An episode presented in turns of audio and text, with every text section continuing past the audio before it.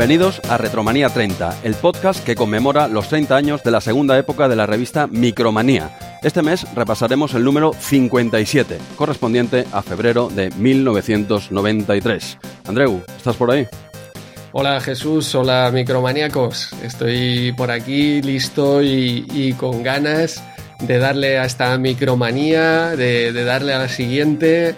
Estamos on fire, Jesús, grabando podcast por un tubo este mes de enero. Estamos grabando por encima de nuestras posibilidades, eh, está, clarísimo, pero bueno, ahora vamos, hemos tenido que avanzar un día en la grabación de, este podcast porque mañana eh, no se puede tampoco y tenemos otros compromisos, historias, pero, pero bueno, oye, tenemos, nos hemos reservado la tarde, espero que no sea toda la tarde, porque hemos empezado a grabar hoy muy temprano, no solemos empezar tan temprano, miedo me da es que cuando vamos ya a la noche, ya lo que tardamos, imagínate ahora que hemos empezado tempranito. Eso es lo que metemos, ¿sabes? Que tenemos la hora ahí de acabar las doce y media, la una de, la noche o de la mañana ya, según se mire. Eh, me temo que, hagamos lo mismo hoy, empezando tan temprano. Vamos a acabar a la misma hora de siempre, o sea que nos espera un podcast al estilo no solo retro. ¿eh?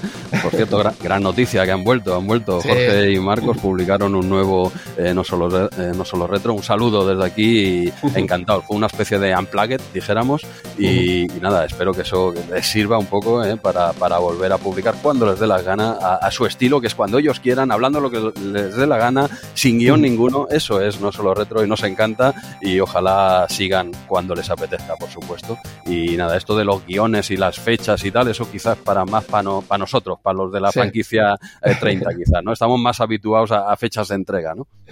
Sí, sí, nosotros nos marcamos ahí y hemos podido ir cumpliendo de momento. Y bueno, ahí a cada uno le funciona lo suyo, pero vamos, que, lo suyo funciona y funciona muy bien. Y además eh, de, salir en no solo retro, este mes los hemos tenido con Chema en CP0, ¿eh? eh, seguido. Creo que yo hice el del 1 de enero, la semana siguiente vino Bisarma y a la siguiente ha estado ahí eh, también Brácula, Jorge. Así que espectacular, los hemos podido escuchar en varios eh, podcasts y todo.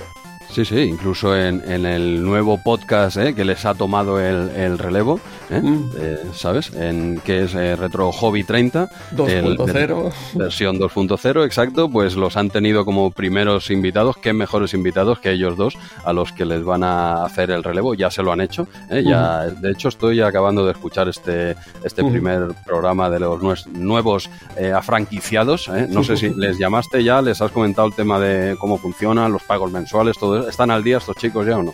Han pasado por caja, sí. Ya sabes que si no, no, iBox no les deja subir el podcast. Ah, vale, vale, como esto tema de audios y tal lo llevas tú. O sea que tú tienes un acuerdo con iVoox que no suben, si alguien quiere subir algo que hable de hace 30 años, te, llega un correo a ti, ¿no? Automáticamente un correo y una transferencia, que es lo más importante. Que es lo más importante, bien, bien, bien. Pues oye, mucha suerte a, los nuevos compañeros, ya no solo de toda la franquicia, es una coña marinera que hacemos nosotros, pero bueno, mm. siempre es bienvenido cualquier nuevo podcast que hable de videojuegos viejunos, mm. Mm, de lo que sea. Eh, bienvenido, mucha suerte, estoy escuchándolos y y oye, me está gustando mucho y espero pues que hagan toda, todos los números de, la revista o lo que les apetezca también, es otra opción. ¿eh? Sí, todos los números de la revista pues llegarán hasta de aquí al menos 30 años, porque hoy en día seguimos teniendo ahí hobby pues, consolas. Pues, genial, genial. Yo me refería más a la época retro, pero bueno, que si duran 30 años, pues fantástico. Y así se suman también a los compis de Superjuegos 30. Y oye, y esperando ya con ganas ese Interview 30, a ver si alguien se anima, ¿no? ¿O qué? Hombre, pierde un poco ¿eh? esto en radio. Tengo que decir que, debería ser algo más visual. Mm, YouTube, quizá, en YouTube, exacto. Eso conviene un programa de YouTube. O una cuenta de Instagram o, lo que sea, ¿no? Algo así más visual, quizá, ¿no? Sí, pero sobre todo con, con recortes de la revista, que nadie se atreva a hacer lo mismo, ¿eh?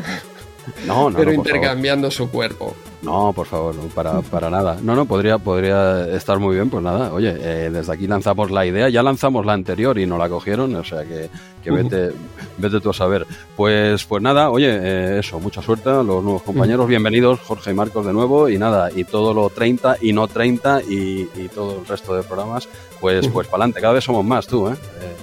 sí, no nos da tiempo a escuchar todo, ¿eh? el boom del podcasting. Eh, está, está on fire. Es como las plataformas, que cada vez tenemos más. Ya, eh, en fin, se pueden pagar todas, pero no, se, no tienes tiempo para verlas. pues con, los podcasts es, eh, pasa lo mismo, tú.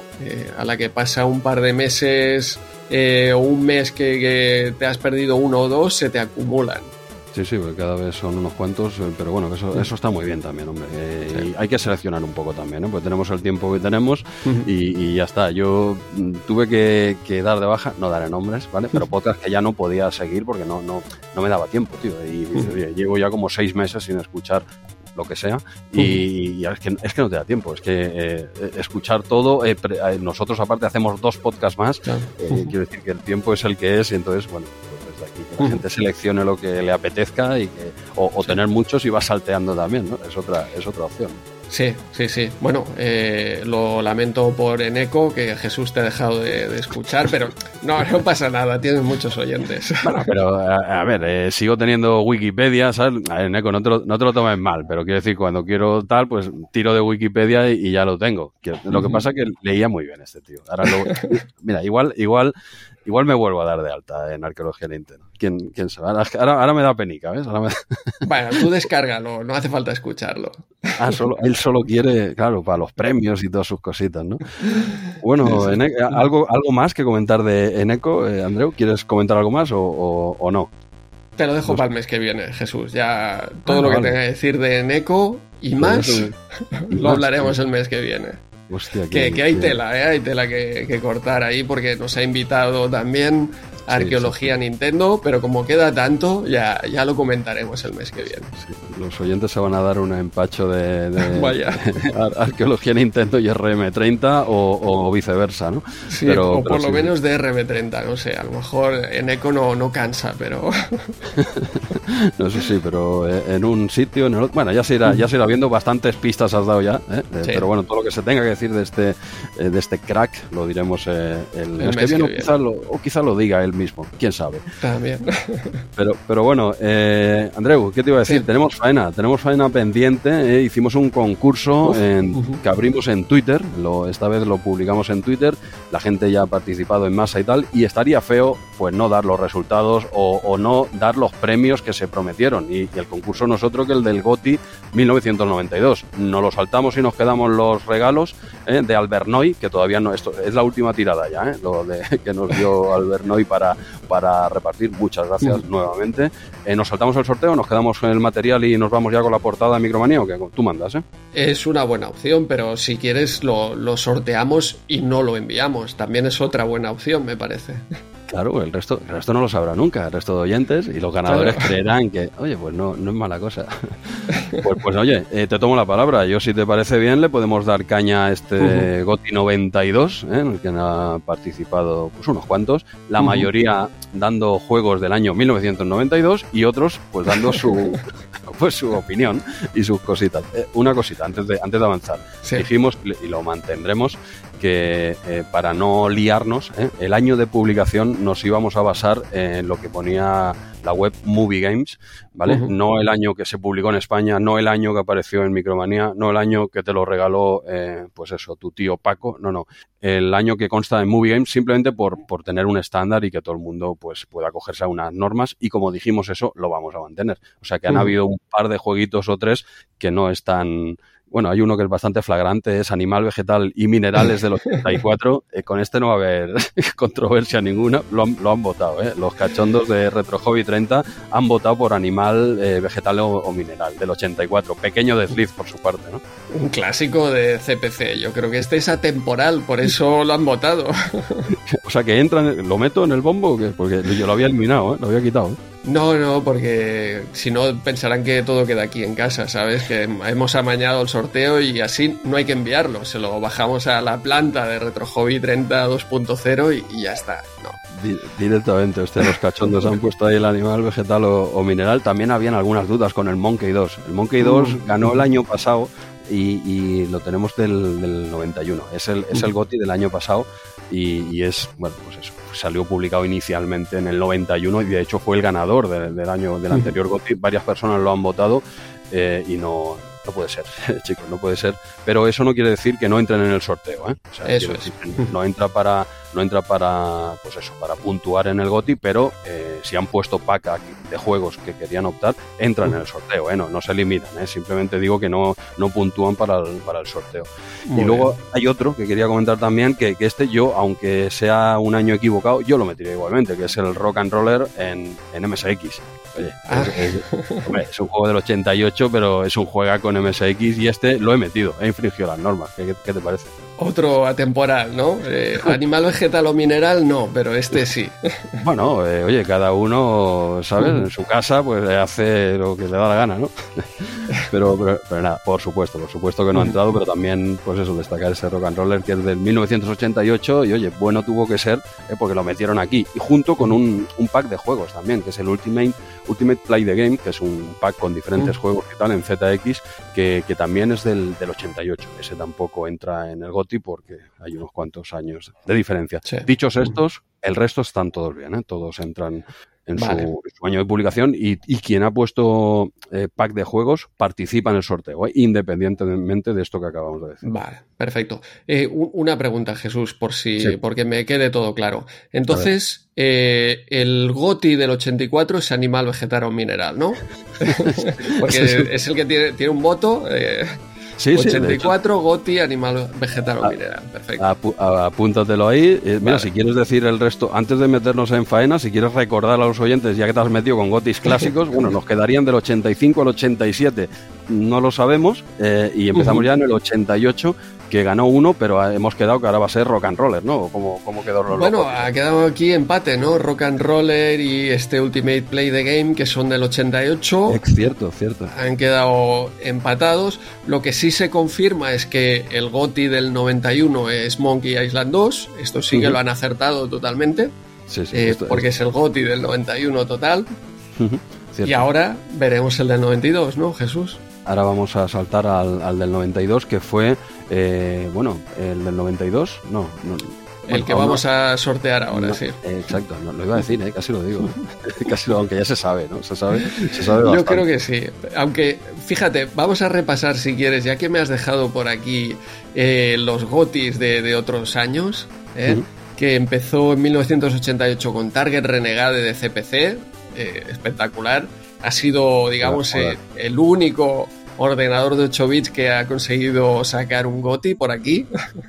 Sí, sí, sí, la verdad, es un juegaco. No, no, voy, a, no voy a apretar. No, si estabas esperando que apretase, no voy a apretar, porque con Target de Renegade de CPC es que no tengo donde agarrarme. Es un, es un juegaco. Sí, sí, sí. Y entonces, a partir de ahí ya tomó el mando eh, Lucasfilm o Lucas Games o como queramos llamarle, porque en el 89 se llevó Indiana Jones and the Last Crusade, la aventura gráfica, por supuesto. En el 90, Monkey Island 1, 91, Monkey Island 2, ¿eh? y 92 ha vuelto. ¿Dónde ha vuelto Jesús? Ah, pero ya este los, de, los decimos ya directamente, los, ganadores, no quieres empezar. vamos, vamos a ah, darle emoción. ¿Del 3, del 3 al 1 o qué? Hombre, sí, sí, hombre. nadie, nadie se va a esperar que salga otro juego de LucasArts en Claro, imposible, imposible, después de tres años. Imposible. Pero, mira, empiezo yo por el bronce, por el tercero de uh GOTY de 1992, es Alone in the Dark para 2, para MS2. Juega RAL, juega RAL que comentamos hace muy poquito, no sé si fue incluso el mes pasado, hicimos la review. Pues pedazo de, pedazo de juego que a día de hoy sí, esa primera parte puede ser un poco tosca, cierto, ¿vale? Eh, pero oye, lo que, lo que innovó ese juego y lo que supuso, y bueno, tenéis eh, un cuarto de hora o 20 minutos de, eh, de divagaciones de RM30 en el anterior programa en el que lo ponemos fino en el buen sentido. Este fue el bronce. ¿Quieres decir tú la, plata? Otro, otro pedazo de clásico. Sí, sí, sí. En el segunda posición tenemos a Flashback de Amiga. Juegazo también, que, entiendo que llegará pronto a Micromanía, porque no lo hemos analizado, pero lo que es seguro es que tú y yo vamos a darle de aquí una semana a este flashback con Pixel Van Gogh en Sueños de Tungsteno, un especial de juegos de ciencia ficción que todavía no hemos grabado, que, pero que los oyentes entiendo que podrán disfrutar a partir de, del mitad de febrero, final de febrero, no sé cuándo lo tiene ahí preparado Pixel, pero que a lo largo de, febrero estará disponible ya nuestro análisis de, este flashback alucinante de, Amiga. Yo recuerdo el de MS2, pero bueno, entendemos que esta, la versión buena, seguro que es la de Amiga. yo, creo que estaban muy a la par, ¿eh? por no decirte que yo, yo evidentemente lo jugué en Amiga, en Amiga porque era el que tenía, pero a ver, al de 2 lo habré probado alguna vez, pero yo creo que anda a haber diferencias eh, mínimas entre el de Amiga y el de 2. En este tipo de juegos eran diferencias mínimas,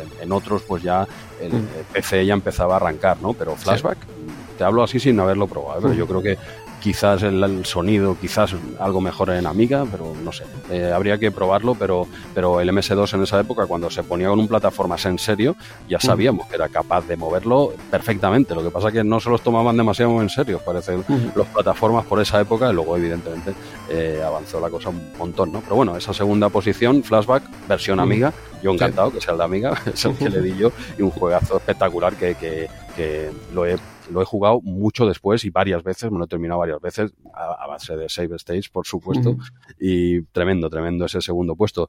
Y el primer puesto, pues bueno, poca, poca emoción por aquí, ¿eh? es Carmen San Diego, eh, bienvenido. no, Indiana Jones, Indiana Jones and the Fate of Atlantis, por supuesto. ¿Arcade eh, Game? Jesús. Eh, no, no, no, no, déjate. Hostia, sorpresa. Creía que no hacía falta ni especificarlo, pero aventura gráfica, aventura gráfica, por supuesto. La mayoría de, votos han sido para la versión de MS2, hay que decirlo, las cosas como son. Eh, también lo han votado para Amiga y luego hay también cuatro personas que, que, no han dicho el sistema. Han dicho Indiana Jones and the Fate of Atlantis sin decir sistema. Es igual. FM Towns.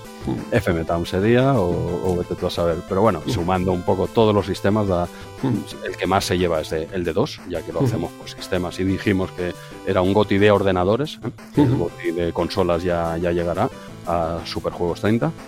Pues, pues se lo lleva este Fate of Atlantis en su versión 2. Eh, estaba claro. poca emoción había en este GOTI. Bueno, no sé, hay, hay de todo, ¿no? Pero, pero es que es impresionante ese juego. Y mira que el flashback es mucho flashback y Alone in the Dark, Alone in the Dark déjalo estar, ¿no? Porque, hostia, llega el señor Indy y se acabó la discusión. Sí. Y bueno, si quieres ya damos el GOTI del 93 a Day of the Tentacle, ¿no? Eh, ah, ya, Es que estoy viendo la lista y digo, bueno, aquí Lucasfilm ah. ha entrado y ya no hay quien le saque de, de aquí, de todas estas aventuras gráficas, dos de, dos de Indiana Jones, dos de Monkey Island y el año que viene, o este año, vaya, eh, que entrará el Day of the Tentacle, ya, creo.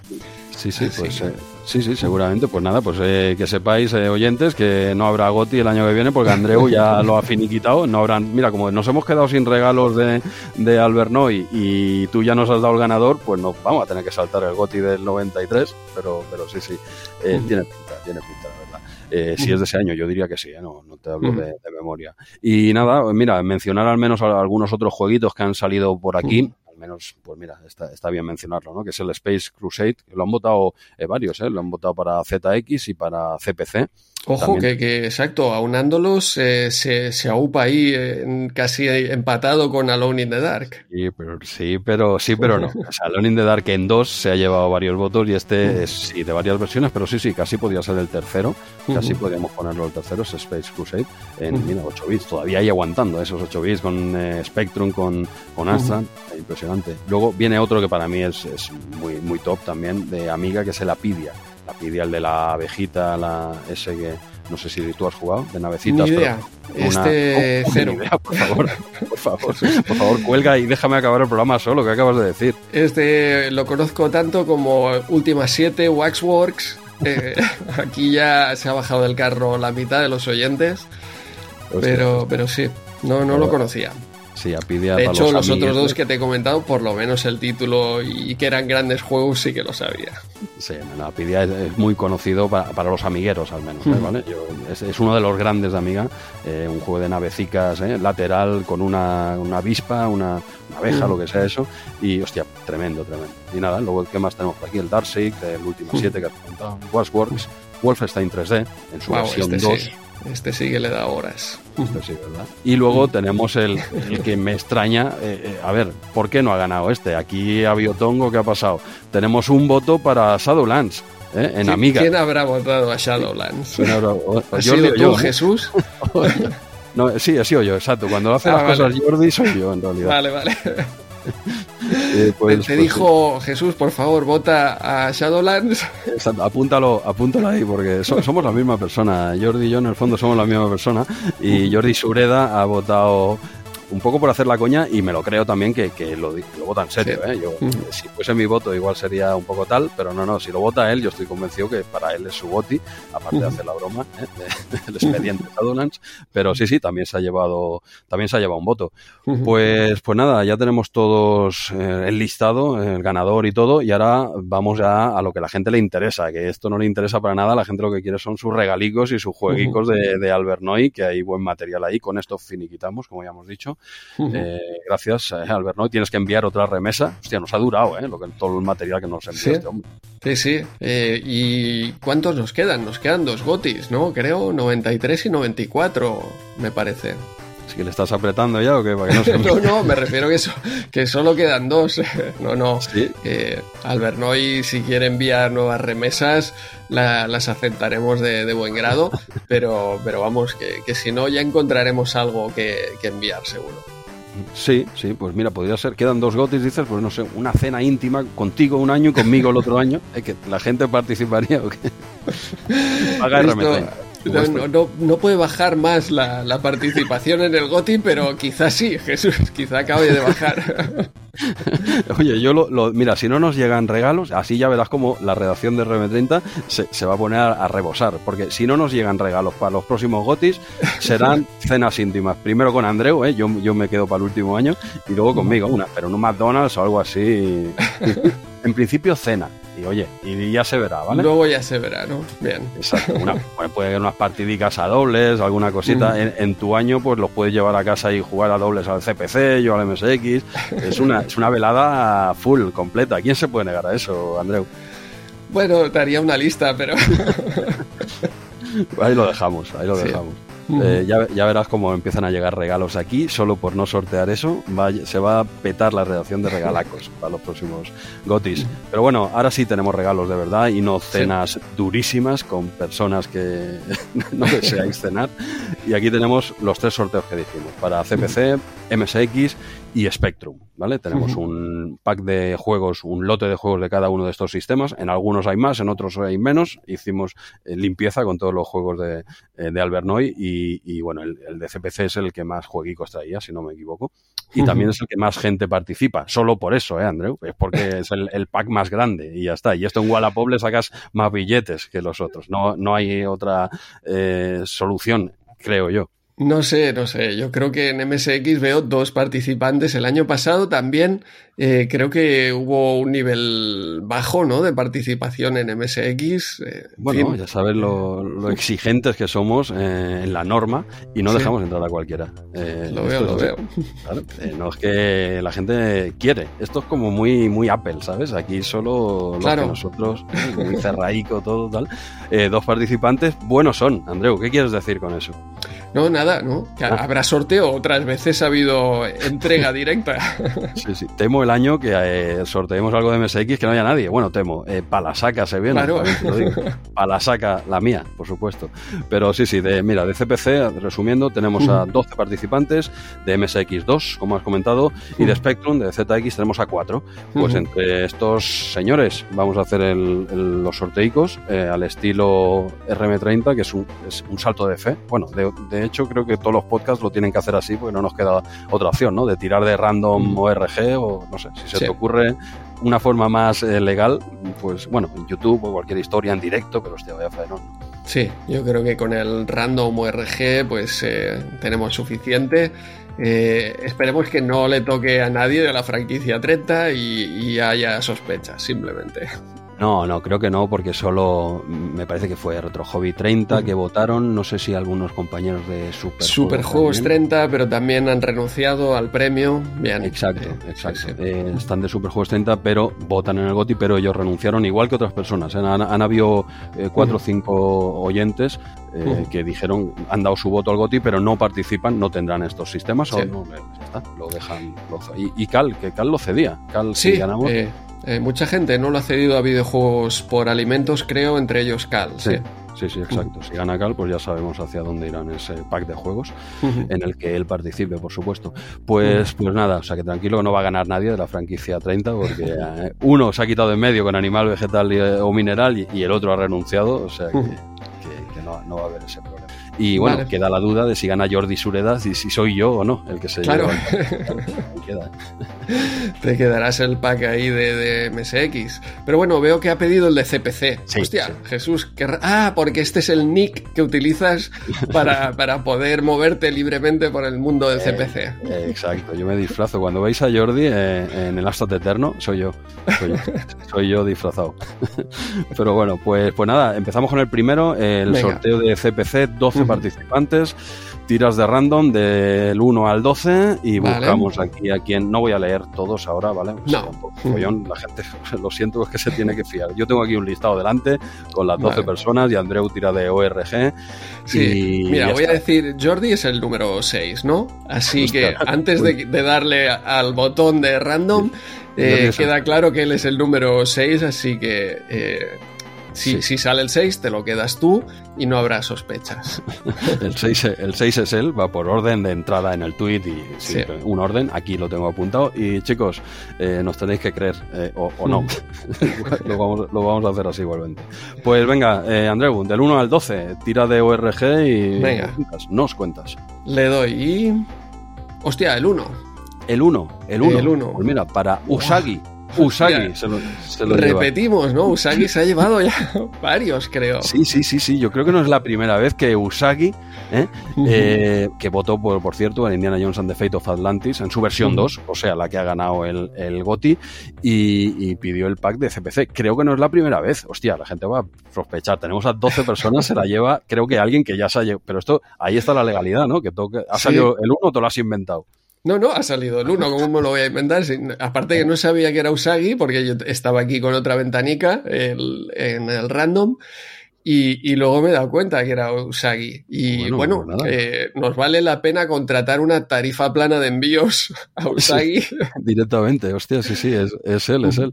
Eh, no, no, esa es la legalidad, claro. Si no, hostia, que no salga Usagi para que no cante. No, no, si sale el 1, es él, yo lo tengo aquí como el 1, pues se lo vuelvo a llevar. Y enhorabuena, Usagi, porque te llevas ese pedazo de pack de, CPC. Hay un montón de discos que están, creo, en, en vuestro mundillo CP0, están muy buscados, ¿no? Esos discos, ¿eh? No solo son cintas hay eh, discos que, hostia, eso, no sé, si no te gusta lo que hay ahí, pues los puedes utilizar. Creo que no quedan demasiados ya, ¿verdad? Sí, sí, por eso están valorados, porque ahí puedes eh, grabar también eh, lo que quieras, sí. Pues, pues nada, eh, Usagi, enhorabuena. Y te llevas, pues te, llevas otro pack de, juegos. y nada, creo que ya tenemos su dirección y todo, o sea que no, va a ser muy complicado enviárselo. Pues nada, pasamos al mejor, perdona, al segundo, al segundo pack de juegos de sistema MSX. Y que este era un poquito, quedaban menos jueguicos. Sí. quedaban menos jueguicos, pero, pero sale un pack guapo también. Y tenemos a dos personas. Este sí que lo podemos decir directamente, ¿no? Cara o cruz. Ah, vale, vale. Pensaba que me ibas a decir esto, eh, lo lanzamos a cara o cruz. no, no, este, tenemos a dos personas que, mira, el número uno eh, lo tiene Antoine Soft, ¿vale? Que es quien dijo rock and roller, o sea, no entra en el votación del, Goki, del GOTI, pero como decíamos antes, en el sorteo sí. O sea que tenemos a Antoine Soft con el 1 y con el número 2 tenemos a Dargalope. ¿Ok? Eh, y este votó por Darkseid en su versión, bueno, creo que no especificaba versión, pero tiene que ser dos o amiga, bueno, da igual. La cuestión es que pedía el sorteo de MSX. Pues, pues nada, tenemos aquí a Antoine Sof en Dargalope. Eh, Andreu, uno o dos, tú decides. Eh, uno o dos, te digo dos. Dos. Eh, dos, pues Dagarlope. Pues eh, Dagarlope, eh, ahí lo tiene. El pack, se lleva el mejor pack, ¿eh? que se pongan en, contacto con nosotros, que este sí que no tenemos dirección ni nada. Y, nada, enhorabuena, qué envidia, eh, a ver si llega, ojalá llegue ese pack, ¿eh? no se pierda, porque a veces pasa, ¿eh? se, pierde, se traspapela, yo qué sé, ojalá, ojalá tenga suerte y se lo lleve. Pues nada, Anton Soft, lo, sentimos. su juego no ha entrado en el GOTI para votación y en un sorteo de dos va y pierde. No sé si es su mejor día. no sé si es su mejor día hoy. Bueno, ya, ya eligió mal el sistema, empezó mal, o sea que... empezó con un buen juego, pero no del 92, eh, tal, y luego el sorteo de momento no ha ido demasiado bien, a no ser que lo no sé, que, que, que denuncie cualquier cosa que no nos crea. pues, pues, nada, eh, Dagarlope, enhorabuena por ese pack de MSX y pasamos al último, al de ZX, eh, que tenemos cuatro personas. ¿eh? Tenemos a cuatro por aquí apuntadicas, eh, esto no hace falta decirlos, danos del 1 al 4 y decimos quién se lleva ese último, ese último pack. Sí, como salga el 3, eh, voy a dejar de utilizar random o RG porque voy a empezar a sospechar de que no son eh, realmente aleatorios estos números. ¿eh? ¿Quieres decir quién es el 3 antes de avanzar? a ver quién es el 3, ¿no? Lo digo por 1-2, ha salido 1-2 y ahora 3. Ah, ah, por eso lo decía. Ah, creía que decías por la persona. Digo, hombre, no, no sé. No, no, Vale, vale, vale. Vamos pues a ver, le doy Jesús. Vale, dale. 4. El 4. Pues se, se, lo llama eh, Frig B, es un, el nombre Frig B, con V. Pues no, no lo conocía. Eh, no, no, bueno, en la cuenta de Twitter igual interactuamos con él. Ahora no, no recuerdo exactamente este nombre, pero bueno, está bien que salgan nombres que no, no suenen, ¿no? Así no, que no cante la cosa. Y él votó por eh, Indiana Jones and the Fate of Atlantis. No especificó, era uno de los que no especificó sistema, pero es igual, el juego eh, se puntúa igualmente. Y nada, nos pedía el pack de ZX, pues oye, pues para no sé dónde, que se va ese pack. Entiendo que a la península, ¿no? Habíamos quedado, Andreu, que no hayan sustos ah, ahora. Sí, es verdad. Eh, ahora tienen que darnos las direcciones envío a Península, como tú dices, o quien lo haya cedido también a, videojuegos por alimentos. Exacto, pues eh, enhorabuena a los tres ganadores, ya eso, ya tenemos ventilados todos los juegos de Albernoy y nada, que era reservar para las cenas de los próximos años y ya tendremos todos los botis cubiertos. Y, ya está, pues oye, hasta aquí el, sorteo del GOTI, gracias eh, a todos nuevamente por participar, este año lo hemos hecho un mes más tarde, nos solían votar en diciembre y eran el RM de enero, esta vez se ha votado en enero y el 1 de febrero pues tenéis los resultados, para el año que viene pues ni montaremos, pero seguiremos, hombre, para dos que nos quedan pues ya hay que seguir con el, listado ¿no? de, de Gotis. Sí, sí, ya vamos a hacer. Además, como lleva la carrera aquí de, Lucasfilm, eh, no sé. Ya te digo, el año que viene tiene muchos números ese Day of the Tentacle. pero al siguiente quizá ya haya sorpresa que, abandone esa lista Lucasfilm. Pues, hombre, podemos hacer Gotti y, no se puede votar a los de Lucas. Ya está, para dar un poco de emoción. O, o, al segundo, a ver quién es el segundo. Eh, Gotti segundo puesto. Pero sí, sí, tiene, tiene pinta. Eso ya se verá el año que viene. Y ya está. Una... ¿Qué más? ¿Qué más? Ah, sí. Eh, ¿Te parece bien, Andreu, que damos ya un primer aviso a navegantes, mm, eh, a nuestros oyentes para el quinto aniversario? ¿Cómo lo ves? Algo rapidito. Venga, sí, sí. Eh, cuéntanos. Ah, ah, cuento, ah, sigo yo. Estoy haciendo aquí un monográfico, la gente se va a cansar. Luego tengo, tengo una, tres noticias por aquí para, para dar. Ah, vale, no sabía, ¿ves? Eso es la magia del directo. Pues nada, simplemente eh, quinto aniversario ya de RM30, ojito, cinco años ya, Andreu. Eh, tela, ¿eh? lo iba a decir? Pues lo celebraremos con todos vosotros, como siempre, con todos los oyentes, como hemos hecho cada año.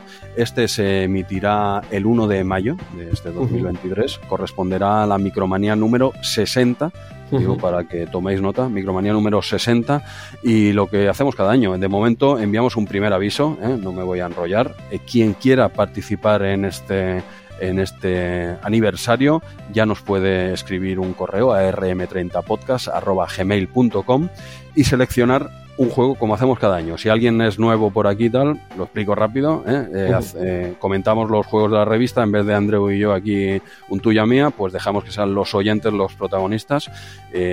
cada año, pues oye, queda muy bien el programa. Da un faenón de miedo, pero, pero mola mucho. Esos programas están muy bien con los oyentes como protagonistas. Si alguno de vosotros que no sabía esto o que algún año se lo ha pasado por la cabeza, pues oye, quizá en este quinto aniversario ya lo podéis, ya podéis ir mirando jueguicos de la número 60 de Y oye, si, si ya tenemos gente, podemos ir avanzando grabaciones y, y ya está. Luego haremos ahí un pack con todos los oyentes y saldrá el, el programa de, de, mayo, Micromanía 60, pues ya está. Quien quiera ya seleccionar un jueguico, ya puede coger esa Micromanía, pegarle un repaso y decir, eh, me quedo este. Como siempre, el primero que elige el juego se lo lleva. Aquí no hay, aquí no se hacen reservas, aquí no. El primero que nos envía un correo diciendo quiero este juego, pues ah, lo tiene y ya se lo puede ir preparando y el día que se acuerde, pues oye, quedamos los tres a grabar por Skype o donde sea, ¿eh? que parece que hemos cambiado el sistema últimamente y, y ya está, se graba pues unos 10 minutitos o así por oyente y, ya está. Y esperamos otra vez, nos queda otro programa así chulo con, con, todos los oyentes, a ver quién se apunta. De momento ya está abierto, aunque aún queda, quedan igual tres meses, pero bueno, ya vamos eh, dando la, voz de, aviso, no sé. Eh, solo quería comentar esto. Y ahora no sé qué nos tienes preparados. Bueno, eh, para, rematar ese quinto aniversario, esa, bueno, ya micromanía número 60, también comentar que estaremos en Retrópolis, Valencia, que nos ha invitado J. Gonza a dar una charleta por allí, justo para eso, para celebrar también el, 15, el quinto aniversario de, RM30. Jesús, ¿te, apuntas? Qué bueno, qué bueno. Y, pero lo hacéis este año en Barcelona. Hostia, qué, lujo, ¿no? Lo hacéis aquí en Barcelona. Me, viene estupendo, ¿eh? Vendría de muerte, pero no, no. UPV eh, en la Politécnica de Valencia, ahí organiza J. Gonza, entre otros, pues está Retrópolis. Y será el 30 de abril, ¿no, Jesús? 30, pues te voy a creer. ¿Lo tienes libre? ¿Lo tienes libre? sí, lo tengo libre porque ya lo había mirado, porque ahora no tengo aquí nada, más pillado aquí a pie cambiado, pero sí, sí, de momento lo tengo libre y espero que siga estando libre. Y sí, sí, pero ya, ya nos hemos eh, comprometido eh, para Valencia, que nos vamos con las maletas, con eh, Abstract, con el MSX, con, bueno, vamos a llevar eh, a tope esas maletas y, y, nada, tenemos que concretar un poquito por dónde van a ir los tiros, aunque ya tenemos una ligera idea, bastante fresca, ¿eh? está, está bastante fresca la idea, la hemos comentado hace un rato. ¿Quieres dar alguna pista o de momento o no, no mojamos? Yo no me mojaría. Quien quiera saberlo tiene que venir, ¿no? A Retrópolis. Perfecto, perfecto. Pues, pues nada, allí estaremos, día, día 30 de, abril, ¿has dicho, Sí, sábado 30 de abril, Universidad Politécnica de Valencia, otra de las fiestas retro eh, grandes y, fíjate, me parece que es la primera feria, ¿no? Que vamos, eh, que, salimos tú y yo y que salimos de, fuera de, Barcelona. Sí, de Barcelona sí, porque estuvimos ya en la de Comodore, en la Flora Comodore, eh, y aquí en Barcelona, nos caía más cerquita. Y esta será el segundo directo, por decirlo de alguna forma, que hacemos. Eh, bueno, será, no damos demasiadas pistas, pero mm, digamos que, será al margen de los podcasts que hacemos. O sea, RM30 seguirá publicando sus episodios mensuales normalmente. Y esto será como un extra que igual se puede subir el audio, por ejemplo, o el vídeo se puede subir a YouTube, no lo sé. Eso ya técnicamente yo ahí no entro. Pero que no será un programa de RM30, pero evidentemente pues haremos cositas de RM30 ese día en, en, directo. De momento es una sorpresa, que, es lo que tenemos preparado. Y, hostia, pues con ganas de que la gente vaya a Retrópolis y que, y que se pasen, que se pasen allí por la, la, sala que ya la he visto muy grande, ¿eh? No sé si llenaremos eso, ¿eh? No sé. Bueno, J. Gonza tiene tirada, Jesús. No ah, se llenará por nosotros, pero, pero él ya se encargará de traer, y aunque sea pagando, ¿no? pagando él, no la gente. Ah, vale, vale. Pues, pues sí, sí, hostia, eh, con ganas, con ganas de, ir para allí, a ver si echamos el fin de entero, o no sé, esto tenemos que, tenemos que hablarlo, Andreu, a ver cómo lo vamos a montar, pero bueno, sí, sí, de momento eh, vamos para allí. Y ya está. Y algo, algo de RM30 haremos, algún numerito y, ya está. Tranquilos que no será una cena con, nosotros, ni una merienda. Intentaremos coger un micro y hacer eh, nuestras chuminadas que solemos hacer cada mes. Sí, que, que, vengan tranquilos, que nadie va a molestarles durante la cena. Exacto, pues, pues nada, nada, aún queda, pero ya lo vamos avisando. Y nada, nada, ya nos hemos comprometido. O sea que esto ya, y lo estás publicando. Eh, yo no iba a decir nada todavía este mes, ¿eh, ¿Lo has soltado? Ok, venga, vamos para allá. Bueno, ya le confirmamos a J. Gonza, él ya se encargará de la publicidad y de, todo el resto.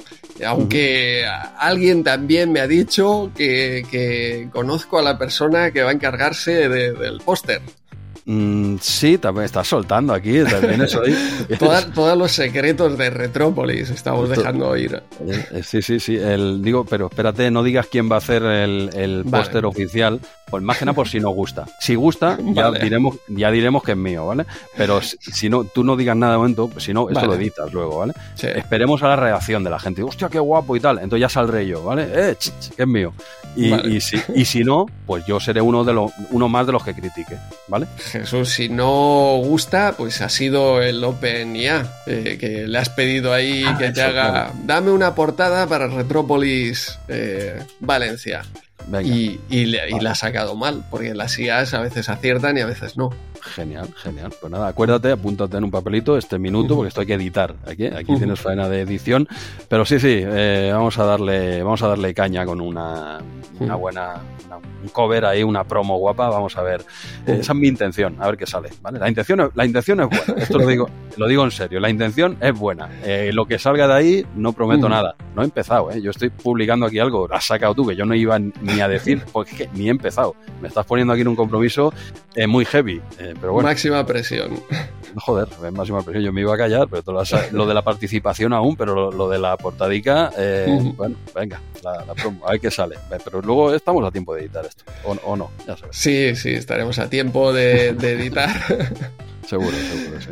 Y ya que hablamos de, encuentros retro, etcétera, ¿qué tal ayer con Nishi? Con Kazuhiko Nishi. ¿Te firmó tu MSX o cómo fue esa RU MSX que para nosotros será la semana que viene, pero que para, para quien nos escuche ya habrá pasado? Será, será el próximo sábado. Tengo intención de ir, tengo intención de ir, seguramente me pueda pasar, ojalá que, sí. Y yo quiero pensar que ha ido estupendo, que cuando nos vimos el señor Nishi y yo nos fundimos en un en un abrazo de cinco minutos, con lágrimas en los ojos, ¿eh? diciendo, hombre, por fin te conozco. Él diciéndome a mí, ¿eh? no yo a él. Por, fin te conozco, Jesús. Que, has hecho mucho bien al sistema. ¿eh? Y bueno, básicamente por gente como tú se hizo este sistema. Yo quiero pensar que va a ir un poco así. No sé. Habla español, ¿no? El señor Nishi. Eh, no lo sé. Tú, por si acaso, vigila los noodles, que ya sabes lo que pasa en estas reuniones, que, ah, siempre las estrellas te, se acaban llevando el plato de, de fideos y te lo quitan.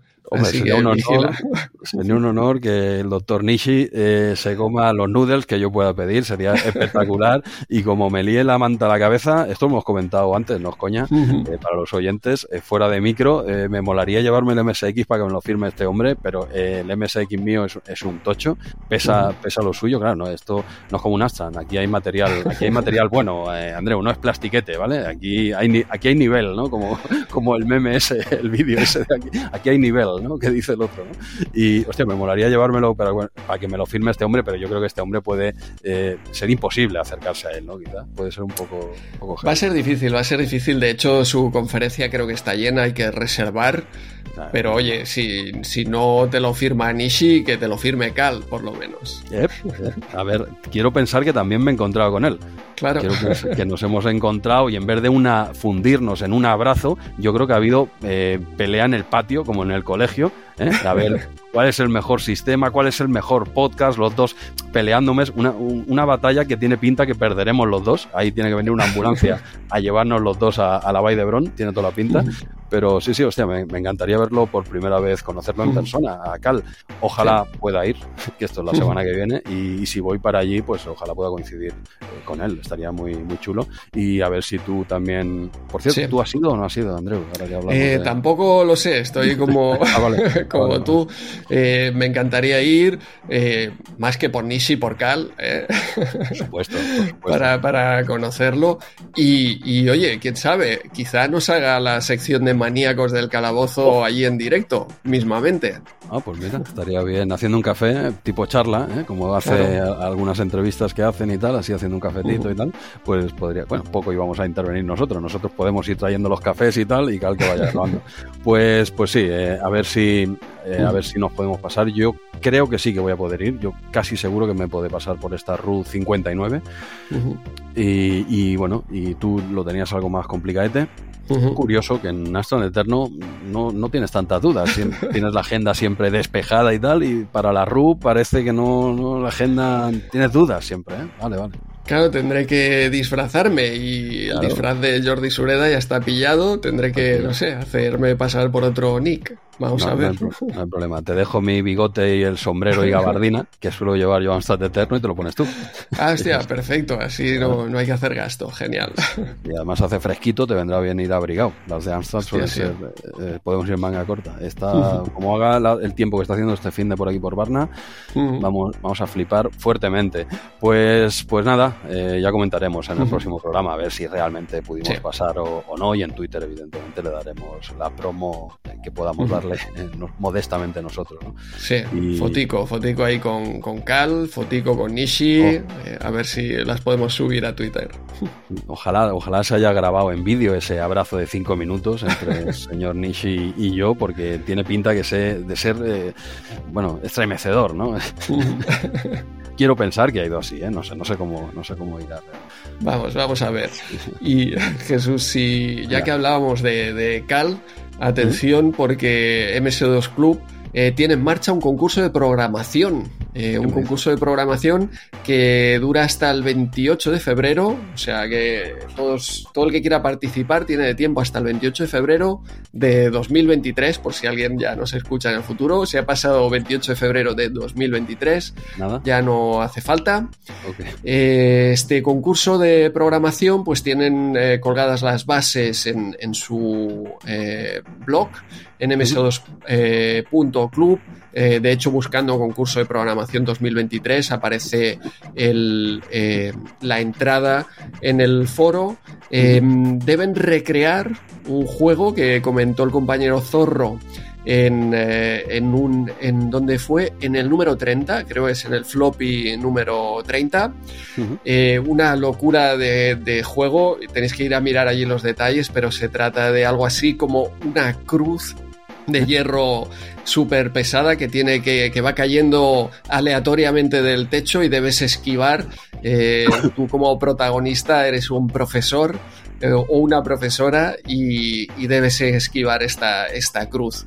Eh, cualquier plataforma, cualquier lenguaje, lo que sea es válido y se debe enviar el ejecutable al hilo del foro precisamente y enviarlo también por, o comentar allí, y enviarlo por mail a hola.ms2.club, ¿vale? Indicando el mail, eh, indicando vuestro nick en ese mail.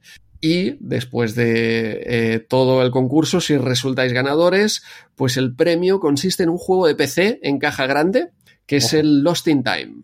Ah, hostia, Lost in Time. Así que, vamos, con lo que está valorado el cartón hoy en día, eso, es mejor que el oro, diría. No, no, eso es, eh, y quieres invertir en tu futuro, no deja el ladrillo al lado eh, y, compra cajas grandes de, PC. Bueno, pero dentro que viene algún código para Steam o, hay, ¿qué, es lo que? No, no, es que a veces cajicas te la, te la lían y, y Cal es un poco liante también, ¿eh? y, no te, y no te digo ya Logarán.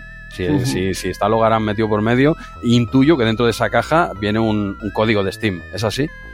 Yo creo que debe venir los, eh, los floppies, ya, ya veremos si es en 5 y medio, o 5 y cuarto o 3 y medio, no, no lo sabemos, pero yo creo que en esta época me da que todavía estaba el tema en, físico.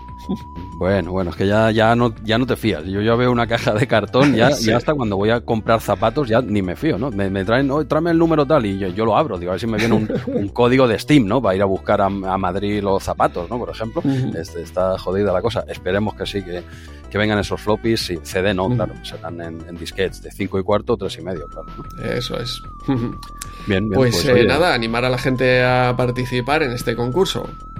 Pues, pues genial, genial. A ver, ya escucharemos los resultados en, en MS2 Club, en ese gran podcast eh, Unisistema, pero a pesar de eso, gran podcast. y, ya, ya, veremos qué tal va todo. Vale, eh, Andreu, ¿pasamos a los comentarios o qué? Porque parecía que iba a ser un podcast cortito. Luego, luego, nos, echan, luego nos echan bulla, te aviso. Ya te, voy preparando, ¿vale? Que luego nos echan bronca porque nos liamos mucho a cascar. Ya veo, ya veo. El post-it este que me he puesto aquí no le he hecho ni caso, Jesús. vamos vamos a ver los comentarios que ¿Qué, críticas tenemos este mes? Porque creo que hay bastantes críticas. hay, un poquito, hay, un poquito, de todo, hay un poquito de todo, pero sí, tenemos, tenemos ventilado noticias de todo, todo. Abrazos con Nishi, Cal, todo. Ya podemos pasar a comentar todos. Ok, pues venga, va, pasamos a los comentarios, que ya tenemos ganas de darle caña a esa 57 de, de Micromanía. Y vamos a empezar, como siempre, eh, una mención de las personas que han escrito los muros antiguos. Esto lo estamos haciendo hace ya bastantes meses y seguiré haciéndolo porque ya que la gente se toma la molestia de escribir no solo en el último RM30, sino en, en el 1, ¿eh? otra vez tenemos... ha vuelto, ha vuelto en eco al número 1. ha vuelto a lo que es su casa, que es el, el, el, muro número 1 del programa fetiche de RM30, en el que en eco ha vuelto a escribir. ¿vale? Viene, viene de un comentario, por supuesto, del muro 56 de, de iVox, ¿eh? que luego ya haremos un pequeño resumen. Pero sí, sí, Eneco se encuentra cómodo en ese muro, parece que no pasa mucha gente por allí y él está tranquilo, ¿eh? Pero nos puso esta vez lo ha puesto en favoritos, ¿no? Entonces, claro, tiene el enlace directo. Pues no te extrañe que por ahí pudiese venir el, error. ¿eh? Algo así de favoritos, pero en el 56 nos escribió, luego lo mencionaré, pero nos dice, eh, iros al 1, que, en mi casa, ¿vale? Pues nos escribe y lo voy a leer, eh, un pequeño resumen, ¿vale? Y dice que, entre otras cosas, dice, me he quedado bastante loco cuando habéis hablado de ese Mario tan raro. Pronto me ha venido a la cabeza el mítico, dobles comillas, ojito, y mayúsculas, Mario is ¿eh? Nunca lo he jugado, así que poco eh, puedo decir sobre él. Mm, creo que para, el, para un capítulo de arqueología Nintendo sobre ese Mario y otros juegos raros como Mario Hotel de la Philips CD, CDI podría ser interesante. Pues oye, eh, pues igual de, igual de ahí sale de, esa consulta que le tiramos que nos ha respondido, igual de ahí sale un episodio de arqueología Nintendo. ¿Quién sabe? Sí, un episodio muy loco porque hoy también tenemos aquí clon de, en este caso no de Mario, sino de su hermano, eh, Luigi Mario. Sí, sí, hostia, sí, Luigi Mario, es verdad, se llama Luigi Mario. Claro. Eh, y Mario es Mario Mario, ¿verdad? Claro, claro. Bueno, claro, como si fuese lo más normal del mundo, ¿no? Eh, bueno, es la única interpretación posible y, ya sabemos que a posteriori hay que salvar los, muebles. Vale, vale. Pues nada, eh, Eneco, que nos daba un poco respuesta, ya que se la tiramos, había que leerla, aunque sea en el muro 1, ¿eh? que ese Mario is missing. Y nada, pues oye, si da para un programilla con ese otro Mario Hotel de, de Philips CSI y otras aberraciones varias, pues puede salir un programa interesante. Eh, ¿Quién más? Este era el muro 1, como ya hemos comentado, y pasamos al muro número 20, que nos escribió Aliens, en el muro 33, Fluffy, en el muro 55, estos son los que ya escribieron más tarde de la, de cuando hicimos la publicación, eh, nos escribían Aliens, Stromberg y Telcontar Sexto. ¿Vale? Y hasta aquí los, los muros antiguos, aunque esté el 55, es que eran eso, que ya ha pasado y tal, porque ahora sí que voy al número 56 y voy a mencionar a todos los que han escrito en el 56 eh, y luego haremos un, recopilatorio de varios de ellos, como hacemos últimamente, pues si no se nos puede ir esto demasiado lejos. Pero bueno, respecto al último RM30, que es el número 56, publicado el 1 de enero de, este año, del 23, nos escribieron en la pole. ¿Hace falta que diga la pole o puedo pasar directamente como en los juegos de Lucas? ¿Empiezo ya por el 2 y nos quitamos ya historias o qué? Sí, sí, yo ya le... ¿Por qué no hacemos la pole que sea el número 2? Así damos opciones a alguien más. ¿Qué te parece? Es que qué buena, idea, porque ahí sí, claro, es la única forma. O sea, el mes que viene la pole será el 2, ¿me estás diciendo?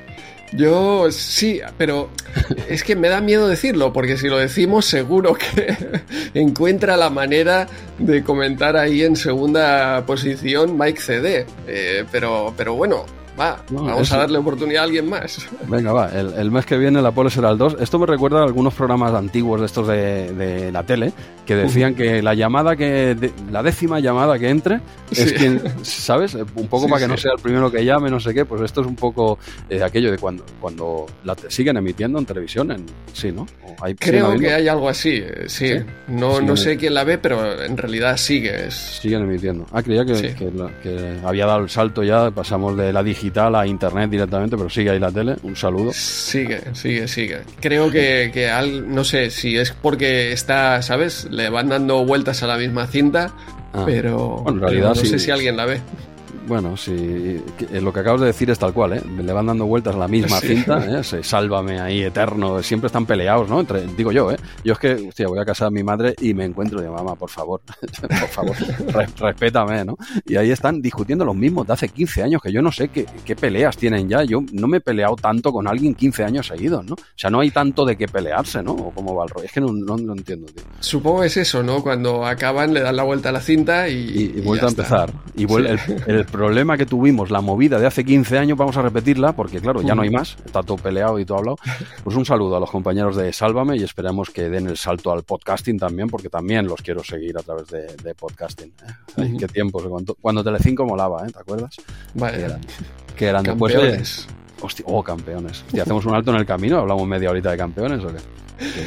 No sé, no sé, Jesús. Algo me dice que, nos recomiendan que no. Sí, mira, es verdad, es verdad. Voy a tirar para adelante. Va. Eh, la pole, que esta vez, este mes, sigue siendo el número el 1. ¿eh? O sea que Mike te, has, salvado. Andreu te la ha jugado para el mes que viene. Pero tenemos a Mike CD que dejó dos comentarios. ¿eh? Su, su pole y luego otro comentario aparte. También tenemos a H6, un tal Anónimo, Beto Spock, Headhunting. Hostia, Headhunting ha escrito. ¿Puede que haya escrito todos los programas de RM30? Puede ser, yo, ostras, eh, puede ser el que el más antiguo que recuerdo, sí, sí, sí. Está, en todos los programas, tío. Ya digo el nombre de, puta madre. ya, exacto, ya, lo dices bien, sí, sí. Ya hace años que lo dices bien. Pues imagínate, para decir este nombre bien y hace tiempo, pues eso es que está, este tío está en todos, creo. Pero bueno, seguimos. Eh, Captain Daneo, Jochentax, José Manuel, Roberto C, eh, Franguti76, Miguel Santander, Pixel, Pixel Van Gogh, Quique eh, Muy CPC, ojito, ¿eh? ¿De, qué sistema es este señor? Quique Muy CPC. qué, apellido más curioso, ¿no? Muy CPC. Vale, vale. Eh, es, este que tenemos, Skywalky, Arqueología Nintendo, Eneco, que aquí simplemente nos decía iros al muro 1, y, Parras, eh, con un extenso comentario. Estos son los que nos han escrito y como siempre vamos a hacer un pequeño resumen, ¿ok? Y empezamos leyendo, porque de momento este mes es así, ya tú lo has cambiado para el que viene, pero este mes se lee íntegra la pole y es de Mike CD y es algo más que un hola. O sea que escribe muy rápido este, este tío, ¿eh? también te lo digo. ¿eh? No sé cómo por lo, eso, por eso hace la pole, es el más veloz hostia, pero ¿cómo se puede escribir tan rápido? Y dice, recordemos, en la noche, después de las uvas. Esto es verdad, ciertamente. es año nuevo, o sea, lo envía cinco minutos después de que la Pedroche se quedase medio en pelotas con... ¿Qué, llevaba? No sé, ¿la has visto? supongo. ¿Una nube o yo qué sé qué era? ¿Pájaro? ¿Un papel? No sé. No, sé. es que no puedo decir que sea un vestido feo porque no era un vestido. Pero, pero, bueno, pues eso. Cinco minutos después de que la Pedroche cogiese un, resfriado, pues nos escribía Mike y nos decía: Buenas noches, señor kiosquero. Qué buena pinta tiene la micromanía de este mes. Dragon Slayer, eh, Alone in the Dark, etcétera. Por cierto, ¿no hace mucho frío? ¿No? Pregúntale a la, a la Pedroche. Parece que fue ayer cuando eh, eh, no, no sabíamos cómo resguardarnos del calor y hablando de calor, aquí una pole de fin de año bien calentita. Qué bien traído, Mike. Qué bien traído.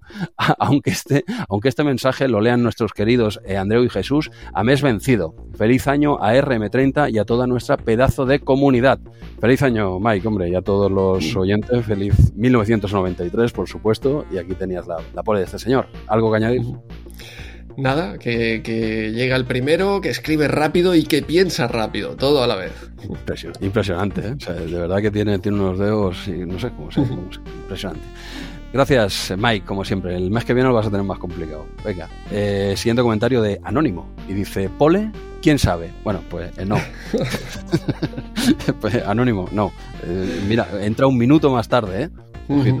El mes que viene, el mes que viene se la lleva como segundo. Se la hubiese llevado este mes, pero no. Eh, dice, él mismo dice, Pole, ¿quién sabe? Pues, pues mira, ¿qué, qué farem? Feliz 1993, muy bien. Disfrutando de mis vacaciones del cole, en octavo de EGB, de la SNS y de la micromanía, aunque Hobby Consolas va, ganando, va ganándole terreno, pero pronto tendré PC y micromanía volverá a su merecido lugar. En fin, eh, feliz año a todos, sobre todo a vosotros dos, queridos, ojo, queridos creadores de RM30. Qué detallazo y a seguir existiendo en 2023 y en la feliz realidad alternativa de 30 años atrás. Señor Anónimo, seas quien seas, muchas gracias, hombre. Parece que me ha entrado algo en el ojo también. un detallazo la felicitación y, un tío que también escribe muy rápido, o una tía, vete tú a saber. Muy, rápido. Sí, anónimo. Gran, Tengo sospechas ¿eh? de quién puede ser. Sí. Tengo sospechas, pero bueno, no, lo pone esta vez, ¿eh? no lo pone. A otras, otros anónimos los hemos acertado. Este. Este, no, sé, no sé. Demasiado, demasiado educado, ¿no? Demasiado. Demasiado educado. Tampoco conozco a nadie que, que, hable tan bien de nosotros, claro.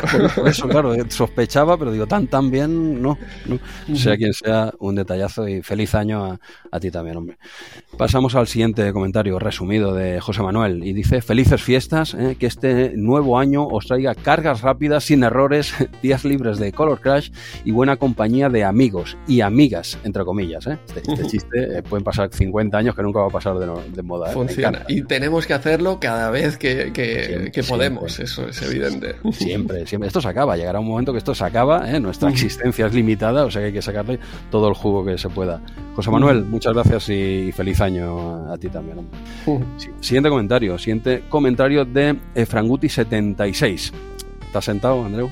Estoy sentado, voy, voy a escucharte. Vamos para allá, vamos para allá. Dice, como crítica constructiva, diría que hay demasiado contenido off topic, que resulta cansino.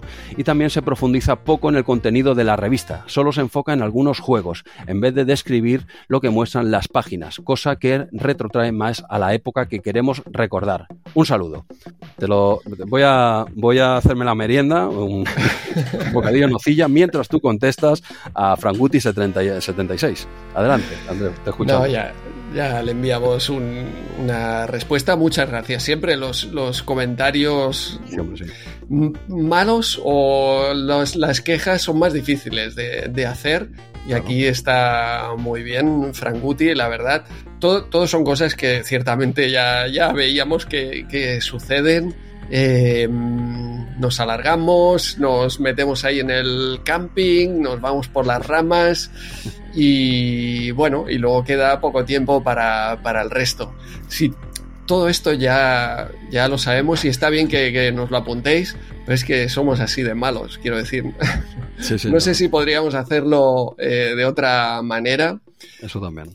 Exacto. Siempre, simplemente, pues eso sí, intentarlo, ¿eh? que no nos escapemos tanto por las ramas, pero fíjate hoy que ya nos hemos ido a, una hora y todavía no hemos entrado en la revista, pero como siempre decimos, todo este inicio ¿eh? es eh, fácilmente, podéis saltároslo, porque en la descripción del programa está el minuto en el que entramos en, en la revista.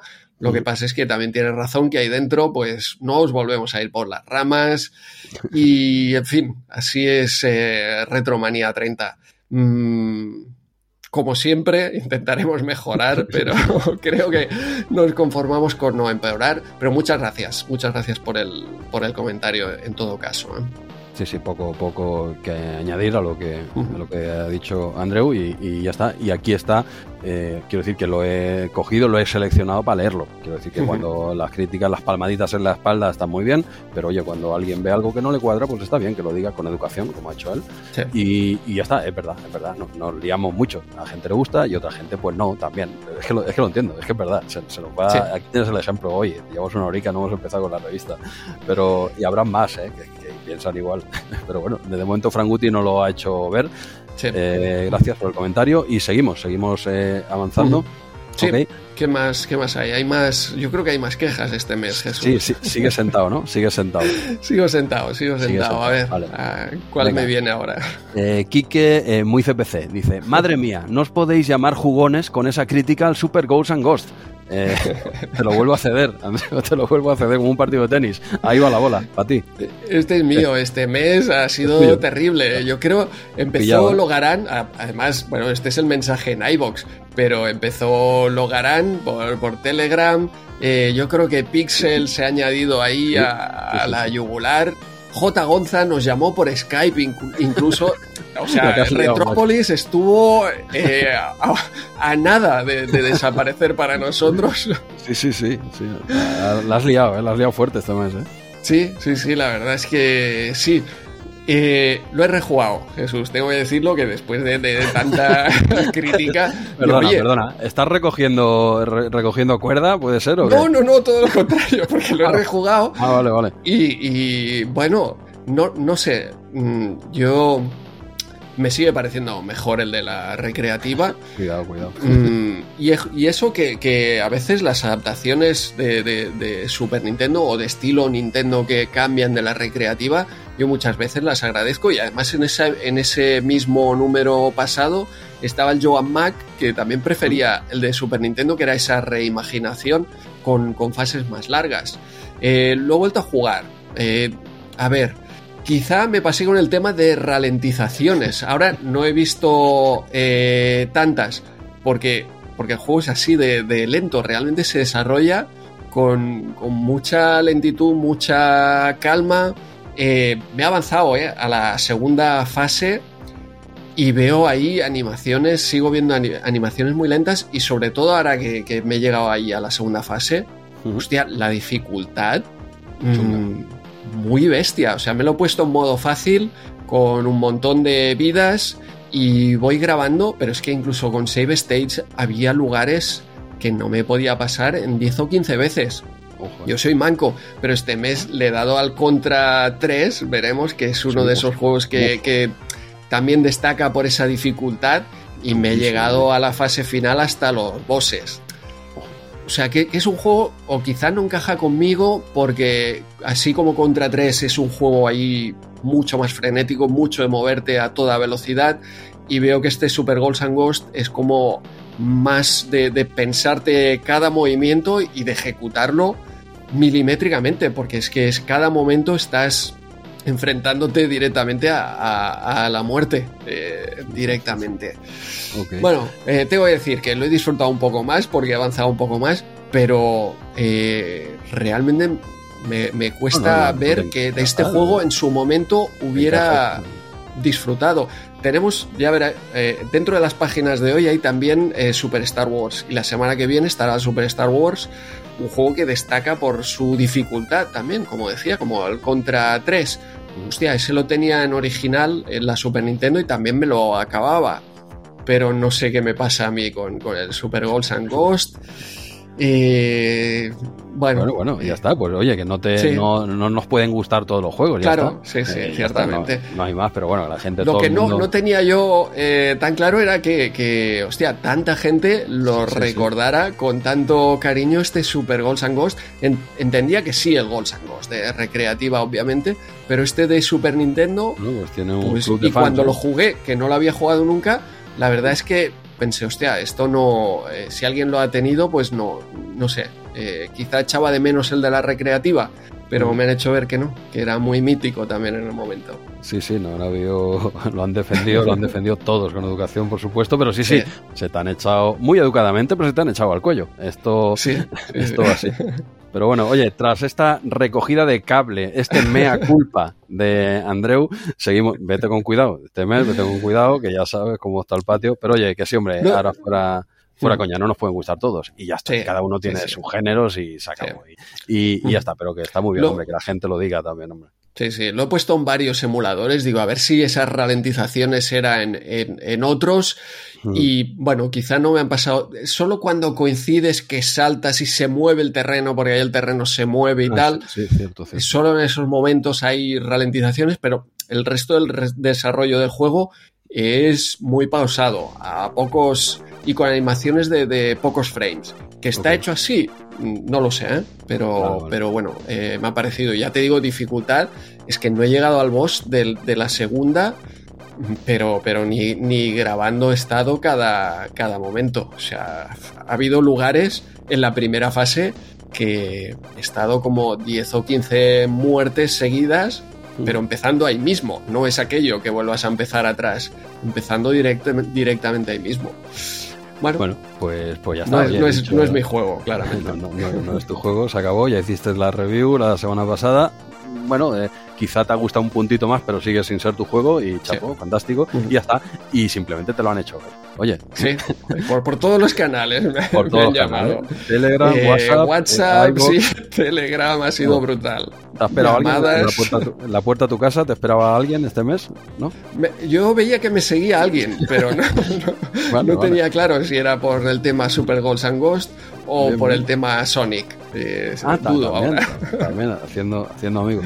Pues nada, eh, Quique, ojito, que es Quique muy CPC el que te aprieta aquí, ¿eh? Claro. es que entre CPCeros, cuidado también, ¿eh? La que, las que os liáis. Pero venga, eh, gracias por comentar, Quique. Ya sabéis, todos los oyentes, ¿eh? cualquier crítica que sea en especial para Andreu, yo la voy a seleccionar y la voy a colgar aquí y ya está, yo encantado. O sea, que cualquier cosita que le queráis apretar, eh, descuida que va a salir en antena. Tenéis mi, mi palabra de, de MSX Último, último comentario resumido, porque Parras nos escribe. En, este he, metido uno más, he hecho trampa, he hecho cinco comentarios más uno. Es que Parras se lo ha currado un montón. Nos ha hecho un pedazo de, artículo que es resumido, ya va a ser largo, pero, pero digo, que menos que al menos. Normalmente nos escribe y, quizá no lo meto todo lo que debería este hombre, que se pega unos currazos eh, resumiendo, que oye, al menos en este número sí que lo voy a hacer. Y voy allá.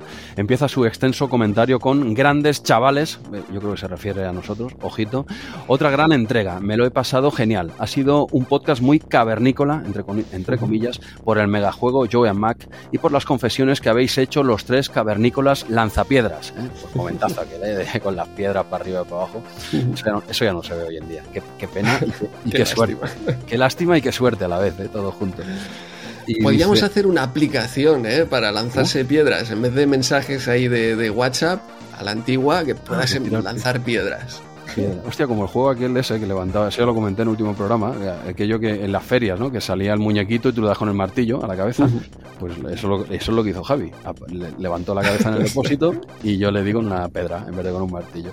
Pero bueno, él nos dice que, dice, yo confieso que no soy del grupo de los agresores, pero sí de los agredidos. Vaya. Dice, cuando tenía 10 años, una vez estábamos lanzando piedras, otra, otra de piedras, ¿eh? otra anécdota de piedras. ¿eh? Cuando tenía 10 años, una vez estábamos lanzando piedras a un río en plan a ver quién hace más botes, quien no ha jugado eso, mitiquísimo. Dice, y una, bueno, si iba a comentar una anécdota, no, no, no, pues si no se hará esto muy largo, ¿vale? No, no, déjalo. Dice, ojo, ojo que, que, estamos hablando de, no sé yo, qué, qué tipo de piedras eh, lanzaba Javi, pero, pero madre mía, ¿eh? por ahí por el País Vasco, yo creo que como sea aquellas que levantaba Iñaki Perurena, ojito. No, todos son capaces, eh, pueden hacer botes eh, con las piedras, el tipo de piedra que les dé la gana, por supuesto. Claro. Pero dice, pues eso, en plan, a ver quién hace más botes, ¿no? Dice, y un amigo, entre comillas, con mala puntería, me hizo una, una brecha en la cabeza. No sé si notaríais algo en el cuarto aniversario, pero objetivamente algo de pedrada tengo, dice el colega.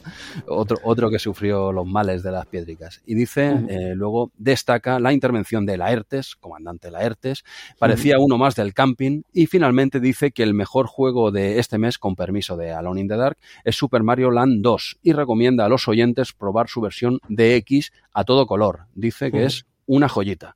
Pues este es un resumen que no hace justicia al extenso comentario que nos envió Parras. Y hasta aquí los gracias a todos por escribir, como, como siempre, en iBox. Y ahora simplemente, esto va, esto va a ir rápido, ya no os asustéis, ¿eh? que luego ya, hay gente picando ¿eh? en el teclado, ¿eh? ya diciendo, ¿eh? ¿qué pasa dos mails que recibimos, una de cal y otra de arena, podríamos decirlo así. El primero el primer mail que recibimos eh, este mes eh, lo escribió Víctor, ¿eh? nos, escribió el 9 de, enero y comentando, hola de nuevo, todavía no he recibido el llavero, sí que supongo que lo habéis enviado, ¿verdad? Porque si lo, porque si lo habéis hecho empiezo a preocuparme. Un saludo, Víctor, en referencia al concurso de código oculto, dijéramos, en el sonido de carga del programa de RM30 antes de la portada, ¿no? ese sonidito de carga y tal. Víctor, que sepas que hace como una hora y cuarto que nos hemos dado cuenta, eh, yo creía que lo tenía que enviar Andreu y Andreu sabía que lo tenía que enviar yo, ¿vale? o sea, ojito, ¿eh? Y porque le he dicho, digo, hostia, voy a leer el comentario de Víctor y tal, ¿lo has enviado? Mm. Esto es tal cual, ¿eh? Digo, ¿lo has enviado? Y digo, ¿cómo que si lo has enviado? Lo tienes que enviar tú. Y digo, vale, de acuerdo. sí, sí, sí. Ha habido confusión precisamente con el llavero de, de Javi, de Javi Parras, porque, porque te pedí un llavero para enviarle a Javi porque ganó el concurso. Eh, ¿Qué concurso fue? ¿El concurso cuarto, aniversario? Cuarto aniversario, sí. Cuarto aniversario y eh, tardé un montón en enviarle los, eh, los juegos, así que como recompensa le incluí un, un llavero de RM30 y tú, Jesús, pensabas que ese llavero de RM30 era para Víctor, precisamente. Claro, yo creía que el llavero que te di, pues los tengo yo, pues era para Víctor y resulta que no, que me he enterado que, no. Que ese era uno que le añadiste a, Javi, que era el otro correo que iba a leer eh, ahora, eh, que, dice recibido, vaya sorteazo me tocó y el llavero es precioso, gracias. En referencia a ese cuarto aniversario eh, de RM30 número 48 de mayo del 2002 y un poquito tarde, pero más vale tarde que nunca. Y Javi ya tiene su, su llaverico con sus dos juegos de MSX, que es el Gauntlet y el Street Poker Plus 2 ya lo tiene, publicó un tuit con una foto guapísima que tengo aquí delante, muy, chula la foto, así difuminado atrás, en primer plano, los jueguitos con el llavero, muy chula, muchas gracias eh, Javi. Y Víctor, eh, lo sentimos, ha habido ahí una pequeña confusión. Tu llavero lo tiene Javi.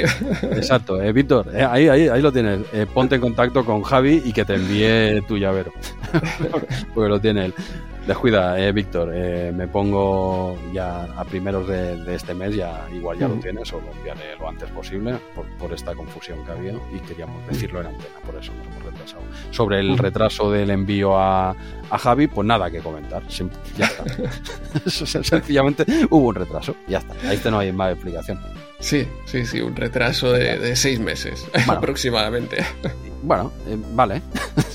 Esto como no, como no tenemos justificación que dar, pues, pues, no la damos, porque sería mentir, en todo caso. Sí, exacto. Pues para mentir, pues no decimos nada. Pero se llevó el llavero, eso sí, como premio. Eso es, un llavero que ya es retro, ¿eh? por el tiempo que ha pasado entre lo que ya el propio llavero ya es retro. Pero nada, mm. gracias a todos los que habéis escrito, correos, eh, comentarios en iBox, eh, mm. Twitter, en todos lados, que interactuáis con nosotros y oye, vamos, vamos tarde, ¿no, Sí, sí, sí, lo tienes todo ya, comentarios, eh, noticias, anécdotas, eh, camping, todo cerrado. De, todo, todo. No me meteré con la anécdota. Recuérdamelo el mes que viene. Tengo una anécdota de, una piedra y un río. Y, yo de pequeño. Pero sería, sería hacernos daño. Ya, mes que viene, mes que viene. Venga, para, otro mes. Ahora eh, vamos a ponernos con la revista, pero antes de comenzar, recordaros que podéis enviarnos todos vuestros comentarios y anécdotas al correo electrónico rm30podcast.gmail.com o pasaros por la cuenta de Twitter arroba rm30podcast. Twitter todavía sobrevive, tranquilos. Para seguir toda la actualidad de la revista Micromanía Segunda Época y recordaros que hace ya más de un año estamos también disponibles en Spotify y el tema de Amazon Music no sé cómo está Jesús, si se nos puede ah. escuchar por ahí o no, todavía tengo que mirarlo. Ah, vale. Vale, ya, ya confirmaremos. Pero ahora vamos a la revista y antes de ello, Jesús, dale al play. Cargamos Retromanía 30.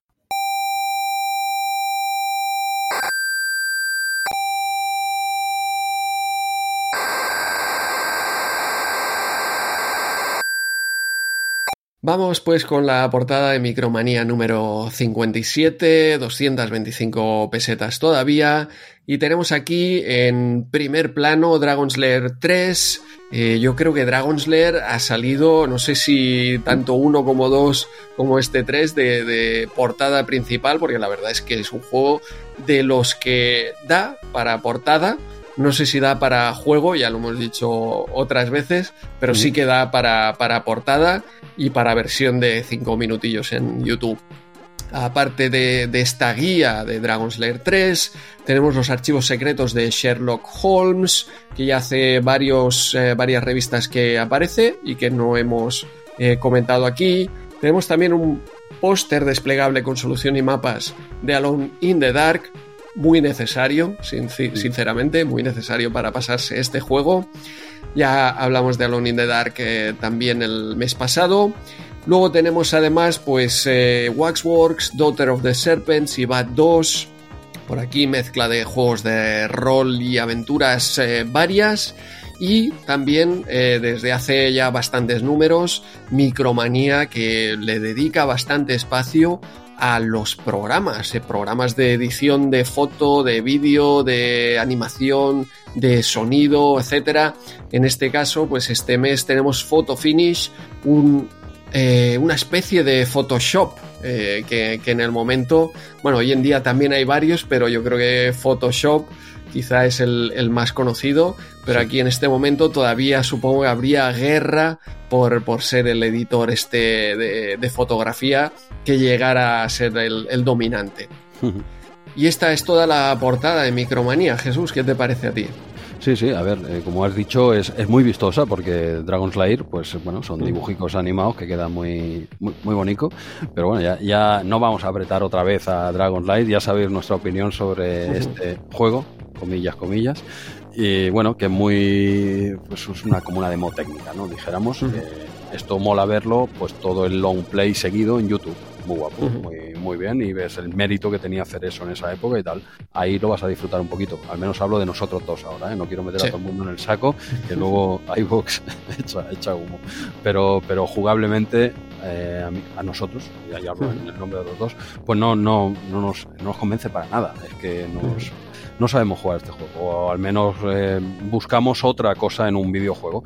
Tiene su legión de fans también, por supuesto, pero no es un estilo de juego que a nosotros nos motive para nada y a mucha gente también, ¿eh? no, no solo son nosotros. ¿eh? La verdad es que Dragon Light, pues hay mucha gente que no, como videojuego no, no le convence, ¿no? Estéticamente brutal, o sea, claro, aquí tienes la portada y ves esto, es chulísima, porque es que son unos dibujos guapísimos de, este jueguito, ¿no? Pero, pero bueno, quitando eso, el resto de portada no es de las que yo recuerdo ¿sabes? Estos PDFs que vamos abriendo ahora, eh, a pesar de que la tengo original, la tengo a buen, bien guardada, ¿no? Y, este es de esos que abres que dices, hostia, no recordaba yo esta, esta portada mucho, ¿no? no la tenía yo en mente como, desde luego, una de las míticas, ¿no es? Pero hostia, casi no, ni la recordaba. La veo un poco, quitando el Dragon Slayer, un poco, un poco sosa, ¿no? Sí, sí, sí. De hecho, es que prácticamente esto es el, es el único dibujo, porque Sherlock Holmes tenemos una sombra y de photo finish es la caja, como aquel que dice. Mm, a pesar de eso, ostras, la imagen central de Dragon's Lair, la verdad es que merece mucho la pena y destaca tanto que quizá pues no, no necesita más la portada, ¿no? Mm, sí, pero poco, Pocos dibujitos, claro, porque lo que acabas de comentar, los archivos secretos de Sherlock Holmes es una silueta de Sherlock y, luego tienes la portada del photo finish.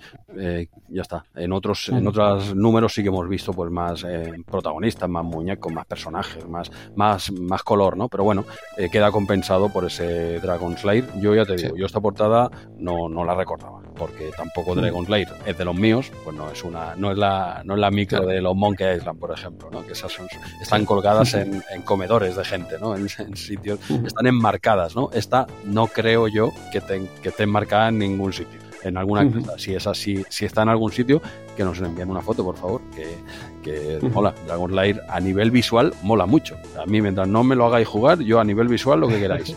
Pero mientras no me hagáis jugar al Dragon Slayer. Pues, pues bien, no sé si tienes algo más que comentar de, la portada y, nos vamos directos al megajuego o te, te, queda alguna cosita. No, yo saltaría ya directamente a este megajuego, Jesús. Pues venga, el megajuego de este mes es me pasa lo mismo que con la portada. ¿eh? A pesar de ser un juego que únicamente está en Amiga, del año 92, yo, de verdad, me pasó totalmente desapercibido.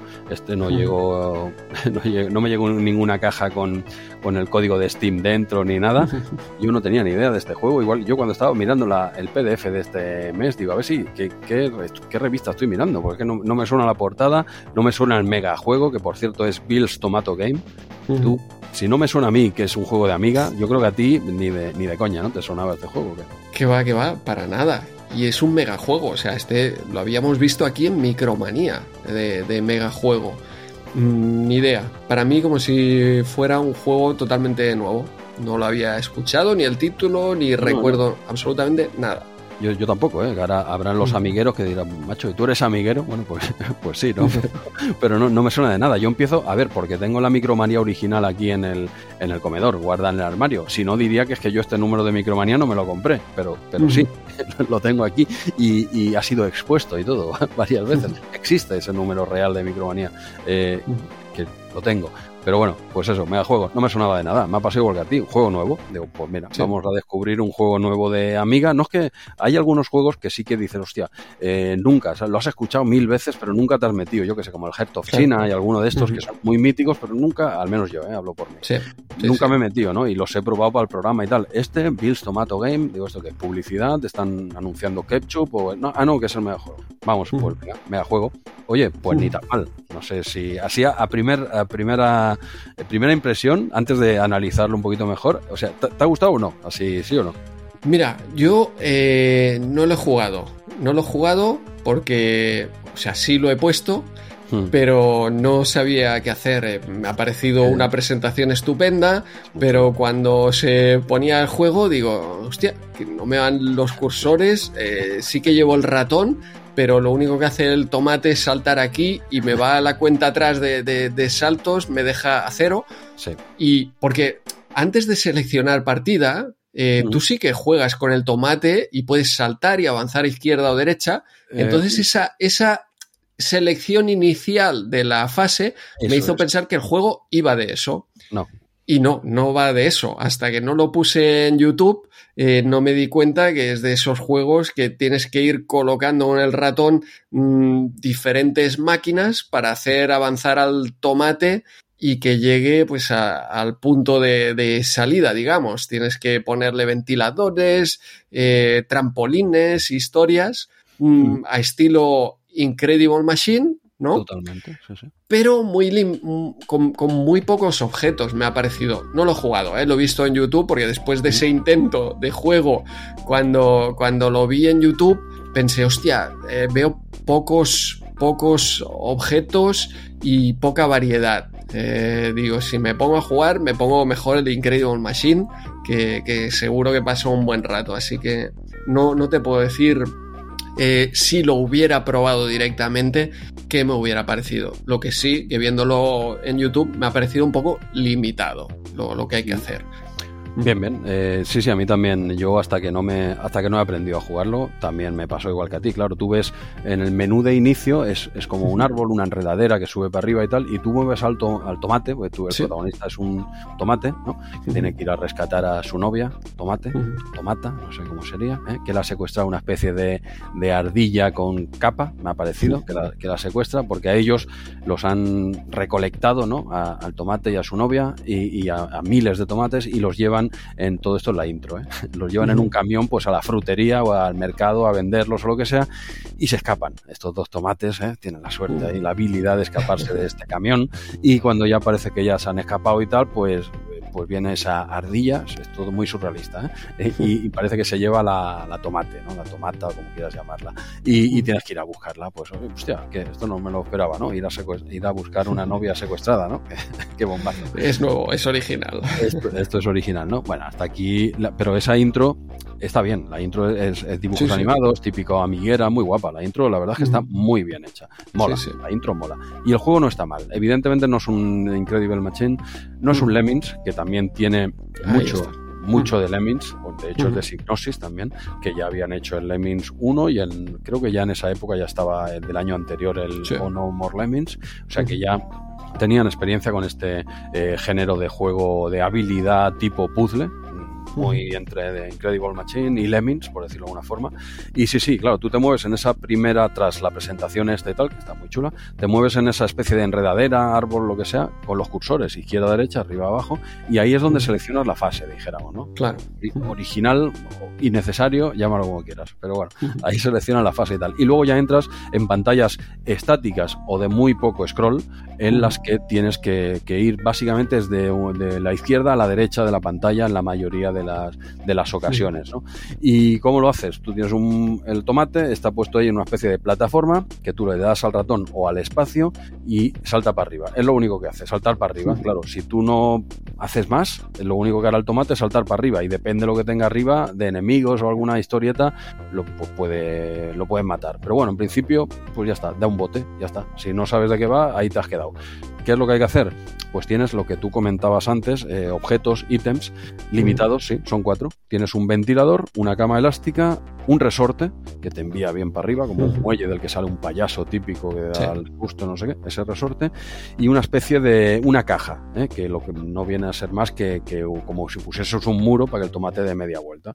Entonces tú colocas eh, de forma pues inteligente esos objetos, sobre todo se juega mucho con los ventiladores, ¿vale? Son objetos limitados con un tiempo eh, limitado también por pantalla, pero da un poco igual, porque tienes tomates infinitos, porque si el tomate se chafa cuando vas a hacer lo que voy a explicar, pues, pues te dan otro tomate. Y tienes eh, tienes un tiempo limitado. Lo que sí que tienes limitado son las veces que puedes empezar con el tomate, que no le ve mucho sentido. O sea, se chafa, venga, va otro intento. Tienes intentos limitados, bastantes, pero intentos limitados, pero eh, tiempo también limitado. Oye, pues una cosa u otra, ¿no? ¿Para qué, no?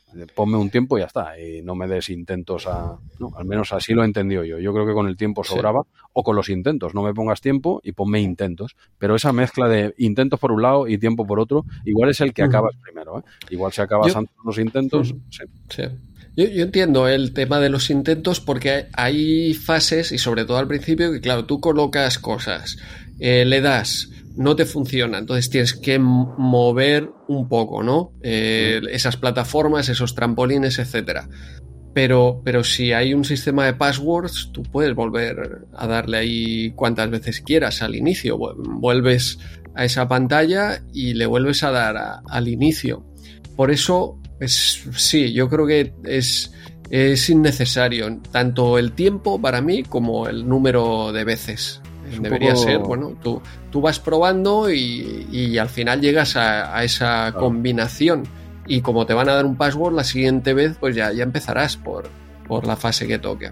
Poco redundante, pero, pero bueno, yo el tiempo sí que lo dejaba, aunque sí que es verdad que puedes empezar las veces que quieras, como acabas de comentar, porque tiene passwords. Pero bueno, se podrían quitar los intentos, se podrían quitar el tiempo, incluso se podrían quitar los dos, porque da un poco igual, tú puedes empezar las veces que quieras. Pues vale, pues ya tenemos la base de tomate en la plataforma y tienes que empezar a poner sobre todo ventiladores, pero también muy importante eh, las, las camas eh, elásticas, ¿no? El resorte quizás se usa un poquito menos al principio y las cajas de bloqueo pues, pues se van introduciendo más tarde también, ¿vale? No empiezas con... Pero son cuatro, ¿eh? Son estos cuatro. Entonces, tú pones un ventilador a la izquierda, entonces, claro, si tú le das al, botón para que salte el tomate, pues conforme salta y pasa y toma, tiene el, ventilador a la izquierda, pues evidentemente él se desplaza un poco para la derecha. Tienes, por ejemplo, cuatro ventiladores, ¿no? En esta fase. Pues si pones cuatro ventiladores, la, el impulso pues será cuatro veces más, más fuerte, ¿no? Irá mucho más a la derecha. ¿vale? Entonces tú vas haciendo esto y ves dónde cae el tomate, que se te va a chafar, ¿eh? A la primera. Ves dónde cae y ves que se chafa, ¿vale? Pues entonces donde ves que va a caer le pones una cama elástica y, y, vuelves a probar. A ver, eh, ventilador, pam, luego cama elástica, da un bote, sigue hacia la derecha, eh, yo que se lo mata a un enemigo o lo que sea, pues bueno, pues puedes usar el resorte este, ¿no? El del, el del payaso que sale para arriba y le pega un impulso de que, que te hace toda la pantalla, por ejemplo.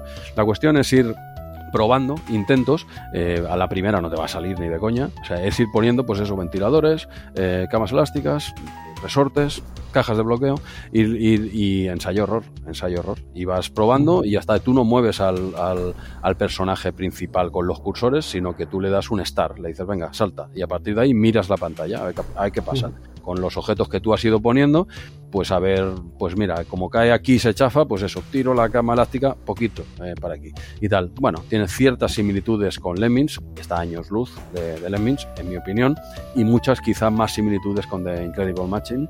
Ahí sí que quizás se parece un poquito más, pero bueno, es un juego más de Signosis que en Navidades, pues ya no sé si era la tercera Navidad seguida que, que ya presentaba un juego similar, porque ya venía de los Lemmings que funcionaron muy bien, pues dice, oye, hago esto parecido, que no está mal el juego, ¿eh? repito. Que este año Luz de Lemmings no lo convierte en mal juego. Es que Lemmings está muy arriba.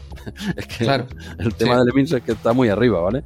Y este, pues está bien, es un juego entretenido. Yo me he pasado eh, varias fases, se complica muy rápido o yo soy muy tocho. Yo creo que ambas cosas pueden ser ciertas a la vez y no pasa nada. y, bueno, pues eh, la mecánica del juego es, es esto, es llevarlo de, de la parte izquierda a la, a la, derecha básicamente, un poquito de scroll. Tienes 10 mundos con 10 niveles, cada uno de ellos con diferentes eh, escenarios. El primero, por ejemplo, es Toyland, como el el país de los juguetes, ¿no? Dijéramos, y tú ves, pues eso, se ven juguetes de fondo, no sé qué, muy a lo Micro Machines, claro, como eres pequeñico, pues ves esos juguetes, esa habitación de, un niño pequeño con diferentes juguetes y tal, y pues tienes hasta 10 mundos eh, diferentes. Eh, no sé, eh, ¿quieres algo más que comentar? La, mecánica del juego es esta. Luego, evidentemente, con tantos niveles, pues, pues te salen ahí pantallas por un tubo, ¿no? Y es ir avanzando. Y tienes un sistema de passwords que, este, que menos mal, que menos mal. Y bueno, es, oye, está bien, el juego está bien. Y vas avanzando hasta que te aburras, te apuntas tu password y a ver si otro día seguimos, ¿no? Y yo veo, sin ser un juegaco, pues yo me esperaba que fuese un poco más pastaña, eh, castaña, ¿eh? Bills Tomato Game, de uff, agárrate, ¿no? Creía que era un, por las capturas, creía que era un plataformas. Y no, es un juego de puzzle, habilidad, mm, resultó correcto. Aquí no sé qué le ponen, bueno, como no tenemos número, le ponen color inchis, pero bueno, yo le pondría un 6, un 7, algo así. Sí, porque el juego está bien, es divertido, pero claro, eh, comparado con otros similares es muy limitado en cuanto a, las acciones que, al número de objetos que quieres ponerle, tanto Incredible Machine como, como Lemmings. Si yo entiendo que quieras hacer un juego diferente, pero ah, para mí se queda corto en el sentido de que, y no le he dado, ¿eh? seguro que sería divertido, pero estoy seguro que este juego, ¿eh? después de 10 fases, estás haciendo lo mismo otra vez. Más complicado, más largo, Claro. pero estás volviendo a hacer lo, lo mismo, ¿no? En Incredible Machine había tal cantidad de, de- de- de objetos y e- iban entrando nuevos, no sé, era como más, más completo. Y, y no, hablemos de, de Lemmings con la cantidad de acciones que hay, esa cantidad de, de- esa libertad en las acciones, ¿no? Aquí es que eh, prácticamente empujas al, al tomate con el ventilador y lo vas recogiendo y haciendo rebotar en, plataformas. sí, sí. Esquivando eh, enemigos, esquivando trampas. Sí, sí, pero es que claro, es que son cuatro objetos los que manejas, tío. Es que, Claro, es solo. que, claro, que está muy limitado lo que tú dices. Cambia la dificultad de la pantalla, que es más grande, que hay más enemigos y tal. Está más limitado. Pero ya te digo, no, eh, no lo pillé en su momento, que era el momento de darle caña a esto. Claro. Ahora yo a esto no me voy a viciar, pero le he estado dando un ratito. En otros juegos que pruebas estás, bueno, lo ves un poco, lo juegas un poquito y tal, y este sí que te queda ese regusto que te queda con algunos juegos, decir, hostia, pues este, no ahora, como te acabo de decir, pero este en la Sí. época lo hubiese pillado bien, ¿eh? Sí. Y es que no lo conocía, tío. Sí, sí, mira, eh, es tal cual lo que yo diría. Eh, en, en la época te hubiera resultado un juego interesante, lo hubieras dado unas cuantas tardes, pero a día de hoy, eh, es que incluso, ¿cómo se llamaba aquel de, de las, eh, las fichas de dominó? Hostia, Sí, ese era disfrutable en día hoy que, que- que te engancha. Ah, es, que, es que el pushover es muy, es muy loco. El pushover es Sí. un pedazo de juego brutal, que no sé cómo nos ha llevado el GOTI de algún año. Claro, pero, pero es un juego así similar, diría, y, y aquel hoy en día tú te engancha y, y puedes eh, jugarlo y pasar un buen rato, Sí. y este estás viendo como, hostia, No. estoy haciendo lo mismo, no, Eh, me, no me voy a otro, me No voy a otro. Sí. Sí. Sí, sí, pues, pues nada, un juego que nos parece correcto, que en su momento lo hubiésemos disfrutado bastante más que, que ahora. Eh, claro, ahora te pones a jugar un juego retro y entre qué, qué me pongo, un Lemmings, un Incredible Machine, un Bill's Tomato Game, ¿sabes? ¿Qué, qué hago? ¿Qué hago? Está, Está claro, claro. ¿no? Está claro lo que vas a hacer. Pero bueno, es el megajuego, nosotros lo comentamos, yo no lo suspendo para nada, un 6 o incluso un 7 pero porque lo he pillado mal momento. Quizás es más un 6 porque ya me pilla a pie cambiado. Pero bueno, simplemente para acabar, decir que había un que hubo un puerto de, de Mega Drive de, de Genesis que Sí. se canceló. ¿Vale? Estaban trabajando en un puerto de- del juego que era de Tempest, Tempest Software, ¿vale? Y finalmente quedó cancelado, pero, pero, gracias a la peña de Sega Age, en 2014 eh, salió una especie de, no sé, no sé de dónde lo sacan estas cosas, de si de, de algún desván o que vete tú a saber de dónde, y, y rescataron ese juego que, que se ve que estaba más avanzado de lo que parece, y parece ser que a nivel eh, online hoy, pues te puedes descargar la ROM para probar este Bill's Tomato Game en una Mega Drive emulada, ¿eh? en un emulador. Si alguien lo ha llevado a un cartucho, pues incluso en un cartucho, ¿no? Pero bueno, un juego, un puerto que fue cancelado y oye, curioso, ¿no? Que en 2014, Ujú. no sé de qué manera, o si lo han rehecho o, o qué, pero bueno, en 2014 ya tenéis este juego en Mega Drive, pero que en su momento fue, fue cancelado. Y otra cosita, eh, un- una, una cosita, un extra que he leído en Movie Games que me ha parecido muy curioso, ¿no?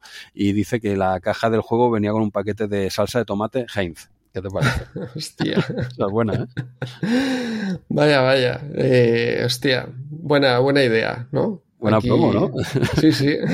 Te venía con una salsa de tomate de, de Heinz, que oye, se- supongo que se pondría en contacto con ellos, decir, oye, vamos a hacer un juego aquí con un tomatico y tal, y decir, oye, pues, pues puede colar, ¿no? Y que ya ves la tontería, oye, eso, vete tú a saber cuando te compras el juego cómo está la salsa de tomate esa, oye, pues, a ver.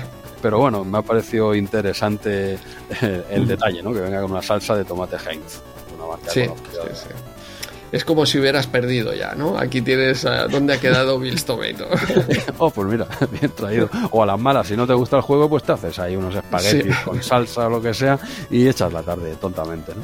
Pero bueno, me gustaría saber cuántos de esos salsas de tomate llegaron en buen estado a, a la- a las casas. Espero que fuesen botes de, de plástico, porque si fueran botes de vidrio, uf, pues es un drama aquello, ¿eh? Claro, y hoy en día esa, esa edición eh, se cotiza mucho. ¿Cómo va? Hostia, claro, con, con- tú buscas la edición original con el bote de, de Heinz. ¿no? Claro.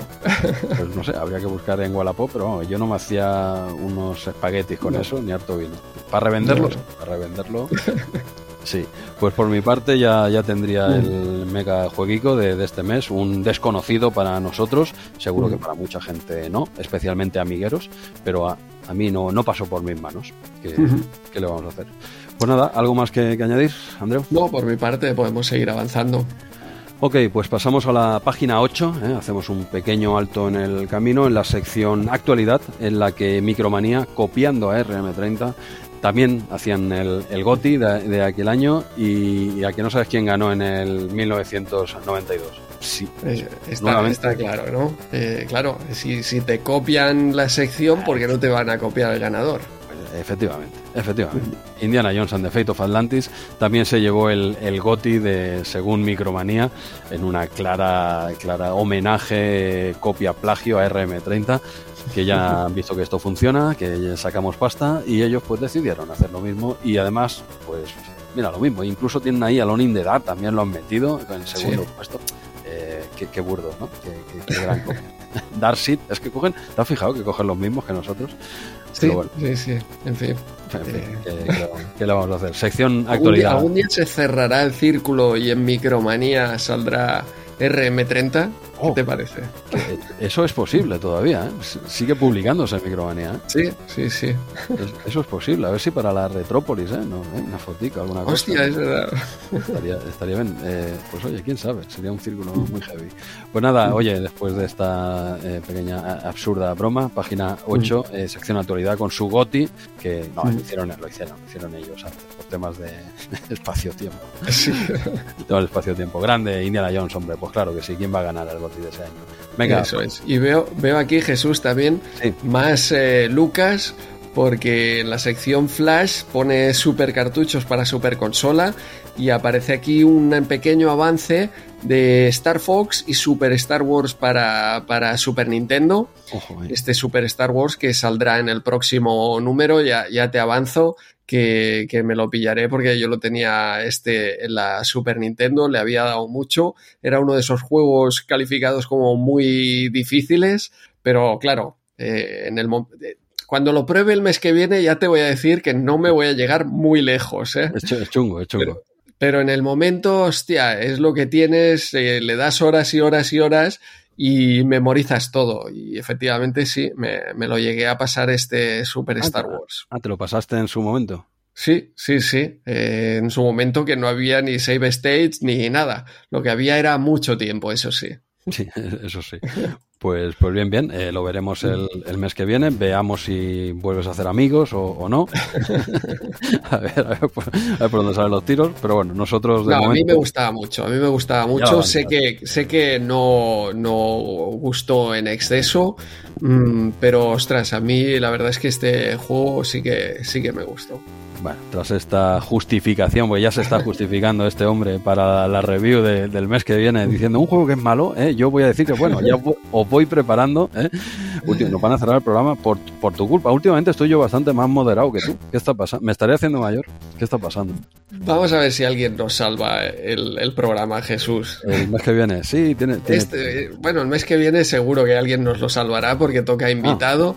Ya ah, digo este, a ver quién ah, levanta este. este. este programa. Venga, va, pues vamos a tirar de ahora que está pegando esto un bajón muy fuerte, ¿eh? ya que llevamos tú y yo demasiado rato hablando.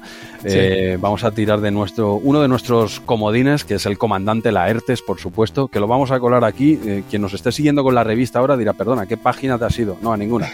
Hay un poquito, el comandante ha hecho un poquito de trampas, pero él puede hacerlo. Él puede hacerlo porque es el, el ya capitán prácticamente de, de RM30 y nos, nos va a nos va a hablar de tres juegos, de tres simuladores, pero de la micromanía número 43. Ojo, ojo a la carambola, el salto acrobático que ha hecho este hombre, pero ha decidido irse a, la micromanía 43 y como él es el comandante, puede hacer lo que le dé la gana.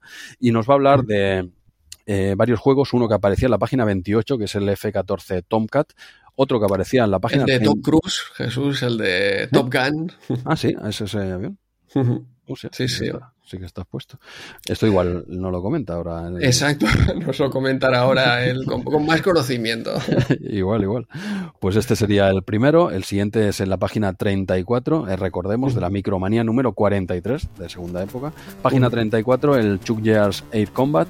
Y el último de la página 46, que es el Knights of the Sky. Los dos primeros eh, están analizados en un punto de mira breve media página. Y el, último, el Knights of the Sky, eh, tenía un reportaje de dos páginas. ¿eh? que nos saltamos vilmente tú y yo, Andreu, en su, en su momento, por lo que sea, pero aquí está el comandante para, para darle caña y hablarnos de estos tres juegos en, en un mismo audio. Esto es nuevo también, en su sección con alas y a lo loco. O sea que quizás sea el momento de que el programa pegue un poquito de su vida dándole al play o cómo lo ves. Sí, sí, sí, tanto. Este Chuck Yeager, que además había versiones hasta de 8 bits, no sé si de este en particular, pero sí que había simuladores con el nombre de Chuck Yeager, eran eh, conocidos también en, CPC, sobre todo.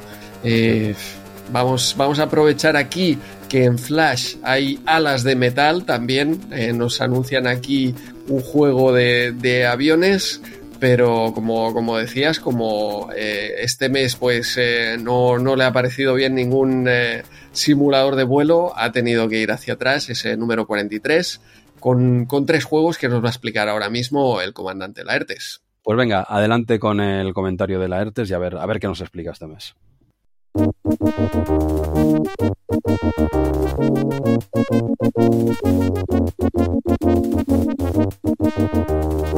Hola amantes de los simuladores, bienvenidos un mes más a Con Alas y a lo Loco. Este mes, desgraciadamente, en la Micromanía 57 no hay ningún simulador, así que me, me he ido a la Micromanía 43 en la que tenemos hasta tres simuladores distintos. Por falta de, falta de simuladores no va a ser, ya que en esta micromanía analizan el F-14 Tomcat de Activision, el Chuck Jaggers eh, Air Combat y el Knights of the Sky. Así que bueno, empezando por el F-14 Tomcat, digo el de Activision para no confundirlo con el Fleet Defender de Microporos, que es de varios años posterior y no tiene nada que ver con este, aunque bueno, ambos simulen un, F-14, que bueno, el, F-14 me imagino que es un avión muy muy conocido para todo el mundo, incluso para la gente no, no aficionada a estos temas, porque bueno, es el, el avión de, de Tom Cruise en Top Gun, en Top Gun la, la original, no, no la nueva de ahora. La verdad es que este F-14 Tomcat yo me imagino que sí leería el artículo en la revista en su día, pero yo ni lo tuve ni, ni nada. O sea, es ahora la primera vez que lo he visto. Y bueno, pues la verdad es que no me ha parecido tampoco nada, nada reseñable. Mm, bueno, simulador bastante sencillito, bastante simplificado, eh, como casi todos los de esta época. Yo creo que bastante por detrás de los de Microprose eh, contemporáneos a este. Pero lo que sí voy a destacar, la verdad, es el, es el artículo de, la micromanía, porque si bien en otras ocasiones eh, lo he alabado, ¿no? Cuando los hacía Juanjo Fernández o cuando los ha hecho Juanjo Fernández, en este caso, pues, uff, madre mía, eh, yo no sé si el que ha escrito esto tenía algo de idea, porque ya simplemente en, en el titular pues ya mete aquí varias, varias gambas porque, bueno, dice que nació en el año 69, pero que no entró en servicio con la Marina de los Estados Unidos hasta 1976. Bueno, ambos datos son, son incorrectos. Pero bueno, eh, eso se le puede perdonar porque bueno, en la época no teníamos internet, evidentemente, y bueno, pues conseguir datos era difícil. Pero vamos, lo que ya dice es que que la entrada en servicio se retrasó hasta 1976 debido a un fallo en el motor que, obligó al piloto de pruebas a aterrizar sobre el portaaviones JF Kennedy en una longitud de solo 600 metros y que a pesar de todo sirvió para demostrar el gran poder de, maniobrabilidad de la aeronave. Eh, bueno, para empezar, el, el portaaviones JF Kennedy mide poco más de 300 metros Así que pues no sé de dónde se saca lo de que aterrizó en una longitud de solo 600 metros. Segundo, bueno, la, parte en la que aterrizan eh, estos aviones en, los portaaviones no, no, cubre toda la longitud del portaaviones, o sea que incluso es mucho menos de 300 metros. Y para poder eh, aterrizar en tan poca distancia, pues eh, hay unos cables de acero cruzados en, en la pista y, y, el avión tiene un gancho que al aterrizar se engancha en, estos cables y le van dando tensión o liberando tensión poco a poco para, para frenarlo ¿no? y absorber toda la energía cinética del avión. Así que bueno, poco más que comentar de este y voy a pasar al, siguiente, al Chuck Jaggers Air Combat, que yo creo que es, un poquito más interesante. Bueno, yo creo que la, particularidad de este de este Chuck Jaggers Air Combat, bueno, Chuck Jaggers mm, me imagino que, bueno, para todos los aficionados será muy conocido, pero bueno, fue el piloto que consiguió eh, traspasar la barrera del sonido por primera vez eh, en el Bell X1, pero bueno, aparte de eso hizo muchas más cosas, ¿no? Porque fue, fue piloto en, la Fuerza Aérea estadounidense tanto en la Segunda Guerra Mundial como en la Guerra de Corea y ahora no recuerdo si en la de Vietnam también. Eh, pero bueno, aparte de eso fue piloto de pruebas de, un montón de, prototipos y, bueno, y vamos, eh, toda una leyenda en el mundo de la aviación. Falleció además recientemente, hace no me recuerdo exactamente hace cuánto, pero nada, hace poquitos años, eh, a, una edad muy avanzada. O sea que, bueno, toda una leyenda la que, la que da nombre a este juego. Y además no solo le da nombre, sino que, bueno, aparece su digitalizada dándote consejos. Y, bueno, incluso su imagen, ¿no? Eh, cuando estás volando. Así que, bueno, pues por esa parte, un, un, un acierto, ¿no? El incluir a Chuck Jagger. Eh, por otra parte, el juego tiene otra particularidad también que es eh, que simula eh, tres épocas diferentes, ¿no? simula la Segunda Guerra Mundial, la Guerra de Corea y la Guerra de Vietnam. O sea que tenemos aviones para elegir de, las tres épocas. E incluso puedes poner a pelear a un avión de la Guerra de Vietnam contra uno de la Segunda Guerra Mundial, ¿no? Para ver qué, hubiera pasado. O sea que es, muy curioso, ¿no? Que te deje hacer esto porque no es una cosa habitual en los simuladores. Por otro lado, pues también yo creo que es un simulador bastante sencillito, ¿no? Eh, bastante simplificado. Por ejemplo, en la, Segunda Guerra Mundial tienes muchas ayudas, te identifica el avión contra el que estás combatiendo, te lo, te lo enseña en una ventana, en fin, bueno, son cosas que evidentemente pues no, no existían en la época, ¿no? Pero bueno, que tampoco simplemente son facilidades al juego. Yo creo que la, pega que tiene es que no, te, no tiene un modo de carrera, ¿no? Como tiene la mayoría de los simuladores, ¿no? En el que eh, creas un piloto y, bueno, pues lo mantienes con vida durante misiones, ¿no? Y, le vas aumentando de rango. No, aquí lo único que hay son misiones sueltas eh, eh, y un generador de misiones, ¿no? En el que puedes escoger los aviones que, que te van a aparecer, el avión que pilotas y es que bueno yo creo que por esa parte pues una pequeña carencia que tiene ¿no? pero por otro lado bueno es un un juego muy divertido y ya digo que con la particularidad de que puedes enfrentar aviones de, distintas épocas. Y ya pasando, quizás yo creo que es al, más conocido de, esta revista, que es el Knights of the Sky, esta vez sí de Microprose, ¿no? que bueno, en, mi opinión es eh, de toda esta época pues la, empresa o la desarrolladora más prestigiosa ¿no? en cuanto a simuladores de vuelo bueno, no, no solo simuladores de vuelo, también hicieron otros simuladores, pero bueno, que tratamos nosotros son los de vuelo. Y bueno, este Night of the Sky pues nos traslada también a otra época totalmente diferente, porque este nos lleva a la, a la Primera Guerra Mundial, ¿no? Quizás un conflicto ensombrecido por la Segunda Guerra Mundial, ¿no? Eh, quizás menos conocido. Bueno, la, aviación estaba en sus comienzos, ¿no? Eh, hacía, bueno, cuando empezó la guerra hacía unos 11 años que, había habían volado los hermanos Wright y bueno, pues los aviones eran todavía muy primitivos eh, hechos de madera y de tela principalmente. Y, pero bueno, durante los cuatro años de guerra pues hubo, hubo muchos avances, ¿no? Los aviones del principio de la guerra comparados con los del final de la guerra, separados ya digo solo cuatro años, pues, pues eran muy, muy diferentes, ¿no? Eh, se comenzó la guerra con aviones desarmados prácticamente, en el que bueno, las únicas armas eran pues las pistolas o, o, rifles que llevaban los tripulantes y se pasó a pues a, aviones armados con dos ametralladoras que disparaban a través del disco de la hélice, ¿no? O sea que mucho mucho avance en cuanto en cuanto a armamento y en, cuanto a en cuanto a los aviones en sí también, ¿no? Se empezó con aviones muy eh, muy lentos y, bastante primitivos y, los aviones del final de la guerra pues pues eran mucho más avanzados, bastante más rápidos, en fin, que hubo, mucho avance en esos cuatro años de guerra. Y este Night of Sky pues, nos permite comprobar todo eso porque tiene una gran, una gran selección de aviones entre los que podemos, los que podemos pilotar, tanto del bando aliado como, como del bando alemán. Y, bueno, y, de, y, de, todas las épocas de la guerra, vamos, desde, desde los inicios de, de, la guerra hasta, hasta los últimos modelos. O sea que por esa parte, eh, muy, muy bien.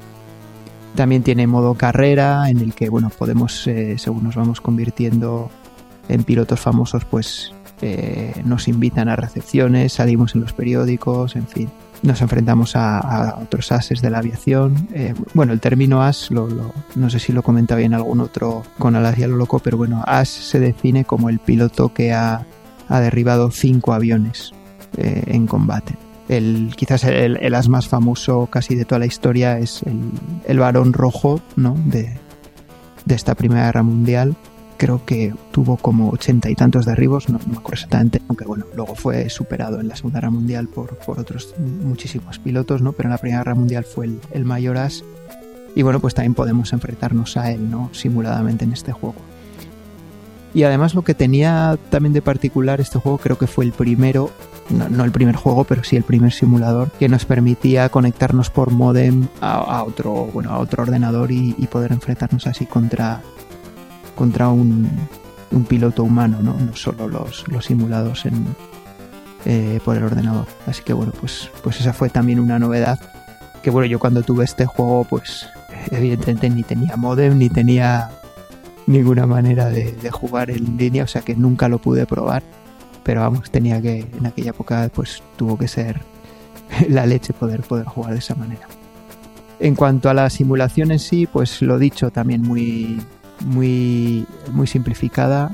Yo creo que simula bien aviones de la Primera Guerra Mundial, pero está también bastante simplificado. Por ejemplo, no tenemos control directo sobre el timón de dirección, lo cual, pues en un avión de la Primera Guerra Mundial, en el que no tenemos eh, ordenador, ¿no? Que entre nosotros y las superficies de control, ¿no? Como si ocurre en los cazas modernos. Pues hombre, no tener timón de dirección, pues, pues te limita mucho, ¿no? Aunque bueno, evidentemente está, está simplificado y el, y ordenador se hace cargo de ello. Pero bueno, es simplemente por mencionarlo. Pero vamos, que este juego en su época, pues eh, fue. Yo, yo pasé muchas horas también con él, con toda esa selección de aviones que tenía y, bueno, pues muy, buenos ratos eh, con él. A día de hoy lo vemos y es muy, muy simplificado, pero vamos, para la época, pues yo creo que fue uno de los, de los grandes éxitos de Microprose. Así que nada más, eh, yo creo que, bueno, breve repaso a tres simuladores en esta ocasión que nos traía la Micromanía 43. Nos vemos el, próximo mes, eh, que ese creo que ya sí que va a ser con la, con la revista correspondiente al mes de, de marzo. Dejo que Jesús y Andreu sigan con, con el análisis de la Micromanía 57 de febrero del 93.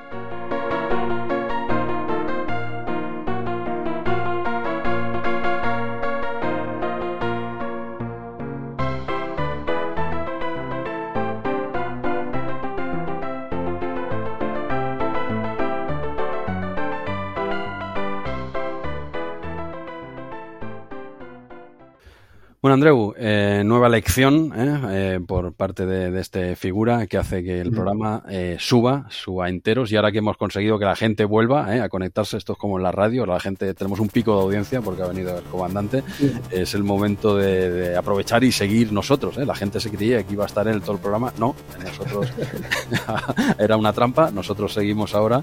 Y oye, excelente review de estos tres juegacos de, la micro 43, recordemos, no los busquéis en esta 57 porque no son de números de, una micromanía anterior.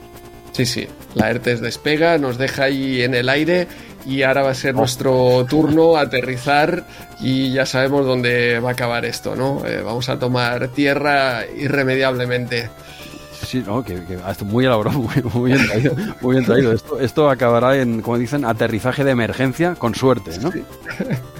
exacto, exacto. Vamos a ver si salimos eh, vivos este mes. Pues oye, genial. Eh, Lartes, muchas gracias como siempre mm. por colaborar con, nosotros. Y venga, seguimos. Nos habíamos quedado en la página 8 de, eh, antes de, este intermedio de calidad. Y nos vamos a la, a la 9. Pues seguimos a la 9 con eh, una página de publicidad con uno de los mejores ordenadores de, un poquito de Amiga, un poquito de Amiga, pero ojito, eh, yo creo que es la primera vez que aparece el Amiga 600 anunciado en Micromanía, o no recuerdo yo este anuncio de, la Amiga 600, no sé si ya había salido. Yo no lo recuerdo, no lo recuerdo así. Seguramente en, eh, páginas de venta estaría, por supuesto, Amiga 600 y Amiga 1200, Pero, pero este anuncio no lo recuerdo, o por lo menos me resulta.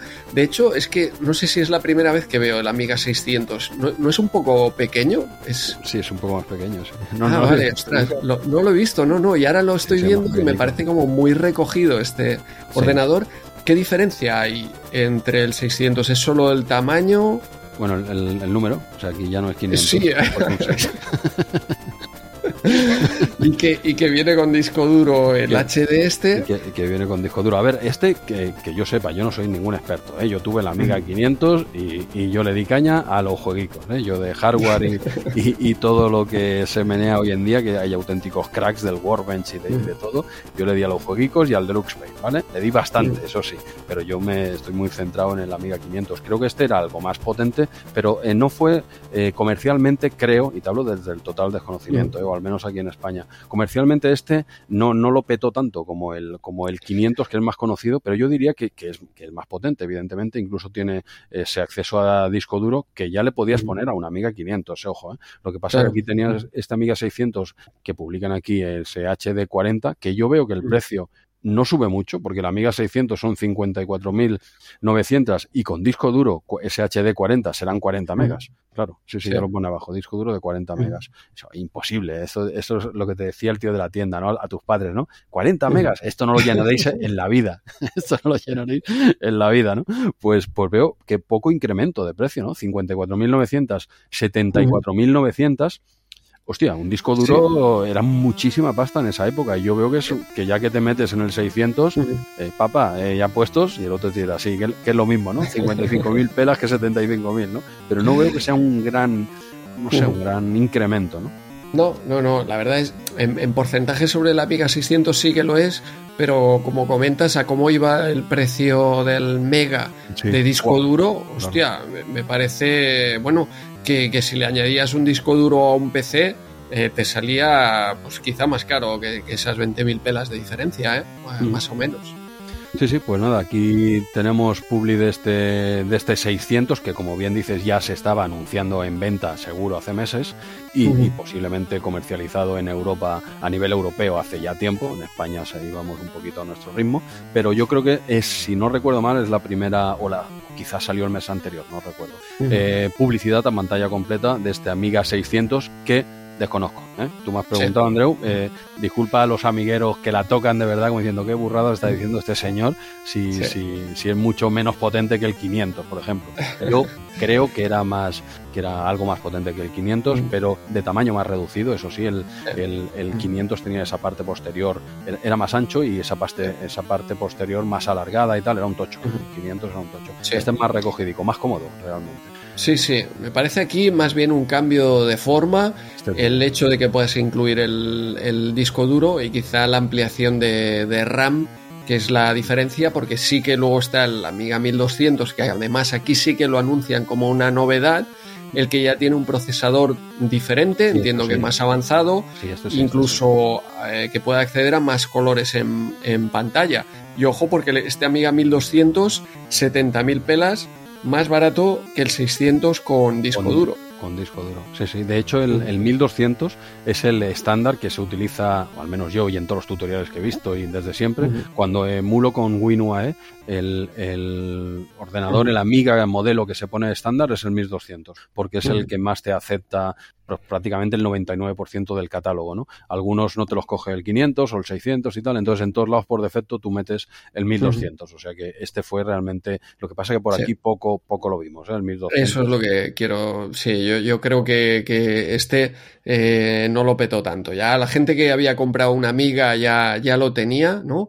Y la gente que quería algo más que una amiga quizá ya se iba directamente al, al, PC. No sé si fue el intento aquí de Commodore por hacer frente al PC, pero ya, ya fue un, fracaso, ¿no? Porque realmente eh, la gente, no, en, ventas, porque la gente eh, de a pie eh, no creo que viera la diferencia entre la Amiga 500, ¿no? Yo tengo el 500 y puedo jugar a la mayoría de juegos, excepto a, pues, a tres o cuatro que a lo mejor, o aplicaciones muy específicas que, son no era típico en, los críos de, la época utilizarlas, ¿no? Por eso mm, comento que, aquí pues eh, esto no tenía sentido. Si tenías una Amiga 500 ya, eh, era todo lo que necesitabas. Bueno, para mí sí lo tenía, ¿eh? Lo que, para mis padres no. Para mis padres no, tenía sentido decir, tío, eh, tienes un ordenador igual que este, además más grande, ¿eh? que lo compramos hace un par de años o, tres, eh, que, te acuestes, básicamente, ¿no? Pero sí, sí, ya posiblemente sea eso, pues Commodore pues intentando luchar con, con, con PC en ese, en ese momento, bueno, ya sabemos cómo acabó la cosa, pero, pero sí, sí, ese 1200, ya te digo que, que era bastante pepino pero, pero bueno, quizá ya la gente ya tiraba, empezaba ya a tirar por el, por el, PC de forma errónea, con, completamente. ¿Cómo sería nuestro presente hoy en día si hubiésemos girado pues ahí a la derecha? ¿eh? 1200 eh, hubiésemos seguido a día de hoy, sería tan maravilloso, pero como, dice Cal, siempre hablamos así como en, condicional, ¿no? Eh, si, hubiese, que si hubiese pasado y si hubiese tal. pero, pero bueno, pues, pues no lo sabemos. Pero bueno, ya tienes publicidad aquí de. Ya llegaba al 1200 y ya teníamos aquí el, el 600. Pues nada, eh, no sé, ¿sigues dándole tu caña a la revista o hasta aquí RM30 de este mes? No, no, eh, aún hay más? aún hay más, chicos. Sí, sí, solo hemos comentado un juego y, viene, vienen más. Ah, no mucho más, o no con más calidad, pero sí un ratico más de, de RM30. Página 10, y tranquilos que no vamos a ir página a página, pero página 10 en actualidad tenemos a Dino Dini que ficha por Virgin para continuar con su franquicia de kickoff. Vemos aquí también en actualidad Day of the Tentacle, futuro GOTI 1993. ya está, ya está, es verdad, ya te lo van avanzando aquí. Por cierto, Dino Dini, cuando con la continuación y tal, hablas de Goal, ¿eh? del juego. Hostia, ¿cuál? Eh, ¿Es lo que hizo en, en Virgin o sí, cómo va? sí, yo, diría que sí, que la continuación que hizo cuando se fue, esto lo comentamos así en, algún programa, que cuando ya se enfadó con los de su empresa y no sé qué, y el kickoff no se lo pudo llevar, dice, sí, pues, pues hago mi kickoff, o sea, el gol. y, creo que aquí es donde le dan vía ancha para hacer eh, ese gol, creo. ¿eh? Te digo, porque esto lo teníamos aquí apuntado y no, no he consultado nada, pero yo diría que, que, es con Virgin cuando saca el gol. Pero bueno, mm, eh, otra que nos confirmará Canu 2021. Exacto, eh, que lo digo con más propiedad. Y nada, sí, sí, ese Day of the Tentacle, ¿ya, ya está por aquí o qué? Bueno, ¿ya, ¿ya se había publicado quizás en Estados Unidos o estaba por llegar? Pues eh, no lo sé, está aquí en actualidad, o sea que se va a venir. yo creo que llegará, pues si no es en el verano, alrededor del verano, llegará aquí. en Micromanía dice en preparación PC, aquí. Ok, ok, pues pedazo de qué decir de Die of the Tentacle, ¿no? ya, llegará, ya llegará. Ya llegará, ya llegará y ya nos acompañará alguien para, comentarlo. seguro. Página 11, Waxworks. Eh, seguro que Cal nos dirá algo hoy, si, si tiene tiempo, en su sección de, de Maníacos del Calabozo, de este nuevo juego de Horror Soft. Página 12, Hobby Consolas, que nos regala aquí este mes unas pilas. Eh, también eh, Hobby Consolas, ya hemos comentado que han vuelto, eh, ha vuelto Retro Hobby 30 con, con nuevo equipo y ah. con pilas, con las pilas cargadas. Oh, qué bien, qué, qué, qué, bien, traído.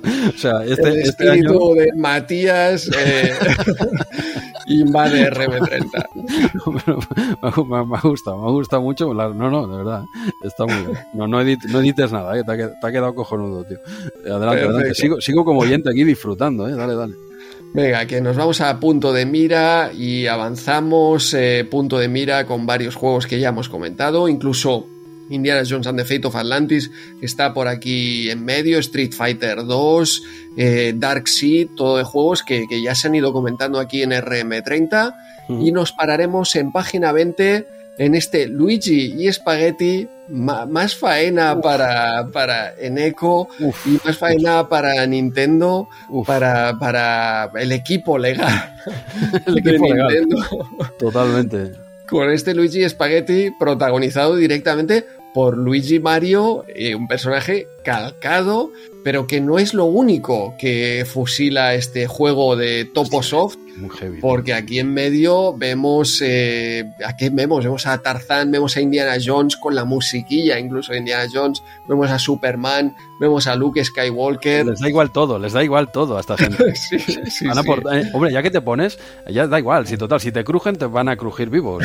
pero, pero ¿cómo pueden tener ese des Bueno, sigue, sigue, sigue. Sí, sí, es que es increíble, pero era, era el, el momento, iba a decir, era el momento, ojo, que a partir de aquí, de esta época, ya no era el barra libre que habíamos visto anteriormente de meter, eh, bueno, en la abadía del crimen y te fusilas el libro, de, meter eh, eh, nombres de jugadores originales en los juegos de fútbol, etcétera, de incluso fusilar recreativas con ese Mega Fénix.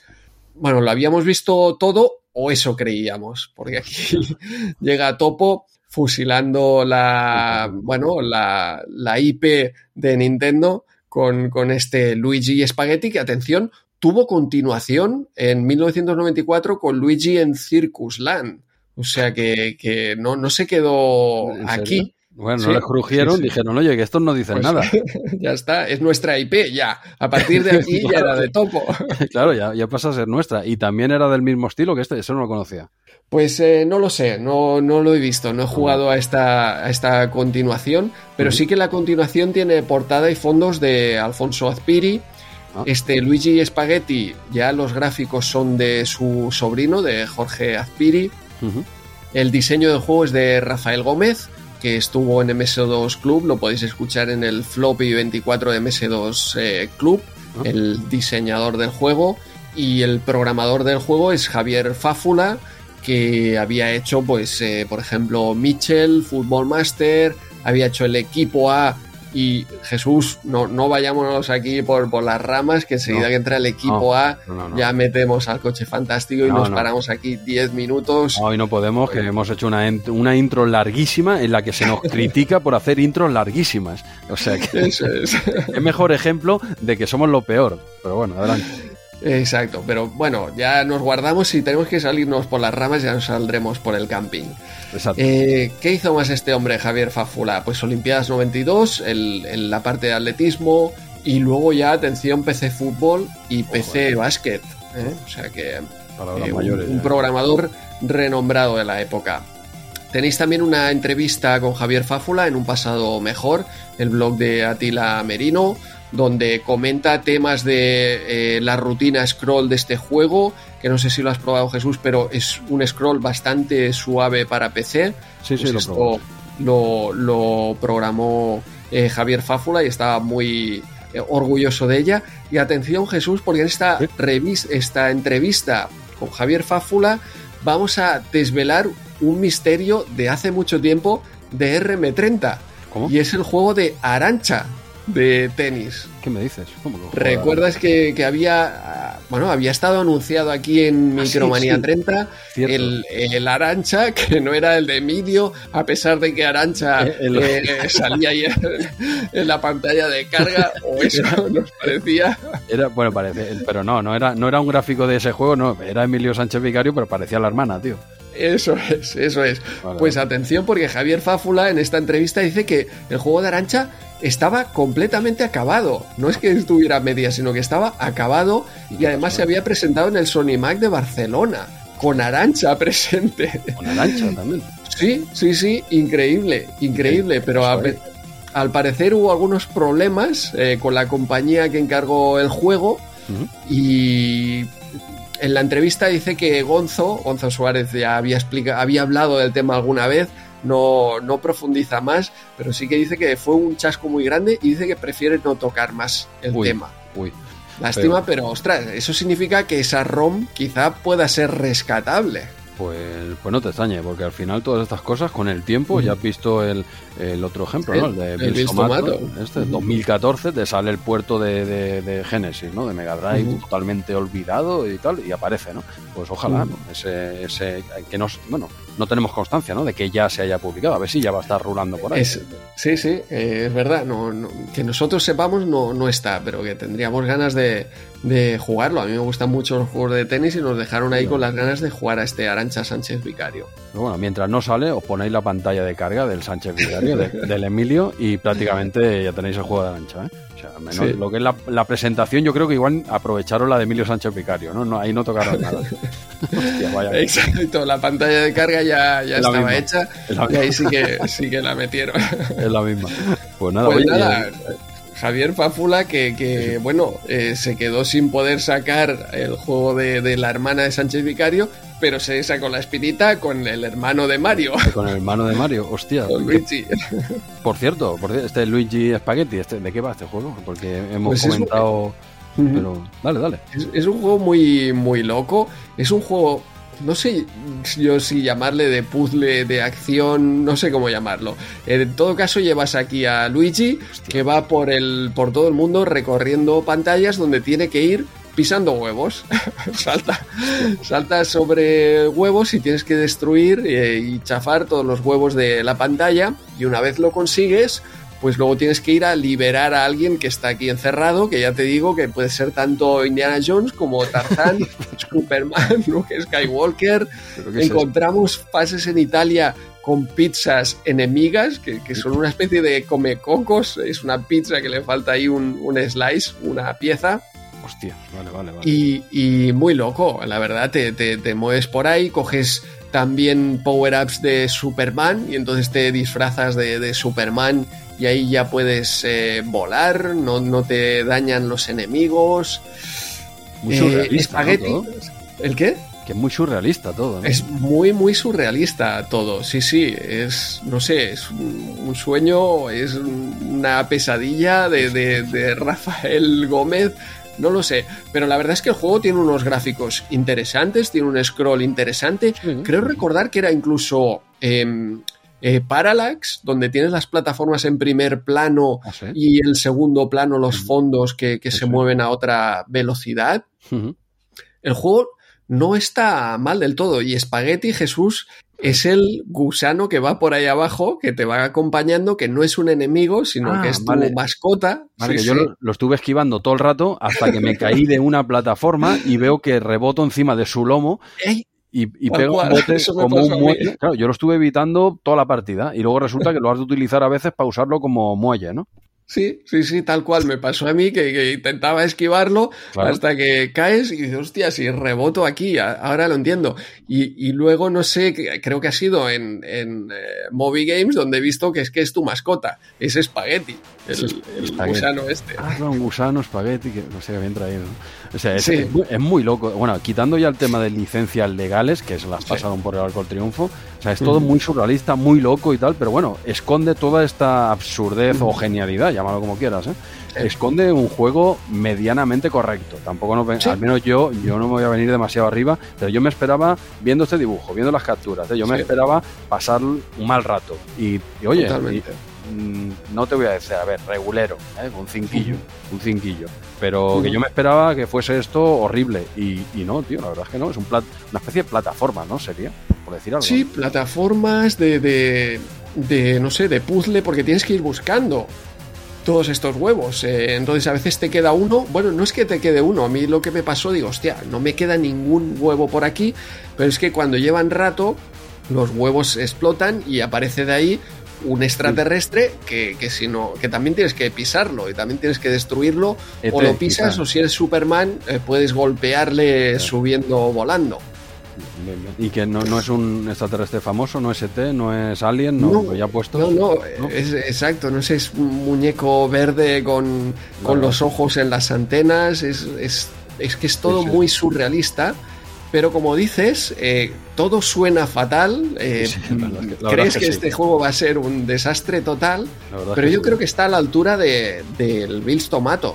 Es, un juego más. Hostia, no sé, no, ¿eh? yo, yo no, lo veo, ¿eh? No, no, no, no, el visto mato yo lo pongo por encima de este, ¿eh? Bueno, vale, sí, pero, pero en el sentido de que eh, yo le he empezado a dar y digo, bueno, es un juego que en la época me hubiera parecido correcto. Quizá, cierto, en la época le hubiera dado más a Bills Tomato, me hubiera parecido mejor juego. Está más trabajado. Bueno, sí, la verdad es que este, pero es lo mismo en el sentido de que al cabo de cinco minutos este juego ya dices, vale, eh, no necesito más. Simplemente es lo que me ha pasado y es lo que me hubiera pasado con el Bills Tomato si, si hubiera sabido cómo jugarlo, ¿no? Que después de cinco minutos hubiera pensado, vale, ya esto me ha dado todo lo que me puede dar este juego y pasada la curiosidad, mm, pues ya está, porque además Aquí no hay tiempo para pasarte la pantalla, solo tienes que tener paciencia para evitar a los enemigos. Los enemigos van pululando por ahí y lo único que tienes que esperar es a que se aparten. Así que en, en, tema de jugabilidad es cierto que dices, hostia, estoy pasando la mayor parte del rato esperando a que este enemigo se vaya a otro lugar para poder pisar ese huevo sin, sin problemas, sin que me consuma energía el enemigo, ¿no? O sea que en ese sentido sí que eh, pues eh, la jugabilidad es un poco corta y, cansa, ¿no? Pero eh, me ha sorprendido, me ha sorprendido porque me esperaba una basura y me he encontrado con un juego que a nivel técnico es impecable, o sea, no es espectacular, pero no tiene ningún tipo de fallo. y a, nivel jugable, pues se controla bien, eh, vas haciendo las cosas. Quizá lo peor es el diseño, ¿no? Que, el juego no da para más. Pero, pero bueno, eh, la verdad es que me ha sorprendido eh, positivamente porque iba con unas esperanzas muy bajas. No, no, te, ha pasado igual que a mí. O sea, yo ya, eh, eh, bueno, iba ya diciendo esto va a ser lo peor de lo peor, vamos a echar unas risas aquí y me he encontrado con un juego que dices, hostia, pues, pues qué pena, ¿no? Que yo esperaba que fuese horrible y, y no lo es, ¿no? Un juego, mm, no sé, 5, eh, no te lo suspendo, pero ahí lo mm. dejo, yo qué sé. Pero justito, un juego justito, pero bastante mejor de lo que me esperaba. En la jugabilidad, respecto a la jugabilidad, es cierto lo esto de muchas esperas, no es dinámico, no es divertido al final, enseguida te cansas. Pero el hecho mm. este de que pasan algunos otros juegos, y a mí me molesta mucho, tío, que cuando quieres saltar y le das para arriba, ya, ya directamente salta en la dirección en la que estás andando, o sea, salta en diagonal. Eso pasa en otros juegos y cada vez que me encuentro con un juego de ese tipo me da mucha rabia, tío, porque hay veces que quieres saltar en vertical y no puedes. Tienes que saltar sabiendo que el, que el personaje va a avanzar hacia, hacia el lado en el que esté mirando y eso lo complica y dice, a ver, pero ¿por qué no puedo saltar recto para arriba si quiero, no? Pues no se puede. Eh, él si vas para adelante y tiras para arriba, salta en diagonal hacia adelante.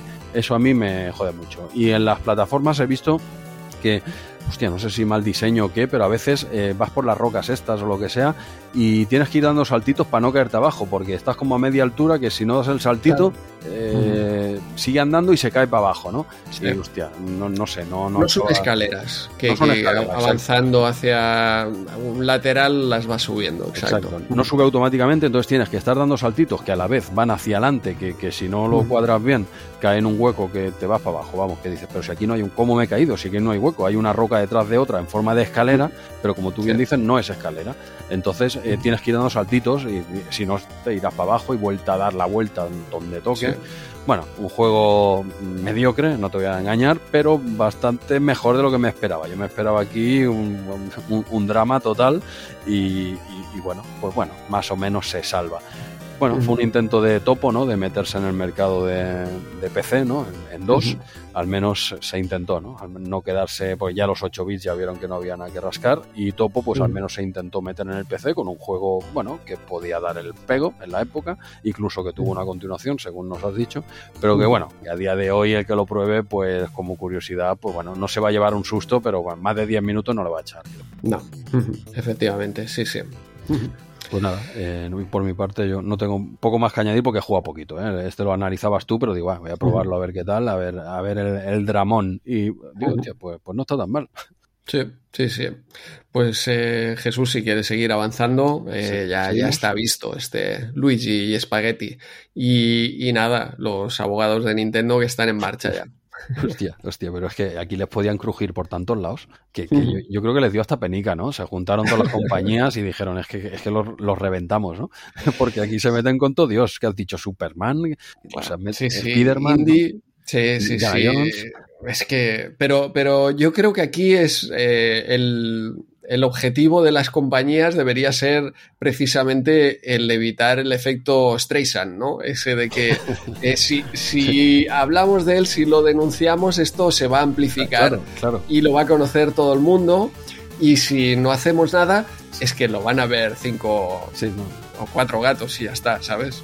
Y, así fue, así fue. Realmente hubiese, no, verdad, ¿eh? igual se hubiesen ayudado más, eh, porque yo te digo, yo cuando llegué aquí digo, hostia, lo primero que hicimos fue enviarle un WhatsApp a Eneco diciéndole, oye, que para el mes que viene te enviamos más faena y, que no, no, sé si le sonaba a él también o no, porque es un juego que no es muy conocido, ¿eh? al menos Sí, porque es que no es de Nintendo para nada, porque ese, ah, ese Mario eh, que, que comentamos el mes pasado es que llegó a salir en Super Nintendo, está claro que no era de Nintendo, pero, pero sí que salió en máquinas de, Nintendo, ¿no? Pero este totalmente se escapa de, vamos, de, las garras de Nintendo.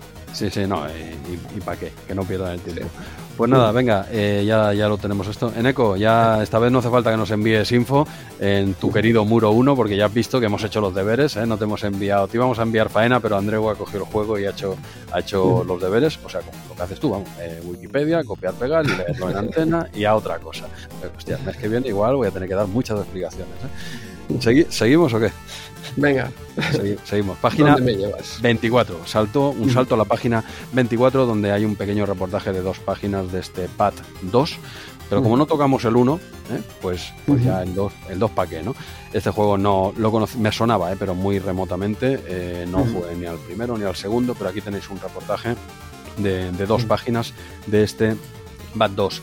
Siguiente página, eh, otro doble, doble página de otro juego que, que, tampoco me sonaba para nada. Ya te digo, esta manía para mí, yo creo que de lo que llevamos de RM30 está siendo la más desconocida. O están saliendo. Mira que en micromanías posteriores saldrán juegos que, que, me los sé de memoria o que los he tocado mil veces. Y en esta micro me estoy encontrando, cuando hicimos el resumen, ya iba viendo, digo, es que no me suena ni la mitad de la revista, tío.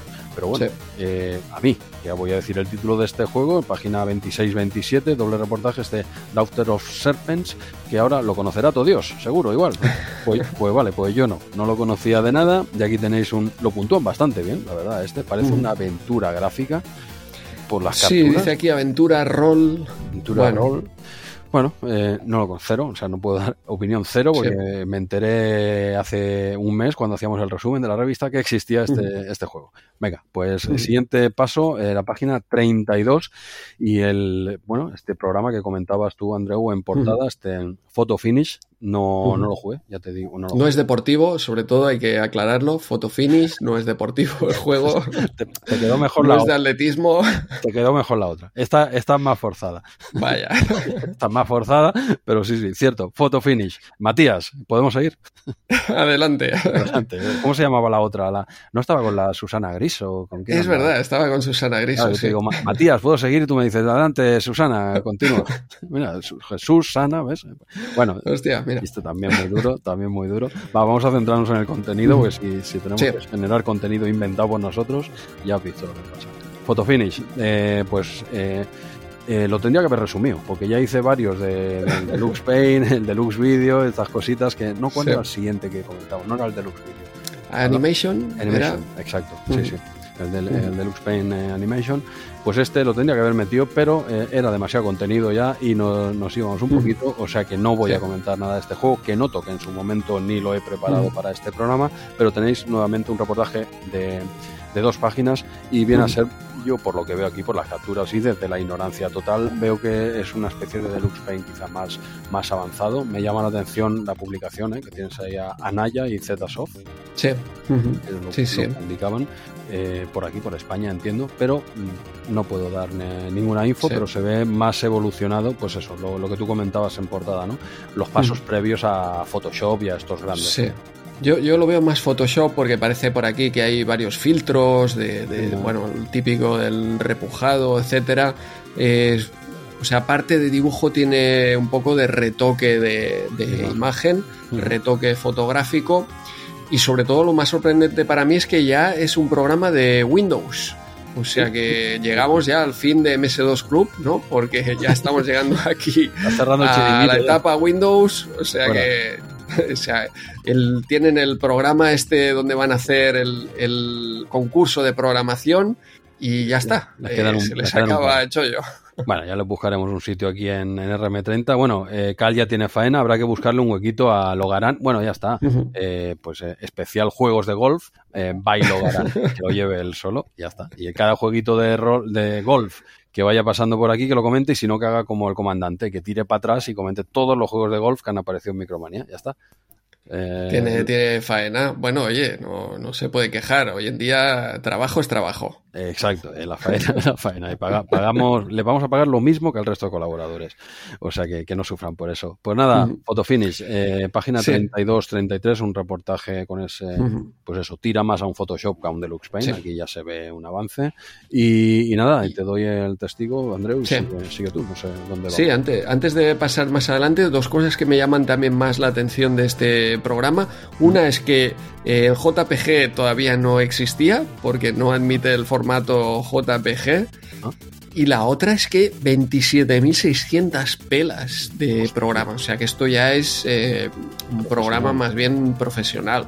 Mm, y Micromanía metiéndose en este tipo ya de, programas mm, me parece muy interesante, ¿no? Micromanía que era una revista de, de prácticamente videojuegos y que estamos viendo que está avanzando, eh, se está moviendo con el mundo del PC y se está adaptando también.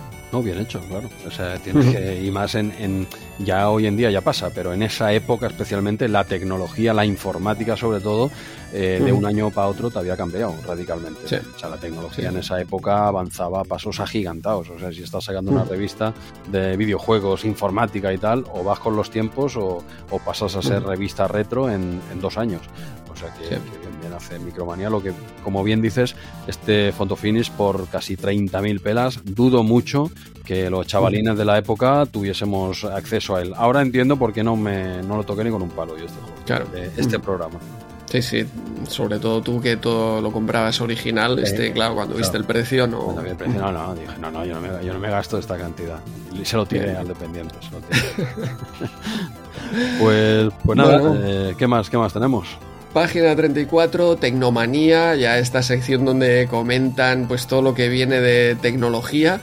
Y atención aquí, un teléfono para ir al cine. yo no recuerdo lo que hablan aquí en Micromanía, ya que en 1993 o que en febrero de 1993 hubiera problemas en el cine de, los móviles que sonaban y, y por eso anuncian, atención, uno que solamente vibra sin molestar. Esto es ideal para que no molestes en el, en el cine. Mm, no sé, en 1993 no me había pasado esto y pues en 2023 el tema de la vibración todavía hay gente que no lo ha descubierto. Eh... 30 años después, hostia, pero, pero eh, ya en el 93, o sea, ya había móviles. O sea... Yo no recuerdo para nada eh, esto, la verdad. Sí, sí, Yo 95 es cuando empecé a ver móviles. Eh, y no sé si 99 cuando empecé a tener este mismo que hay aquí, o algo así parecido. Sí, sí, este es un Motorola. Evidentemente, sí, sí, que habría móviles, claro, pero ya, eh, bueno, en la clase obrera yo creo que pocos móviles tocamos. Y el teléfono este para ir al cine, yo creo que era un problema que todavía no nos había llegado a la clase obrera, dijéramos. las élites igual se molestaban, ¿no? Apaga el móvil cuando estés en el cine. ¿Qué móvil? ¿Qué es un móvil? Pero sí, sí, ya, ya había móviles y aquí este, pues oye, con la gran innovación de la vibración, tú. Sí, sí. No sé, ya te digo, yo no recuerdo hasta bien avanzado el 95 o 96 aquello que regalaban ya los móviles con, con el colacao y etcétera. Pero aparentemente eh, ya era un problema, según Micromanía. Bueno, pues no, no, hay que es la fotico, o sea que es real, no se lo inventan, sí. ¿eh? Sí, sí, efectivamente. Seguimos eh, avanzando, página 36, eh, llegamos a las micromanías con la sección de Yo Nexus 7 Y real y virtual como la vida misma, este relato que nos eh, deja aquí Rafa, pues eh, muy interesante porque comenta que precisamente en 1895 eh, la gente lo flipaba mucho con, con el cine, con esas imágenes de la locomotora simplemente llegando a la estación y la gente que salía espantada de la sala, pues es justo lo que aquí proyectaba que nos iba a pasar a nosotros con la realidad virtual, ¿no? Que, ya flipas sin contenido, sin que el contenido sea interesante, solo con, el, con el, método y el sistema eh, estamos flipando. O por lo menos eso es lo que comentaba aquí Rafa para los inicios de la realidad virtual. Genial, genial. Eh, luego, página 37, el Alone in the Dark, donde nos explican pues el mapeado y todo lo que hay que hacer, una guía absolutamente necesaria, yo creo, para poder sobrevivir en esta mansión de Alone in the Dark. Eso era un, eh, ¿esto era un desplegable, puede ser? Eh, sí, en portada dice que es un desplegable. Sí, porque parte la sección esta de... Sí, ¿sabes? La de micromanías queda partida, digo porque tenemos el PDF delante, pero yo diría que sí, que esto, y ahí tenías la casa en enorme. Eso eh, es. Por eso está así en el PDF un poco. Porque, claro, sí, porque continúa la sección micromanías en la página 45, ¿cierto?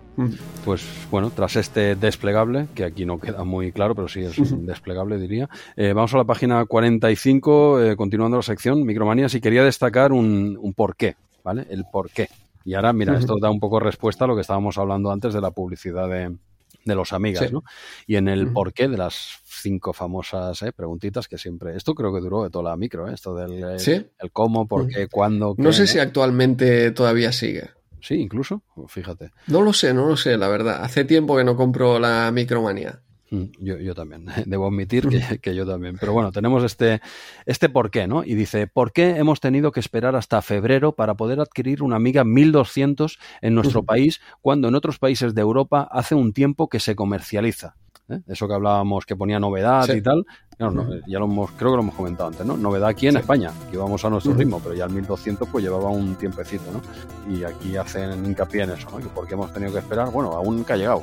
¿Sabes lo que te digo? Que aquí en esa época no, no era como ahora, ¿no? Que sale un producto eh, el mismo día a nivel mundial. Pues bueno, pues eh, aquí en la Amiga 1200 llegó en febrero de hace 30 años y no sé el tiempo que llevaría por Europa, pero ya intuimos que, que una temporadita, ¿no? Sí, sí, eh, parece ser. Y en esta página Jesús también anuncian en el ¿Sabías qué? la película de Mario. Oh, la, infame película de Mario. Sí, la infame película de Mario, no la que va a salir ahora de, animación 3D, sino pues aquella de, acción real que aquí nos comentan que se encuentra en fase de producción. Uf, durísima. aquello sí que era duro, duro, tío. Pero aquello eh, sí era producto oficial. Sí, sí, sí, totalmente. Evidentemente, vamos, en el mundo de los videojuegos se te podían escapar cosas, pero en el mundo del cine había que pasar por, por caja de todas las licencias, claro. Sí, o sí. Pues, pues nada, nada. Que, venga, que venga la peli. La, la, vimos ¿eh? en su momento, por supuesto, y, le, teníamos ganas, ¿eh? Hostia, la peli de Mario, no sé qué. Y madre mía, vaya chasco. Era un poco, pasó un poco como la película de, de, Dragon Ball, de Bola de Drag. ¿Sabes? Aquella como Hostia, no la he llegado a ver, pero sí, sí por favor. Yo creo que es lo peor que he visto en cine, tío. Bola de drag, ¿eh? yo soy un enfermo de bola de Dragon. Ball, ¿eh? Y, salí del cine diciendo, pero bueno, salí, no, ya viendo la película diciendo, pero, esto, qué es? O sea, ¿de, qué están hablando? O sea, Goku yendo al instituto. Dices, Hostia. Sí, Goku yendo al instituto, el, el Muten Roshi viviendo en un apartamento. Pero este señor tenía una isla preciosa, pequeñita, con su palmera, con la, la Kame House en rosa y tal. Un apartamento pero, pero ¿de qué, de qué, de qué saga? No, no, digo que sea mala la peli, que es horrible, pero ¿de qué, de qué saga estáis hablando? Pues, os lo estáis inventando todo, tío. Y Yamcha tenías que ver, bueno, bueno, tenías que ver a Goku mismo. Era lamentable. En una época en la que podías hacer, que es que no, no tiene perdón, ¿no? Porque yo entiendo el tema Masters del Universo, eh, bueno, haces una peli de bajo presupuesto, no tienes acceso a reproducir un cierto mundo como hoy en día, pero esta de, bola de drag tampoco es tan tan antigua, es relativamente reciente. Es lo, que te iba a se, decir. se, podía haber hecho lo que hubieran querido, ciertamente. Sí, sí, sí, no tiene tantos años. O sea, ya estaba en una época en la que podías Ujú. hacer un pepino de peli, tío. Y es que yo Ujú. siempre he pensado que una peli de Dragon Ball en imagen real, eh, Wow. bien hecha, pero o sea, de, de, de pasta, ¿eh? de una triple A, puede ser muy loca, ¿eh? O sea, no, sé qué película es de Superman, que hay una pelea, no sé si es Superman Returns o yo no sé, no, yo es que tampoco estoy muy puesto en temas superhéroes, pero sí que hay una pelea de Superman contra otro tío en una ciudad que es muy Dragon Ball, que digo, mira, esto, esto es lo que tenía que haber hecho con Dragon Ball. y es muy de pegarse hostias ahí, destruyendo media ciudad para arriba, atravesando paredes, no sé, bueno, pues, pues eso, ¿no? Y pues sí, no sé, eh, eh, olvidaos del Dragon Ball Evolution, eh, no lo has visto, no, no, de verdad no pierdas el tiempo porque es, es lamentable y además ya no es que sea mala, es que, es que no tiene nada que ver con Dragon Ball, es que me estás contando otra película, ¿no? Pero, hostia, si hiciesen una Dragon Ball imagen real de billetes, ¿eh? en plan. Hollywood, pasta, muchos billetes, podría salir un peliculón de acción, evidentemente no te Ujú. esperes una historia loca, Claro. pero podría ser uno muy, muy espectacular. Pues nada, ¿por qué hemos llegado a Dragon Ball? Ah, sí, pues sabías que este, ¿no? Eh, sí, este sabías que. Y de hecho, aquí en Micromanías eh, también había en la otra pantalla, pues una. alguien que había enviado una ilustración de, de Dragon Ball Z. ¿Eso en cuál? En la página 36 eh, de Micromanías. Como ah. está partida. Vale, vale, vale, no la tengo Sí. delante. Vale, vale. Ujú. Ok, pues nada, seguimos, seguimos avanzando. Sí. De- después de, de esto, de, de este porqué de, de la Amiga 1200, nos vamos a la página 46 con un nuevo episodio, un nuevo capítulo de este anuario del soft. Que, que aquí lo titulan 1985, de sorpresa en sorpresa. Bueno, ya vemos que esta es una sección que no sé si es el segundo o tercer mes ya que está con, con nosotros, bastante interesante y veo que bastante bien. Bueno, tú has comentado ya varias Sí. de ellas, están bastante bien informados, o sea, una, una, una cosita seria, no son cuatro fotos y, y no, la verdad es que parece curraete, ¿eh? yo no me lo he leído, pero por lo que tú me has comentado y la info que veo aquí así superficial, la verdad es que, que pa- parece bastante interesante a quien le pueda interesar y tiene, Mm. tiene una nueva entrega aquí. No sé si quieres comentar Sí. algo, si lo has leído este, este mes. Sí, también. lo he leído este mes también y claro, empezó eh, que me gustaba quizá más, o de hecho lo que me gusta es la idea, ¿no? Pero eh, me parece que es que se está convirtiendo prácticamente en una lista. Anuario del soft y 1985 de, tienes cuatro imágenes de, de los juegos representativos del año y una lista prácticamente. La redacción acaba siendo una lista que, eh, claro, en el, desde el punto de vista del momento, oye, pues a lo mejor era ideal, 1985, a ver qué salió, tengo aquí una lista, estos son los destacados, pues me voy y me los pillo por 395 pelas o lo que sea, ¿no? Pero hoy en día, desde el punto de vista que dices, hostia, un, documento para que me resuma ese 1985 eh, que había en el mundo del videojuego. No, no lo es. Es más bien una, una lista. Y me gusta la sección, pero cada vez le veo que le falta chicha para leerla desde hoy. Eh, en el momento, como te digo, pues vale, una, de esta lista de juegos que no tengo, que, puedo probar, que puedo sacar barato. Bien, pero, pero eh, leído 30 años después, se te queda corto, ¿no? No es realmente ese anuario, no es esa historia de 1985 que, que esperas, ¿eh? Que no está mal, pero yo la veo eh, que se me queda corta, básicamente. Entonces, Pepo, que has bajado. Nos hablabas mejor de esta sección hace uno y dos meses, ¿eh? Veo que ha bajado un poquito. Ya no, no, no se lo han currado tanto, ¿no? Como nos estabas comentando los primeros meses. Sí, o me gustaba al principio la idea, a ver qué tal, y, y quizá la han ido reduciendo. eh, en fin, eh, bueno, que no está mal, ¿eh? ya te digo. Yo mi queja es que, eh, visto desde ahora, pues eh, se, me queda, se me queda corta. Qu- Quisiera que esta sección fuera de al menos cuatro páginas, por ejemplo. Mm, Dos paginitas igual, sí, que un poco cortas.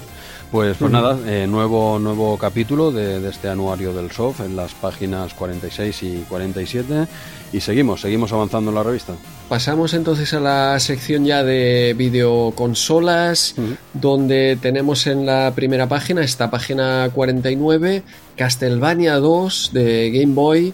Ya habíamos comentado el Castlevania 1 de, Game Boy, que nos había gustado mucho. Y de hecho, creo recordar que aquel mismo día que comentamos ese Castlevania 1, eh, aproveché también eh, para comentar algo de Castlevania 2, porque los había jugado yo creo que seguidos, tanto ese 1 como este 2. Me suena porque a lo mejor ahora estaba pensando que quizá eh, apareció en aquella eh, Nintendo Acción número 1 con ah. Eneco, ahora no lo recuerdo, pero sé que este Castlevania 2 lo habíamos tocado y yo pensaba que era cuando comentamos el, el, 1 de, Game Boy precisamente. Y entonces poco que añadir a, este 2 o quieres...? Sí, no, no es el juego que hemos escogido, yo creo que, exacto, eh, redirigimos ahí a los oyentes a ese Castlevania 1 que comentamos aquí, que yo creo que comentamos algo del 2, y si no, en la Nintendo Acción con, con Eneco fue donde comentamos este Castlevania 2, pero recuerdo de haberlo jugado y comentado, porque es eh, realmente bueno. Los, los Castlevania 1 y 2 de, Game Boy eh, me gustaron mucho. Eh. Son adaptaciones a Game Boy realmente buenas. ¿Pero esto lo dices de verdad o, no te gustó Castlevania y es para que no te apreten dos meses seguidos? ¿Es sincero? No, no, Me, gustó totalmente, totalmente. Creo recordar que Castlevania 1 comenté que era un poco lento y que esto se mejoraba en el 2, pero es un juego que, se disfruta un montón. Eh, lo disfruté un montón ese juego. Eh, no, no sé si llegué a pasármelo, llegué a la última fase ahí a base de, grabar partida. Igual en este 2 eh, me suena algo parecido, porque estoy viendo aquí esta pantalla con los pinchos y las cadenas. Esta la recuerdo perfectamente de grabar estado eh, bastantes veces por aquí y el 2 lo recuerdo que, lo habían hecho un poco más ágil, creo recordar. Te hablo de memoria, ¿eh? son juegos que merecen la pena jugar sin duda. Sí, hostia, Castlevania Game Boy. ¿Qué, puede salir mal, no? sí, sí.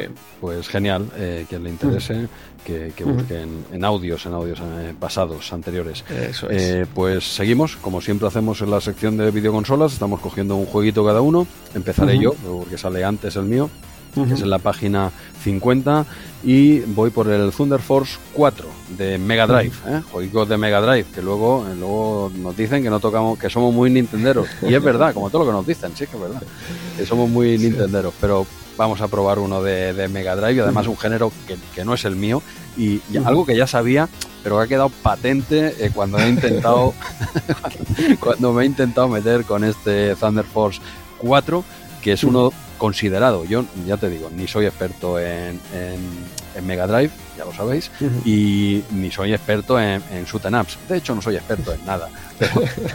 Pero, en particular, tanto Mega Drive como eh, shoot em up, eh, em no tengo ni idea. ¿no? Entonces digo, vamos a probar algo completamente eh, que está fuera de mi zona de confort. Y vamos, que si está fuera de mi zona de confort, madre de Dios, está considerado uno de los mejores eh, juegos de este estilo en Mega Drive. Y y se ve que es un juegaco, se ve que es un juegaco. También he leído, menos mal, que, que, se corrobora, yo, yo lo he visto casi imposible, o sea, prácticamente es un bullet hell, ¿eh? un, esto un, infierno de balas, ¿no? O sea, yo me cuestan ya estos juegos, pero este es muy guapo, porque no sé qué, ya lo he comentado alguna vez, ¿no? Con R-Type y con juegos de, este tipo, no, soy muy manco, y esto lo digo en serio, no es por hacer la coña, con otros juegos me defiendo, ¿vale? Con el fútbol, o yo qué sé, aventura gráfica, lo que tú quieras, pero con esto soy muy manco, nunca he sabido jugar realmente a estos juegos, pero me llama mucho la atención, tío. Me gusta jugar, aunque sea cinco minuticos, muy, locos, eh, matas a papá, te matan rápido, porque es lo que dura la gente como yo en estos juegos, pero coño, eh, me divierto, ¿no? Y, este me ha pasado un poco eso, ¿no? Es un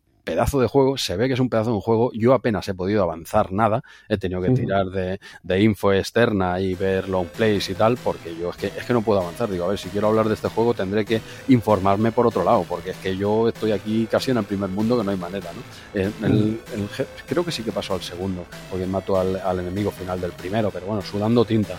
Es un juego. yo no voy a decir en ningún momento que es mal juego porque no lo es, pero no es mi género. Me cuesta mucho. Y esto me sirven para cinco minutitos. Y bueno, el juego es de Tecnosoft, ¿vale? Tú, este, antes de nada, tú este eh, lo llegaste a dar caña porque también lo ten... Bueno, calla, este es solo de... Solo está en, Mega Drive, este no está en Nintendo. Solo era de, Mega Drive, es de los famosos de Mega Drive eh, por todo, por los gráficos, por la música oh, eh, y porque siempre en, los shoot em ups los segueros nos pasaban así siempre la mano a los nintenderos por lo típico que si Super Nintendo, que si el procesador que no permite hacer juegos de este estilo muy rápidos, donde hay tantas balas, tantos objetos en pantalla. ciertamente, sí, sí. Eh, y lo conocía, pero no lo había probado hasta ahora. Luego te, daré también mi, opinión. Vale, pero que no me digan, no, pues me lo he acabado, muy fácil. Hostia, no. Hostia, no, no, no. realmente es un juegaco, ¿eh? Para un ratico, lo que he comentado al principio, a mí me vale. Yo no puedo avanzar demasiado en estos juegos, ni con ni, ni guardando estado, porque ya es un. Guardar estado en estos juegos es demasiado eh, enfermizo, ¿eh? ¿sabes? Tienes que guardar. Ya me pasó una vez, ya lo comenté con Arcanoid, guardando el, cada rebote, cada historia para, para terminarme aquel, eh, el 1, creo que era en, en MSX.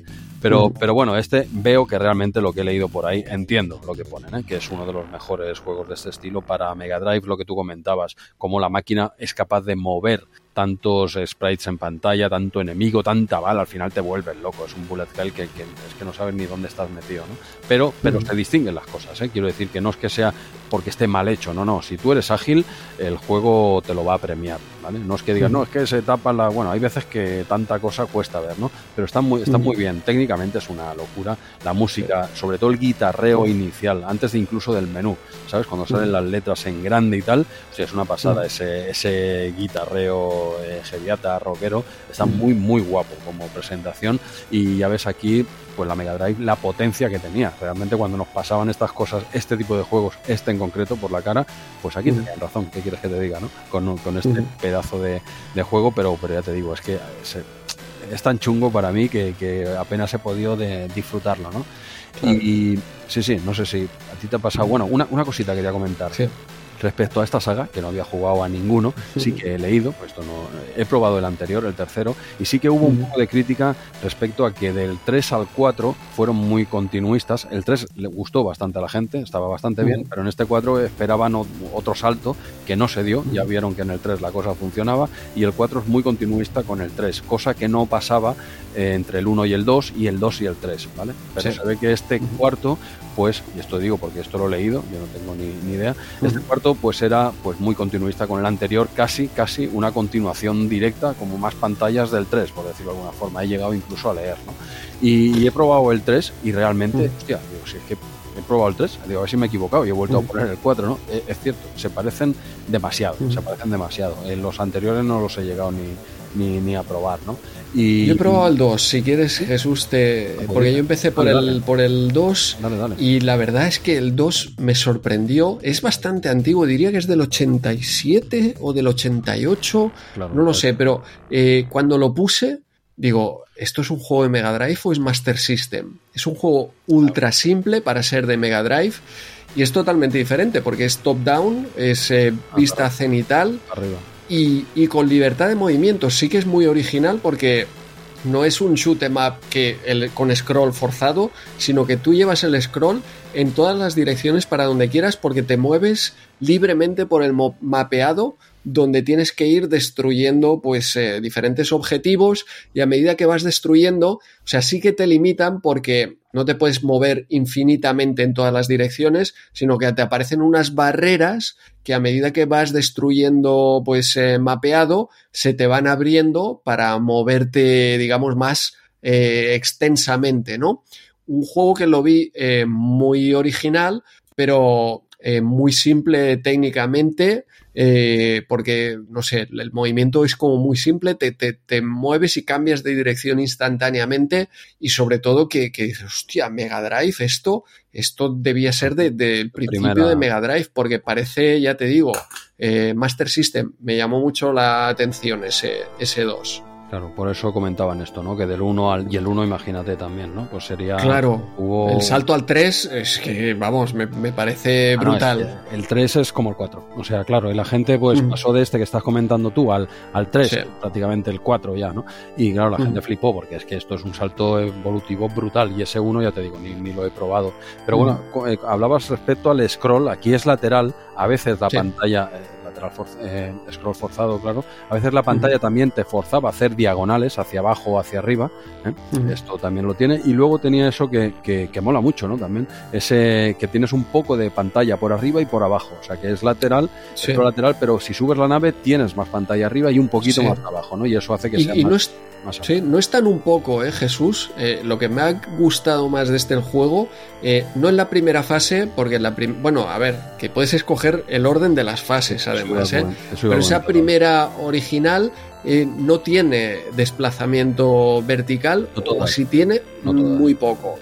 Yo recuerdo que no tenía, pero hay, hay fases como la de eh, los edificios y otra, no recuerdo que es la de montañas y mar. Es brutal la cantidad de pantalla que puedes subir y bajar. Eh, diría que es más del doble, digamos. es, como tres pantallas que puedes, tienes la central, arriba y abajo, y tienes toda esa libertad de moverte eh, en vertical a pesar de que, de que el scroll forzado es de izquierda a derecha. Y es casi lo que me ha gustado más de, este juego. Sí, es bastante. En otro juego lo hemos visto que es un puntito y tal. Este es bastante, como bien dices. En algunas incluso puede ser un eh, pues dos tercios más de lo que estás jugando. O sea, una más por arriba y otra más por abajo. No en todas, pero como bien dices, respecto a las a esas fases, en total son 10. Pero sí es cierto que las cuatro primeras las puedes seleccionar en qué orden las quieres jugar. Tú no solo la primera, sino las cuatro primeras. Tú le dices, primero esta, luego esta, eh, tal. Eh, tú, entre las diez, las cuatro primeras las puedes poner tú como quieras. Tontería, porque te vas a quedar en la primera yo al menos. sí, sí. Y yo pensaba cuando en el menú yo me estaba diciendo, pues sí es igual, tú dime en cuál empiezo, que es la que voy a acabar. O sea, mi pantalla de inicio va a ser mi pantalla final. Y ya está, ¿no? Pero al menos he probado esas cuatro iniciales que sí que puedes hacer en, el orden que te dé la gana. Y en total eh, son diez.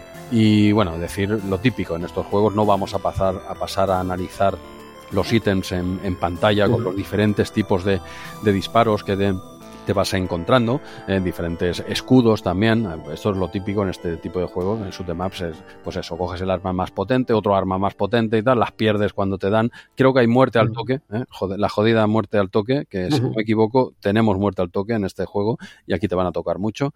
Y, y tienes todos estos ítems con diferentes disparos hay como siete, eh, por lo que he visto en alguna review y tal, siete disparos diferentes y un par de escudos que, te pueden, te pueden ir, ir, ayudando y protegiendo de forma eh, temporal. ¿Vale? Y luego, pues los clásicos enemigos de, de, final de fase y tal. O sea que tienes aquí un juego con 10 fases extenso y con una dificultad muy elevada y técnicamente muy, muy pepino. O sea, nada que ver con el 1 y el 2, estos 3 y 4 son, son la hostia, pero la gente sí que hubo crítica en el sentido como diciendo, si del 3 al si del 2 al 3 me han hecho esto, pues del 3 al 4 puede ser un locurón, ¿no? Y no, el 4 fue casi una continuación del 3, que no era malo, de hecho era muy bueno, pero bueno, eh, considerado uno de los mejores juegos de, este género en Mega Drive, y al menos yo me quito la espinita, pues oye, de tocar un shoot em up en Mega Drive, algo que nadie se hubiese esperado. Pues venga, va, vamos, a probarlo y, y, has visto el resultado cuál ha sido. pero, bueno, pero ese poco rato que juego me sigue molando, tío. Estos juegos a 5 o 10 minutitos me, me, me, funcionan, tío. Luego ya no puedo. Sí, sí. Eh, a, mí también me ha gustado, me ha gustado mucho porque la música y los gráficos, la música es espectacular. Y los gráficos también, ostras, Mega Drive aquí a, tope de colorido. Lo único que, veo es que a veces hay tal cantidad de, detalle y de color ah, que a veces es difícil separar el fondo ah, de tu nave y de los enemigos y de los disparos. Eh, a veces si el fondo es negro, ¿no? Tipo eh, inicio de R-Type, que es todo lo que veo del R-Type. Sí, eso te lo sabes bien, lo sabes bien. Claro. Ahí se ve bien, el, hay contraste. Ah, pero hay más fases. R-Type, yo creo que era una única fase. ¿eh? Yo siempre llego hasta el final de ahí y me sí. sí, de hecho, luego ya enseguida entras ahí por, por una puertecita ya está. Y empiezan a haber fondos también, pero, pero hostia. Eh, la verdad es que este, sí, sí, es muy mítico R-Type, pero este me ha gustado más. Me ha gustado más este, este juego, eh, R-Type. O sea, este Thunder Force 4, la verdad. Y, y, como tú dices, no es que avance mucho. En esa primera fase, o la primera fase que debería ser natural, yo me he llegado al boss y ahí lo he dejado. Eh, en el boss me, he quedado. Yo me, he cargado un boss. Me he cargado un boss, pero ahora no te sé decir si es la primera fase que te dan de, de inicio estándar o es una de las que yo, como he probado las cuatro que podía probar, claro. en una de ellas, y te lo digo en serio, en una de ellas he llegado al final y he matado al boss. No sé, en eh, sería la más fácil de las cuatro. Sí, sí, porque me he calentado un poco, digo, hostia, ya que para una vez que toco un juego de estos en RM30, vamos, ya no pretendía acabarlo ni harto vino, ¿vale? Pero digo, a ver si me pasó un mundo, joder. Y sí, sí, me he llegado a, cargar porque he llegado por suerte eh, bastante con los power-ups bastante arriba. Claro, sí, es lo típico. Si ahí llegas pelado con la nave pelado, tienes poco que hacer. Pero si llegas con estos disparos que dispara eh, de estos triples, ¿sabes? Burbujas por todos lados, que le das, con cada disparo le das 20 toques, pues claro, he llegado bastante armado y sí, lo, me lo he fundido. Quizás sea mi primer eh, jefe final en uno de estos juegos, pero digo, hostia, qué bien. Y ya está, ya está aquí mi gozo, de no había más. Sí, sí, sí. Eh, es lo que tiene, que estos juegos son muy difíciles. Se agradece un montón que puedas elegir entre las cuatro fases, porque así pruebas diferentes cosas y porque si no te llevarías la impresión eso de esa primera fase, ¿no? Y, yo creo que las otras son muy espectaculares, cómo te puedes mover, que decíamos, hacia arriba, hacia abajo. Hay diferentes enemigos arriba y, abajo. El, juego está muy bien. Eh, también, también cuando hay mucho, muchas cosas en pantalla y ralentizaciones, pero se agradecen un montón. Eso de poder ver la, bala, cómo te llega poquito a poco y puedes pensar, eh, se agradece un montón. Que cuando te cargas ese enemigo y, y, vuelven las balas a ir a velocidad normal, dices, no, así no me gusta, porque ya no puedo esquivar nada. Pero pocas, ¿eh? o sea, em, técnicamente está, es muy bestia. ¿eh? O sea, que, esto te lo mueva una 16, una 16 bits, eh, ojo, eh, que hay momentos de la pantalla que, es, que eso es una locura, tío. Y, y, es bastante ágil, sí, tiene ralentizaciones a veces, pero técnicamente es un, es un locurón este juego. Si te van los juegos de, de este tipo, hostia, y no has probado este, dale, porque esto es, un, es una locura. No, no lo conocía de nada, o sea, conocía, lo conocía perfectamente el nombre, pero no, nunca, nunca lo había dado y digo, va, vamos para allá. Y hostia, juegaco, ¿eh? es un juegaco. Sí, sí, sí. Básicamente al final el problema con los eh, shoot em ups es el, el, de siempre. O sea, no es nuestro género. Y entonces, en un cartucho, eh, dejar 10.000 pelas en esto en, mi caso era limitarme a, partidas de, nada, ¿no? Y es un género que, como tú dices, a mí me gusta. Y en, en, eh, en, ordenador, en, CPC, me gustaban un montón, incluso en máquina. En máquina, ya sabes, en arcade que echas 5 duros y que vas a durar lo que vas a durar, pero vas a disfrutar, ¿no? Pero en casa quieres que te pues que te dure más la, la, la, experiencia. Y yo, ostras, en CPC me gustaban mucho los, los shoot em 1943, por ejemplo, era uno de mis juegos también favoritos en CPC, porque ahí, hostia, podía aguantar y durar, ¿no? Y, veo que en otros, eh, o especialmente en los de consola, tipo R-Type, etcétera, hostia, para mí dejarme 10.000 pelas en un juego que iba a durar 30 segundos, hostia, era, un mal, muy mal negocio. Aún en Game Boy que, mira, había cartuchos por 4000 y que a lo mejor pues no eran tan complicados y bueno, tira, tira que te vas, ¿no? Algún Nemesis hubiera estado interesante. Pero este juegazo, que es un juegazo, yo jamás hubiera invertido aquí ni, ni 5 ni 6 mil pelas, no me valía la pena, mucho menos lo que probablemente valía, bueno, Mega Drive era un poco más barata que los cartuchos que, que Super Nintendo, pero 7, 8 mil pelas no, te las quitaba nadie. Y, no, eh, juegazo, pero que, que, para disfrutar hoy en día en la emulación que, que te cuesta cero, claro. Sí, hoy sí, o en la época alquilarlo un fin de, ¿sabes? Aquello, Ahí está, sí, sí, que te lo pasen, alquilarlo, no, no, ideal. Y seguramente hay un montón de peña que es capaz de, pasarse este juego sin problema y de darle, ¿no? pero no es mi caso. No, no, no, es, nuestro, no es nuestro caso, pero acabarse un juego de estos sin, o sea, legalmente, sin save state, sin nada, eh, eh, no sé, yo creo que... Eso está fuera de mi alcance, totalmente, totalmente, ya te lo digo ahora. me cuesta imaginármelo incluso, pero, pero sí, sí, hay gente que te acaba un juego, un Thunder Force 4 te lo acaba eh, de forma legal. ¿Cómo, es posible, no? O sea, ¿cuántos años has has invertido en hacer un locurón así, ¿no? Pero bueno, para la clase obrera de los shoot em ups como somos nosotros, pues está muy bien de vez en cuando probar un pepinazo como este, aunque sean 10 minuticos, ¿eh? te relajas o te estresas más, depende de cómo quieras mirarlo, pero más que recomendado, eh, pedazo de juego. O sea, lo que he ido leyendo hace justicia a lo que yo he visto en pantalla, aunque he visto poco, ¿vale? Pero, pero nada, nada, hasta aquí mi review de juego de Mega Drive, ¿eh? digo para que no lo con la antorcha y tal, este, este mes me salvo, creo. Y ahora vas tú a comentar otro juego de Mega Drive, ¿no? Porque quieres seguir la estela, ya no somos Nintenderos, ¿es así, Andreu? no, volvemos a Nintendo. la cabra tira al Sí, sí, sí. volvemos a Super Nintendo en este caso. Grande ahí. con, página 52, Super Protector Alien Rebels o, o o Contra 3 eh, de Alien Wars, como queráis llamarle. ¿Cómo lo explicas? Porque, yo me hice, me, me, lié un poquito, ¿eh? Yo cuando vi Super Protector, digo, esto me suena Super Protector, ¿qué es esto, tío? Si es un Contra, es el Contra 3. Eso es, eso es. Es lo que cuando teníamos ordenadores o, o, íbamos a las máquinas aquí en Europa era el Grithor.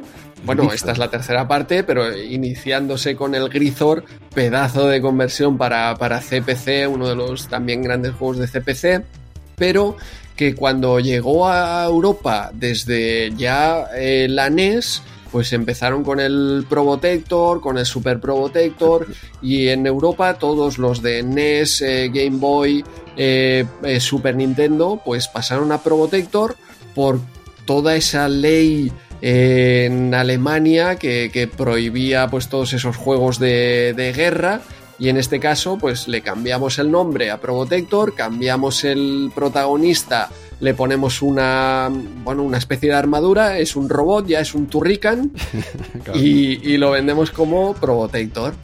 Y, y así nos llegó. Entonces en Europa la gente conocía este juego como Super Probotector los de NES también Probotector, eh, en fin, eh, solo en Game Boy creo que, llegó a salir el, el, Contra de Game Boy al principio como Super C.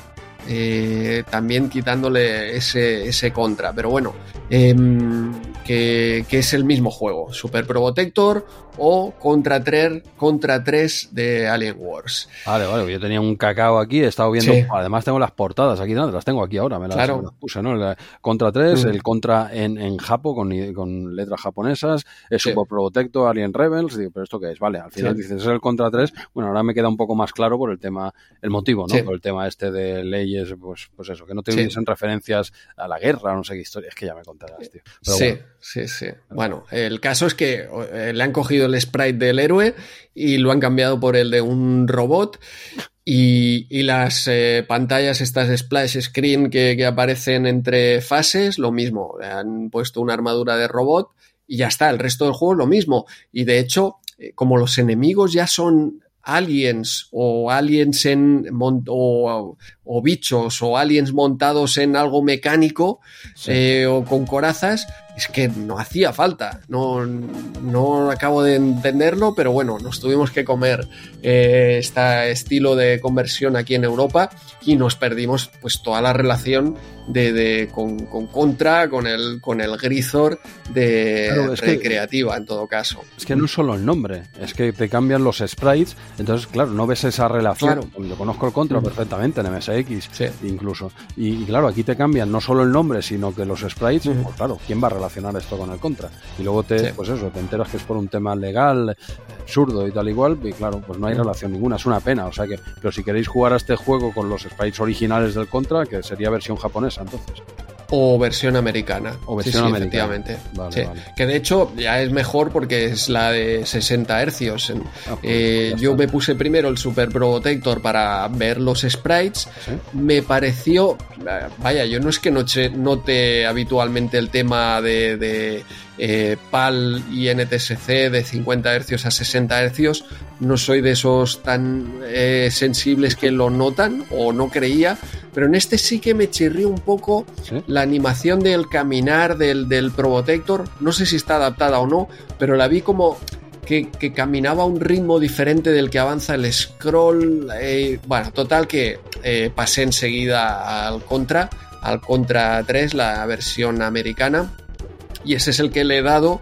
Y como te he comentado antes, pues eh, me he llegado hasta la fase final en modo fácil, con 7 eh, vidas, tirando de continúes y también tirando de, save states, eh, que a, veces o entre fases le iba dando al, al, save state porque es como te decía, es un juego difícil, es es un run and gun, de hecho yo creo que es la, propia definición, no sé si es el paradigma, el inicio o simplemente la revolución, pero cuando hablamos de run and gun a mí me viene a la cabeza Grisor, ese primer contra de recreativa, a pesar de que seguramente ya había eh, algunos eh, anteriores como Green Beret, por ejemplo.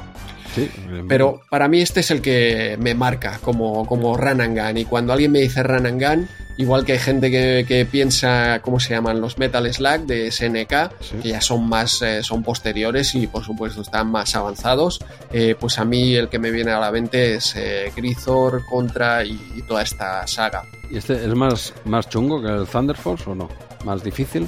No, no porque, porque, hostia, yo creo que, o yo soy muy manco con los eh, shoot em ups, que también. pero no consigo realmente avanzar. Y este es un juego que, que, tradicionalmente destaca ahí por su dificultad. Ya te digo que yo me lo he puesto en modo fácil y con siete vidas, porque ya sabía que este era un juego difícil y quería avanzar, quería ver pantallas para, para poder hacer esta review.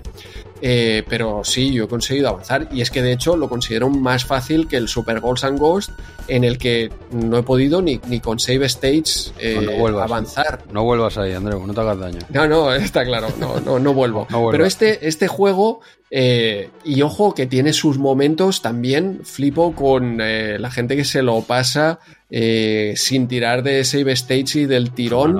es, uno de esos que, eh, le he visto alguna vez a Jordi Sureda o me sorprendió cuando, cuando tuitea, ¿no? Con esos juegos que se pasa. Hostia, cuando eh, tuiteó que se había pasado este contra 3, pensé, hostia, es algo que tengo ahí pendiente, que tengo que hacer, pero que yo no podría pasarme este juego no podría pasarme este juego en sin save states.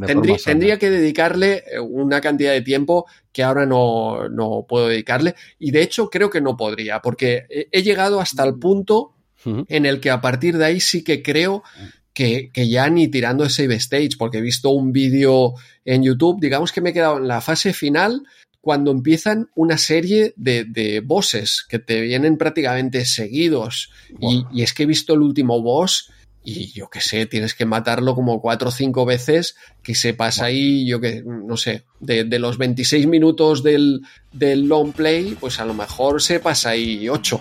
Eh, yo no podría pasarme ese, ese boss. Así que ahí ya digo, vale, hasta allí es lo que yo puedo hacer y considero que podría haber hecho sin save stage, tirando de vidas y de continúes, porque no, no tiene continúes infinitos, ahora no recuerdo cuántos tiene, pero sí que tiene unos cuantos. Y entonces, modo fácil, con continúes, creo que podría llegar ahí. Ya te digo que me he quedado en un par de sitios, estancado varias eh, mogollón de vidas, tendría que decir, pero que al final, cuando, cuando he conseguido pasarlo, era un momento que ya estaba suficientemente entrenado como para pensar la próxima vez que, llegue sin save stage, puedo pasármelo perdiendo tres o cuatro vidas. Pero puedo pasármelo, ¿no? Y lo he dejado en un punto que sí que vi que, hostia, esto ya ni, ni con save stage y sobre todo sin save stage para mí sería imposible esa, esa, mm, no sé, esas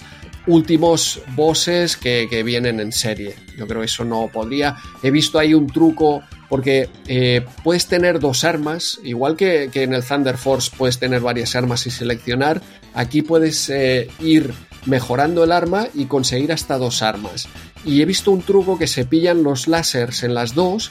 El láser es un arma que no me gusta porque eh, sí que tiene mucha potencia, pero tiene poca, tiene una cadencia muy baja pero he visto que eh, en el vídeo de YouTube la peña pilla dos láseres y va disparando, cambia, dispara, cambia, dispara, cambia, entonces disparas el láser con muy alta cadencia. Y es un truco que entonces sirve mucho con los bosses, porque este láser hace realmente mucho daño. Eh, un montón de armas que puedes recoger, bosses. La verdad es que el juego es muy completo, porque aparte de tener el típico run and gun lateral, eh, tiene también la vista eh, cenital, tiene fases con vista cenital, explotando mudo mucho el, modo 7 de, Super Nintendo. Eh, interesante, también al principio me parecía difícil de controlar, pero luego esas fases eran de las que podía pasar sin, sin, muerte. Que ojo que he visto un, un long play en YouTube en modo hard y sin ninguna muerte.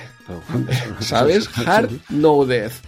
Eso me ha flipado mucho, eso no, no lo entiendo, estas cosas. es que es verdad, es que hay gente que hace eso, tío, de verdad que lo, yo lo admiro, tío, o sea, y, a la vez lo veo imposible, digo, me la están colando, tío, y, no, no, es que hay gente que te hace eso, y como acabar estos arcades con, con, una moneda, ¿no? Y cosas de estas que dices, madre mía, vaya, vaya locura. A, mí, yo lo he visto muy chungo, tampoco le he echado tanto rato como le he echado al Thunder Force, porque, bueno, este lo tenía estudio, voy a probarlo un poquito, he intentado avanzar, pero hostia, me, me cuesta. Estoy muy oxidado, sí que lo veo quizás algo más sencillo que el Thunder Force 4, eh, pero estoy muy oxidado ¿eh? en este tipo de juegos. Lo, he intentado un poquito, digo, a ver si es el teclado, lo pruebo con el arcade stick y te digo tampoco, digo, a ver si voy a ser yo. Eh, igual sí, igual sí, ¿no? Pero sí que lo he visto chungo y sí, sí, es un contra de toda la vida, ya cuando he aclarado lo de los títulos y tal, y te metes y a pesar de los, porque yo lo he jugado en la versión, dijéramos, en la europea, y dices, vale, vale, si esto es el contra, está claro, ¿no? Pero, pero claro, qué pena, ¿no? no he probado esa versión americana o japonesa, se vean los gráficos originales, más de guerrilla, que sería más la firma de, este juego y no Aliens. Eh, pero, pero bueno, yo lo, veo chungo, pero sí, desde luego es un, es un triple A y es otro juegaco eh, de, Super Nintendo en este caso. Mira, esta vez traemos dos pedazos de juegos, dos buques insignias, ¿no? De tanto de Mega Drive como de Super Nintendo. Y, no sé, ¿qué, más cositas nos cuentas de este juego? ¿Ya lo tenías? Pues eh, ya para ir acabando, por ejemplo, pues que tiene un modo de dos jugadores. De hecho, tiene dos modos de dos jugadores. Eh, claro, no lo he probado. No sé si uno es eh, en serie, juega uno y luego juega otro. Y el otro debe ser quizá pues jugando los dos en cooperativo. he visto vídeos en cooperativo, por lo tanto se puede jugar en, cooperativo. no sé si son esos los dos modos de dos jugadores. Tiene que molar jugar a este a, a dobles. Pero, pero vamos, no lo he podido probar. Y luego finalmente pues comentar que también hay una conversión para Game Boy, una conversión muy buena de Factor 5, eh, una compañía que hacía unos juegarrales de, Super Nintendo espectaculares, bueno, en particular Super Star Wars que veremos el mes que viene. Eh, una conversión que está eh, relativamente, o está bastante bien, aunque el de Game Boy, que se llama Operation C, me parece más rápido, se mueve más rápido, es más simple, ¿eh? los sprites son más simples eh, y entonces eh, me parece como más adaptado a, la máquina, se mueve bastante más ágil y además ese Super C está disponible para Game Boy Color en la Konami GB Collection, la número uno que salió en Europa. Lo he probado también en Game Boy Color y hostia, ese Operation C, ese contra, primer contra para Game Boy, es realmente interesante, me ha, gustado mucho. Y, el, y el Contra 3 de Game Boy, que es una conversión de este, hostia, lo estás viendo y dices, coño, si es que han metido, están metiendo las mismas fases, eh, te llega el avión también, ese avión que llega en modo 7 eh, también te llega. Eh, es realmente meritoria esa, esa conversión. Eh, se mueve obviamente con, más dificultad, eh, con menos resolución hay menos precisión en los disparos, pero, pero hostia, meter esto en una Game Boy tiene mucho mérito, mucho mérito. Pues juegazo, juegazo básicamente. Me lo, me lo apunto esta, esta, de, esta adaptación de, Game Boy para darle ahí a las pequeñas Ambernics. Eso es, sí, sí. Esas son geniales para darle a este jueguicos. Pues nada, oye, eh, dos juegarrales que hemos traído para las dos grandes de 16 bits y ya ahora sí, ¿alguna cosita más o, ya tendrías ventilado esto? No, eh, ¿quieres comentar algo más tú de Contra, etcétera? No, no, porque tampoco he avanzado mucho más. Si en, el, si en el otro, no, en el Thunderfall no avancé demasiado, en este le he dedicado menos tiempo, pues imagínate el resultado, pero sí, sí, que, que, me gusta. Yo creo que este, dándole tiempo, avanzaría más que en el, que en el otro. En el Thunder Force ya sé que dónde voy a llegar y son mis 10 minutitos de soltar adrenalina y se acabó. Y este sí que echándole el tiempo necesario, o sea, mucho en mi caso, sí que iría avanzando. No lo voy a, no lo acabaría en mi vida, pero este sí que podría darle un poquito más. Y no descarto en la, en la de estos viajes a veces tontos que te piden en el metro, en alguna cosita, en algún viajecito, en algún nao, pues puedes probarlo. Y, me apunto esa versión que has comentado de, Game Boy. Sí. Sí, sí, vale, la verdad, vale la pena. Eh, eh, Grisor, yo ese en versión CPC sí que llegaba a acabármelo o llegaba al boss final, yo creo que llegaba a acabármelo. En recreativa también me lo he pasado ese, ese Grisor, ese contra original tirando de, Save Stage. Y creo que este Contra 3 también tiene versión de recreativa. Ah. Ahora eh, te hablo de memoria, pero yo diría que lo he jugado también en la, en la recreativa aquí en, casa. Y hostia, no, no, lo he probado ahora para comparar con la versión de, Super Nintendo. Sí que tiene. Hubiera sido interesante, pero recuerdo de haberlo jugado y de que me pasó. De, de, hecho, el Contra 3 a mí me había pasado totalmente desapercibido en arcades, pero sí que recuerdo alguna vez de haberlo probado en mi arcade y de sorprenderme que, hubiera la versión de recreativa. Sí, sí, Y, de, hecho es del mismo año, es del 92 también, ah. igual que la de Nintendo, que a veces los arcades son anteriores, y no, no tengo aquí la ficha de Movie Games, y las dos versiones son de, del, 92. Este juego que comentabas, supongo es el que, se, el, que, el que pone aquí en la ficha del juego, que pone Game Boy 1994, sería este que tú estabas comentando anteriormente. El, el eh, este Contra 3 Sí, pone en la ficha en la ficha de Movie Games de este juego pone Arcade 92, eh, Game Boy 94 y Super Nintendo 92. Luego ya salió en Wii y en la, en la Nintendo, en la 3DS y tal, pero entiendo que es el mismo juego que, que lo puedes jugar en esas plataformas. Sí, Sí, sí, efectivamente, efectivamente. Pues sí, sí, entonces la versión de Game Boy llegó más tarde, además que es una conversión ya no de, Konami, el resto de juegos son de Konami. Como te comentaba, este Contra 3 de Game Boy es de Factor 5, o sea que sería un encargo y, por eso también entiendo que saldría más, más tarde. Sí, un par de años más tarde. Muy bien, pues ¿qué más? ¿Qué más tenemos? Bueno, pues eh, sección de videoconsolas cerrada, a pesar de que tenemos aquí también en página 54 Risky Boots por fin ese Risky Boots también en, en Mega Drive. Ya está liberado, ya se, se liberó para sacar en, consola y también el resto de versiones de, de, Amiga y PC. Bueno, habrán otros, habrán otros programas de la franquicia 30 que lo van a tocar en breve, ¿vale? O sea, ya, lo, han avisado en Twitter que van a hacer la review de este Risky Boots en su versión Mega Drive. O sea que, no lo tocaremos nosotros aquí, nosotros tocamos la, la de ordenador, la de Amiga, de PC. Y sí, era Amiga y PC, ¿verdad? Los dos. Sí, sí, Pues la versión de, de, Mega Drive ya, ya la, no nos encargamos nosotros y a ver, a ver qué nos cuentan, a ver qué nos cuentan. ¿Qué más tenemos? Muy bien, pues venga, ya vamos avanzando, ya no nos quedan juegos que vayamos a comentar en profundidad, pero la revista continúa, página 56, con el Dragon Slayer 3 que protagonizaba la portada. Ya hemos dicho, hemos intentado revisar algunos, el Dragon Slayer 1, a partir de allí ya... Eh, ya está. Bueno, ya exacto. Nosotros ya los miramos en YouTube y, ves y disfrutas un rato de, esta animación tan cuidada y de bueno, esta demo técnica que hemos hablado tantas veces. Página 61, los archivos secretos de Sherlock Holmes, también eh, no lo hemos jugado, ya lo comentamos el mes eh, pasado que, tampoco lo íbamos a tocar. Aquí pues te explica eh, en un reportaje bastante extenso, pues entiendo que todas estas misiones de los archivos secretos de Sherlock Holmes... Siete páginas, tío, siete páginas le, dedican, ojo.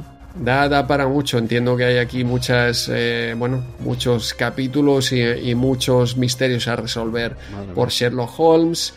Página 68 de Cool Croc Twins. Eh, hablamos de un lo que parece un plataformas puzzle típico de, Amiga, pero que no, no le hemos dado. No sé yo si en la época no. habías jugado todo esto. No, no, no, no. Y, no me convence nada eh, lo que estoy viendo aquí. Estas capturas no, no, no, lo he tocado nunca, nunca este juego. ¿eh? no, gráficamente al menos no me llama nada la atención. Lo veo, hostia, muy pobre gráficamente, sinceramente. Sí, sí. Bueno, eh, tampoco lo hemos eh, tocado nosotros. ¿Y qué viene seguidamente, Jesús? No, no, pues en vez de darme paso a mí, da paso al gran, al gran Cal al gran Cal, que nos va a traer Maníacos del Calabozo, la sección que, este mes, si no me equivoco, eh, al menos en la revista, inaugura un nuevo look, ¿no? Esto no, lo habíamos visto, este amarillo y negro, es la primera vez que, me lo encuentro, pero... Efectivamente, sí, sí, no, no sé... eh, es nuevo look, a ver qué nos comenta Cal, no sé si llegará a tiempo o no llegará a tiempo con su comentario, nos lo hará en directo la semana que viene en la RU MSX, podrá sacarle ahí unas declaraciones sobre esta Micromanía 57 y esta sección de maníacos del calabozo. En todo caso, lo que haya hecho Cal, le damos paso, ¿no, Jesús? Sí, vamos, vamos a darle paso que siempre llega tarde, pero llega, siempre está. O sea, confía, ya verás. Tú dale al play y ya verás cómo aparece la sección de, de, Cal y a ver si hace alguna referencia a este nuevo look o de, o de qué nos habla. O sea que cuando quieras. Venga, adelante, Cal.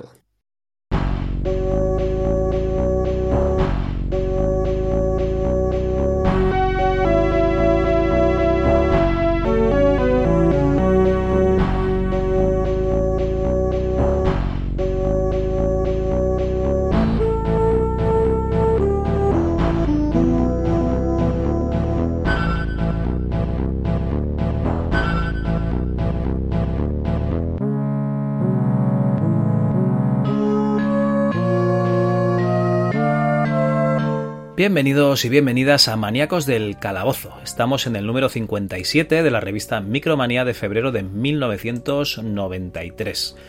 Y en este número pues, se nos ha colado alguna cosita antes de la sección propiamente dicha de Maníacos del Calabozo. Aquí nos hace una review eh, Ferergón hablándonos de Waxworks, el pasaje del terror, lo subtitula que sería la, última aventura, la cuarta y última aventura de Horror Soft, en esto de, lo macabro, después de las dos aventuras de, Elvira y el persona de Nightmare. Y aquí nos explica un poquito las novedades que lleva el juego Ferergon, ¿no? De que son cuatro mundos independientes, que no se podrán, eh, digamos, eh, llevar la experiencia de un mundo a otro, sino que vas a tener que jugar eh, de forma independiente cada uno de ellos y sobre todo el carácter de, terror, ¿no? Esta atmósfera de terror, de que puedes morir en cualquier momento y las muertes horribles que, puedes tener, pues eh, nos lo mostraban con cuatro imágenes, ¿no? Una persona decapitada, una persona ahorcada, una persona eh, mutilada hasta ser irreconocible o con un montón de llagas eh, cubriéndole todo el rostro, ¿no? Como si fuese un infectado de The Last of Us.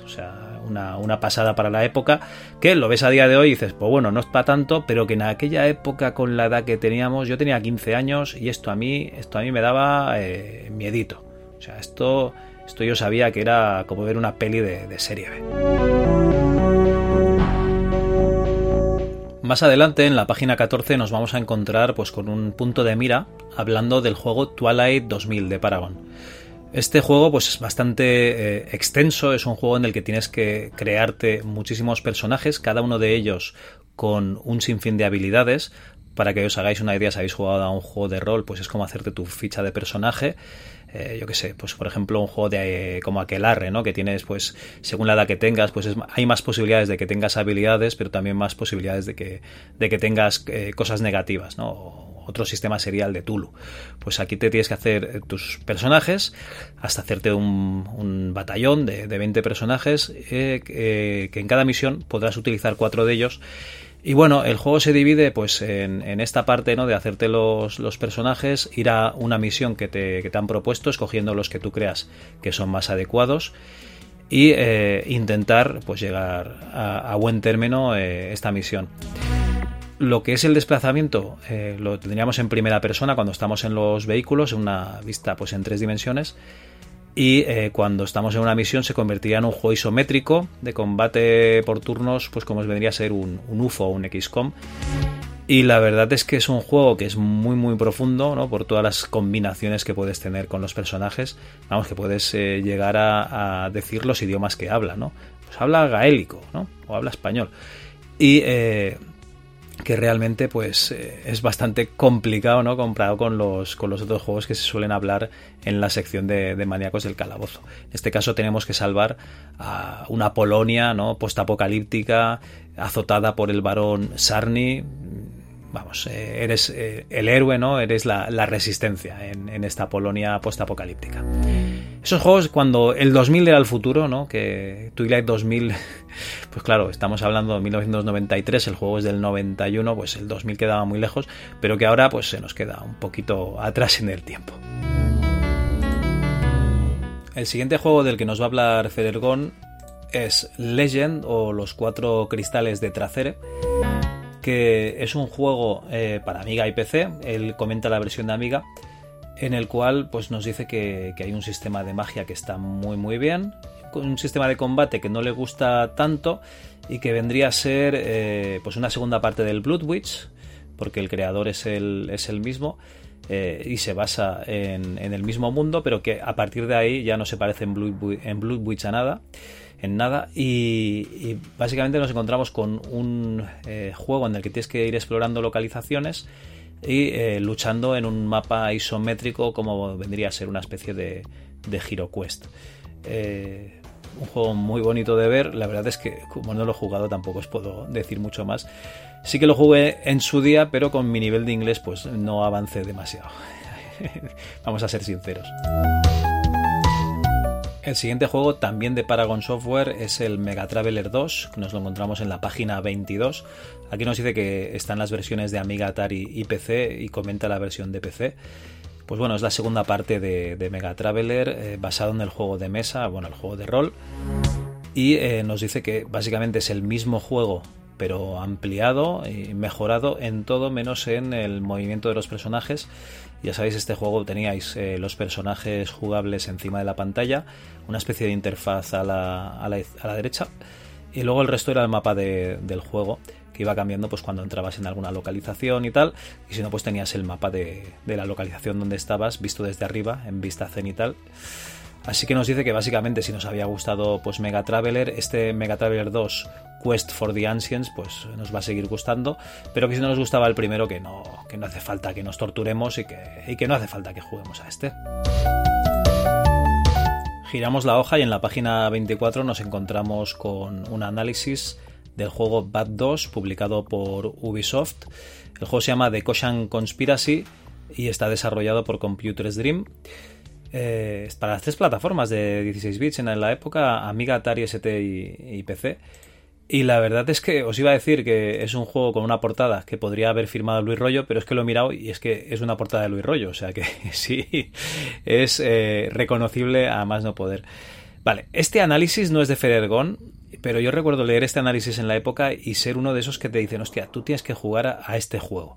Nunca se dio la casualidad de encontrar este, este Bad 2, así que nunca, nunca lo jugué. Pero la verdad es que tenía todo lo que te llamaba la atención, ¿no? Tenías una parte en la que tenías que moverte en entorno tres dimensiones, ¿no? Con una nave que podía volar entre una localización y otra, entonces eh, veías como una especie de simulador de vuelo. Tenías una parte de aventura en la que hablabas con personajes, buscando pistas, ¿no? Para saber un poquito lo que tenías que hacer. Y luego tenía unos graficazos espectaculares. Eh, en todo, en todo el apartado gráfico del juego. Y eh, pues luchas, luchas como en un juego de rol. Estamos en un mundo futurista, eh, un mundo en el que la humanidad ha colonizado pues eh, muchos planetas. Somos miembros del BAT, que viene a ser el Bureau of Astral Travels, una cosa así, ¿no? Problemas astrales. Oficina de Resolución de Problemas Astrales lo, llaman aquí. Y en este caso, pues tenemos que averiguar pues, ciertas cosas, aprovechando que somos una especie de, agentes en un mundo futurista, pero, pero que se llama, para que os hagáis una idea, el principal continente del planeta que estamos se llama Europa y la ciudad en la que estamos es Roma 2, ¿no? Es una especie de, de, de mezcla entre futurista, eh, mundo futurista, mundo antiguo, no sé, una cosa así extraña que la verdad es que pues queda bastante bien, incluso nos comentan ¿no? que habrá gladiadores y esta peña, esta gente había visto Predator porque aquí tenemos en, la muñeca pues una especie de, aparato incrustado quirúrgicamente, ¿no? una especie de implante cibernético que es el BOP, el bioordenador orgánico bidireccional, pues que nos irá diciendo, indicando pues eh, el estado de nuestro personaje y tal cuando lo vayamos consultando. La verdad es que es un juego que, pinta muy curiosa y que es de esa época en la que los géneros no estaban bien definidos y que por eso mola, mola muchísimo, ¿no? Eh, encontrarte con uno de ellos, pues habrá que darle una oportunidad. Ya nos metemos propiamente en la sección de Maníacos del Calabozo a partir de la página 70 y habréis visto pues, que esto ha cambiado. Eh, la maquetación es completamente diferente. Aquí parece que, ha venido una avispa amarilla y, negra, ¿no? Y, y no sé, es una maquetación un poco extraña, pero bueno, oye, son sus, es su micromanía y hay que respetarla.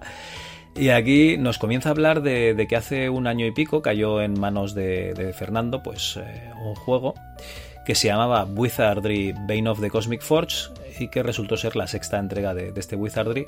Poco después eh, le cayó eh, encima del escritorio, supongo, el Wizardry Crusaders of the Dark Saban, que era la séptima parte, y pues eso, que nos explica un poquito lo que era lo que es este Wizardry. Nos comenta que el estilo de, movimientos como el Eye of the Beholder, pero el de combate es un poquito más parecido al Bard's Tale que eh, la elaboración de los personajes es muy compleja eh, y bastante completa, como si fuese un Mega Traveler y pues nos empieza a explicar pues que hay muchos tipos de, enemigos diferentes pero que si no tienes una habilidad para reconocerlos pues eh, puedes encontrarte con que un personaje que te parece que es un enemigo fácil de abatir pues resulta que es un bicharraco espectacular y, que es bastante interesante saber diferenciarlos entre, entre ellos. Nos dice que hay muchísimas zonas por explorar y, vamos que nos va a hablar más de, de este Wizardry en cuanto pueda en la sección de central, pues eh, Fernando nos habla del Lord of the Rings, nos eh, explica unos cuantos trucos y nos dice que quedan cinco grandes misterios por resolver que son, uno, cómo, cómo conseguir las flores del estanque Sito al sureste de la casa de Tom Bombadil, las que hay que entregar a Valla de Oro. Y, claro, eh, aquí ya vemos que, esta gente eh, había hecho una buena adaptación de, de Señor los Anillos, ¿no? Porque salían personajes tan emblemáticos como Tom Bombadil y Valla de Oro que habían sido obviados en, en las películas. Eh, siendo una injusticia no hacia ellos y aquí en el juego pues esto sí que sí que estaba reflejado pues bueno, hay más misterios como dónde encontrar la mazorca de maíz que nos pide eh, Roble Rojizo, un ente que pulula por bosque viejo, cómo abrir los dos túmulos que se encuentran al sur de la casa de Tom Bombadil y que están cubiertos por sendas losas, ¿ves? Los tumularios tampoco salen en, la peli. ¿Dónde están y cómo se consiguen los cinco objetos que te pide Galadriel? A saber, la corona de Lanor, la vaina, el cuerno de plata, la piedra élfica y la luz de la estrella de Earendil. Vaya, eh, aquí es al revés, en lugar de ella darte los objetos, se los tienes que dar tú a ella. Y por último, ¿hay alguna forma de evitar la muerte de Gandalf en su lucha contra el Balrog antes de salir de Moria? Hostia, pues esto estaría bien, ¿no? Porque aquí ya se cargaría directamente pues el, libro, ¿no? Pero bueno, eh, eso, que la gente que estuvo jugando al Señor de los Anillos, pues aquí tenía unas cuantas pistas y quedaban estas por ver que, cómo se solucionaban. Y ya entrando en la sección de otros maníacos, eh, Joaquín Fernández de Alicante pues pregunta ¿no? si saldrá la segunda parte de Lord of the Rings en PC XT, porque se ha pasado la primera. Le dicen que sí. Y eh, comenta cosas del Shadowlands, como por ejemplo eh, cómo se transfiere la energía mágica de un objeto a un hechizo. Y eso es porque en esta época Jesús todavía no había hecho el análisis de Shadowlands, porque si no eh, es tan fácil como pues escucharte el programa en el que analiza este juego y ahí sale eh, pues todo lo que él necesita saber de, del juego, incluso esto, ¿no? Lo de pasar este maná, ¿no? Esta energía mágica de un objeto a otro. Pero bueno, Fernando hace lo que puede y le hace un, tutorial aquí, que oye, tampoco está nada mal. Y bueno, la sección termina pues con la, la bautizada calabozolista en la cual pues tenemos eh, los votos contabilizados hasta diciembre del 92, en primer lugar Shadowlands, en segundo lugar Bloodwitch, en tercer lugar Dark Heart of Ukrul, en cuarto lugar Age of the Beholder, en quinto lugar Ishar.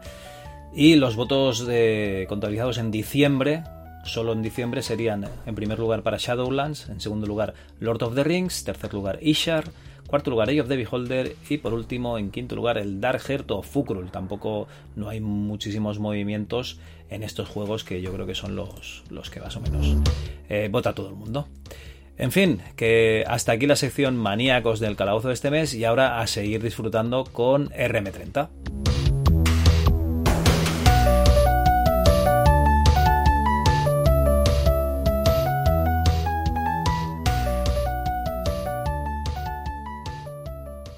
Muy bien, pues hasta aquí la sección de Cal. Nunca es ni corta ni larga, es de la precisión que necesita sí, para, para hablarnos de rol con mucha más maestría que tú y yo. Exacto, o sea, dura exactamente ni poco ni mucho, sino lo que tiene que durar y como te he dicho antes, no falla. Este tío está aquí cada mes para ponernos al día y, ya está, y aprender con él pues mil cosas que yo las suelo escuchar eh, ya eh, como oyente, ya cuando, cuando RM30 se cuelga es cuando yo escucho a Cal. ¿Vale? y, me, y me encanta. Bueno, lo escuchamos cuando haga falta. Ni pronto ni tarde, sino cuando él quiere que esa, esa es, es, lo que hay. Pues, pues nada, sigo, sigo avanzando, ya casi cerrando la revista o qué. Espera, Jesús, porque tengo una sorpresa por aquí también. Te ibas a ir a página 74 según nuestro guion. Sí, sí. Pero es que yo estaba leyendo aquí la micromanía y eh, no sé si recuerdas que vi un día un conocido aquí en la sección de maníacos del calabozo, que además era eh, que con el que había ido a ver los, la WWF, un chaval del cole, que también estaba en la, en la urba, al lado del camping. No, es, creo que eso no, no te lo comenté. No, eso no. Eh, lo recordé después.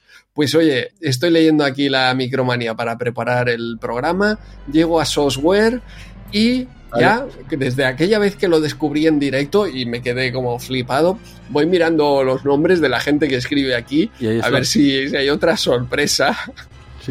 Y en software hay una pregunta aquí de Secret of Monkey Island. Que dice, ¿qué debo hacer para hurtarle la botella al bello durmiente en el barco de Lechuk?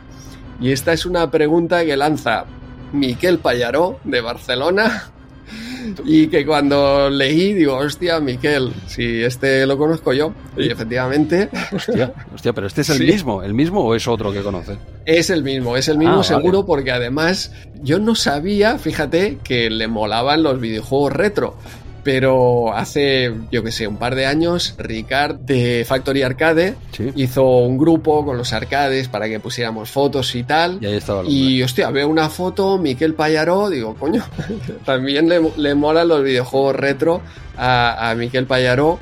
Eh, un chaval, bueno, un chaval que ya no es tan chaval como ah, seguimos nosotros ya somos chavales. Sí, somos chavales.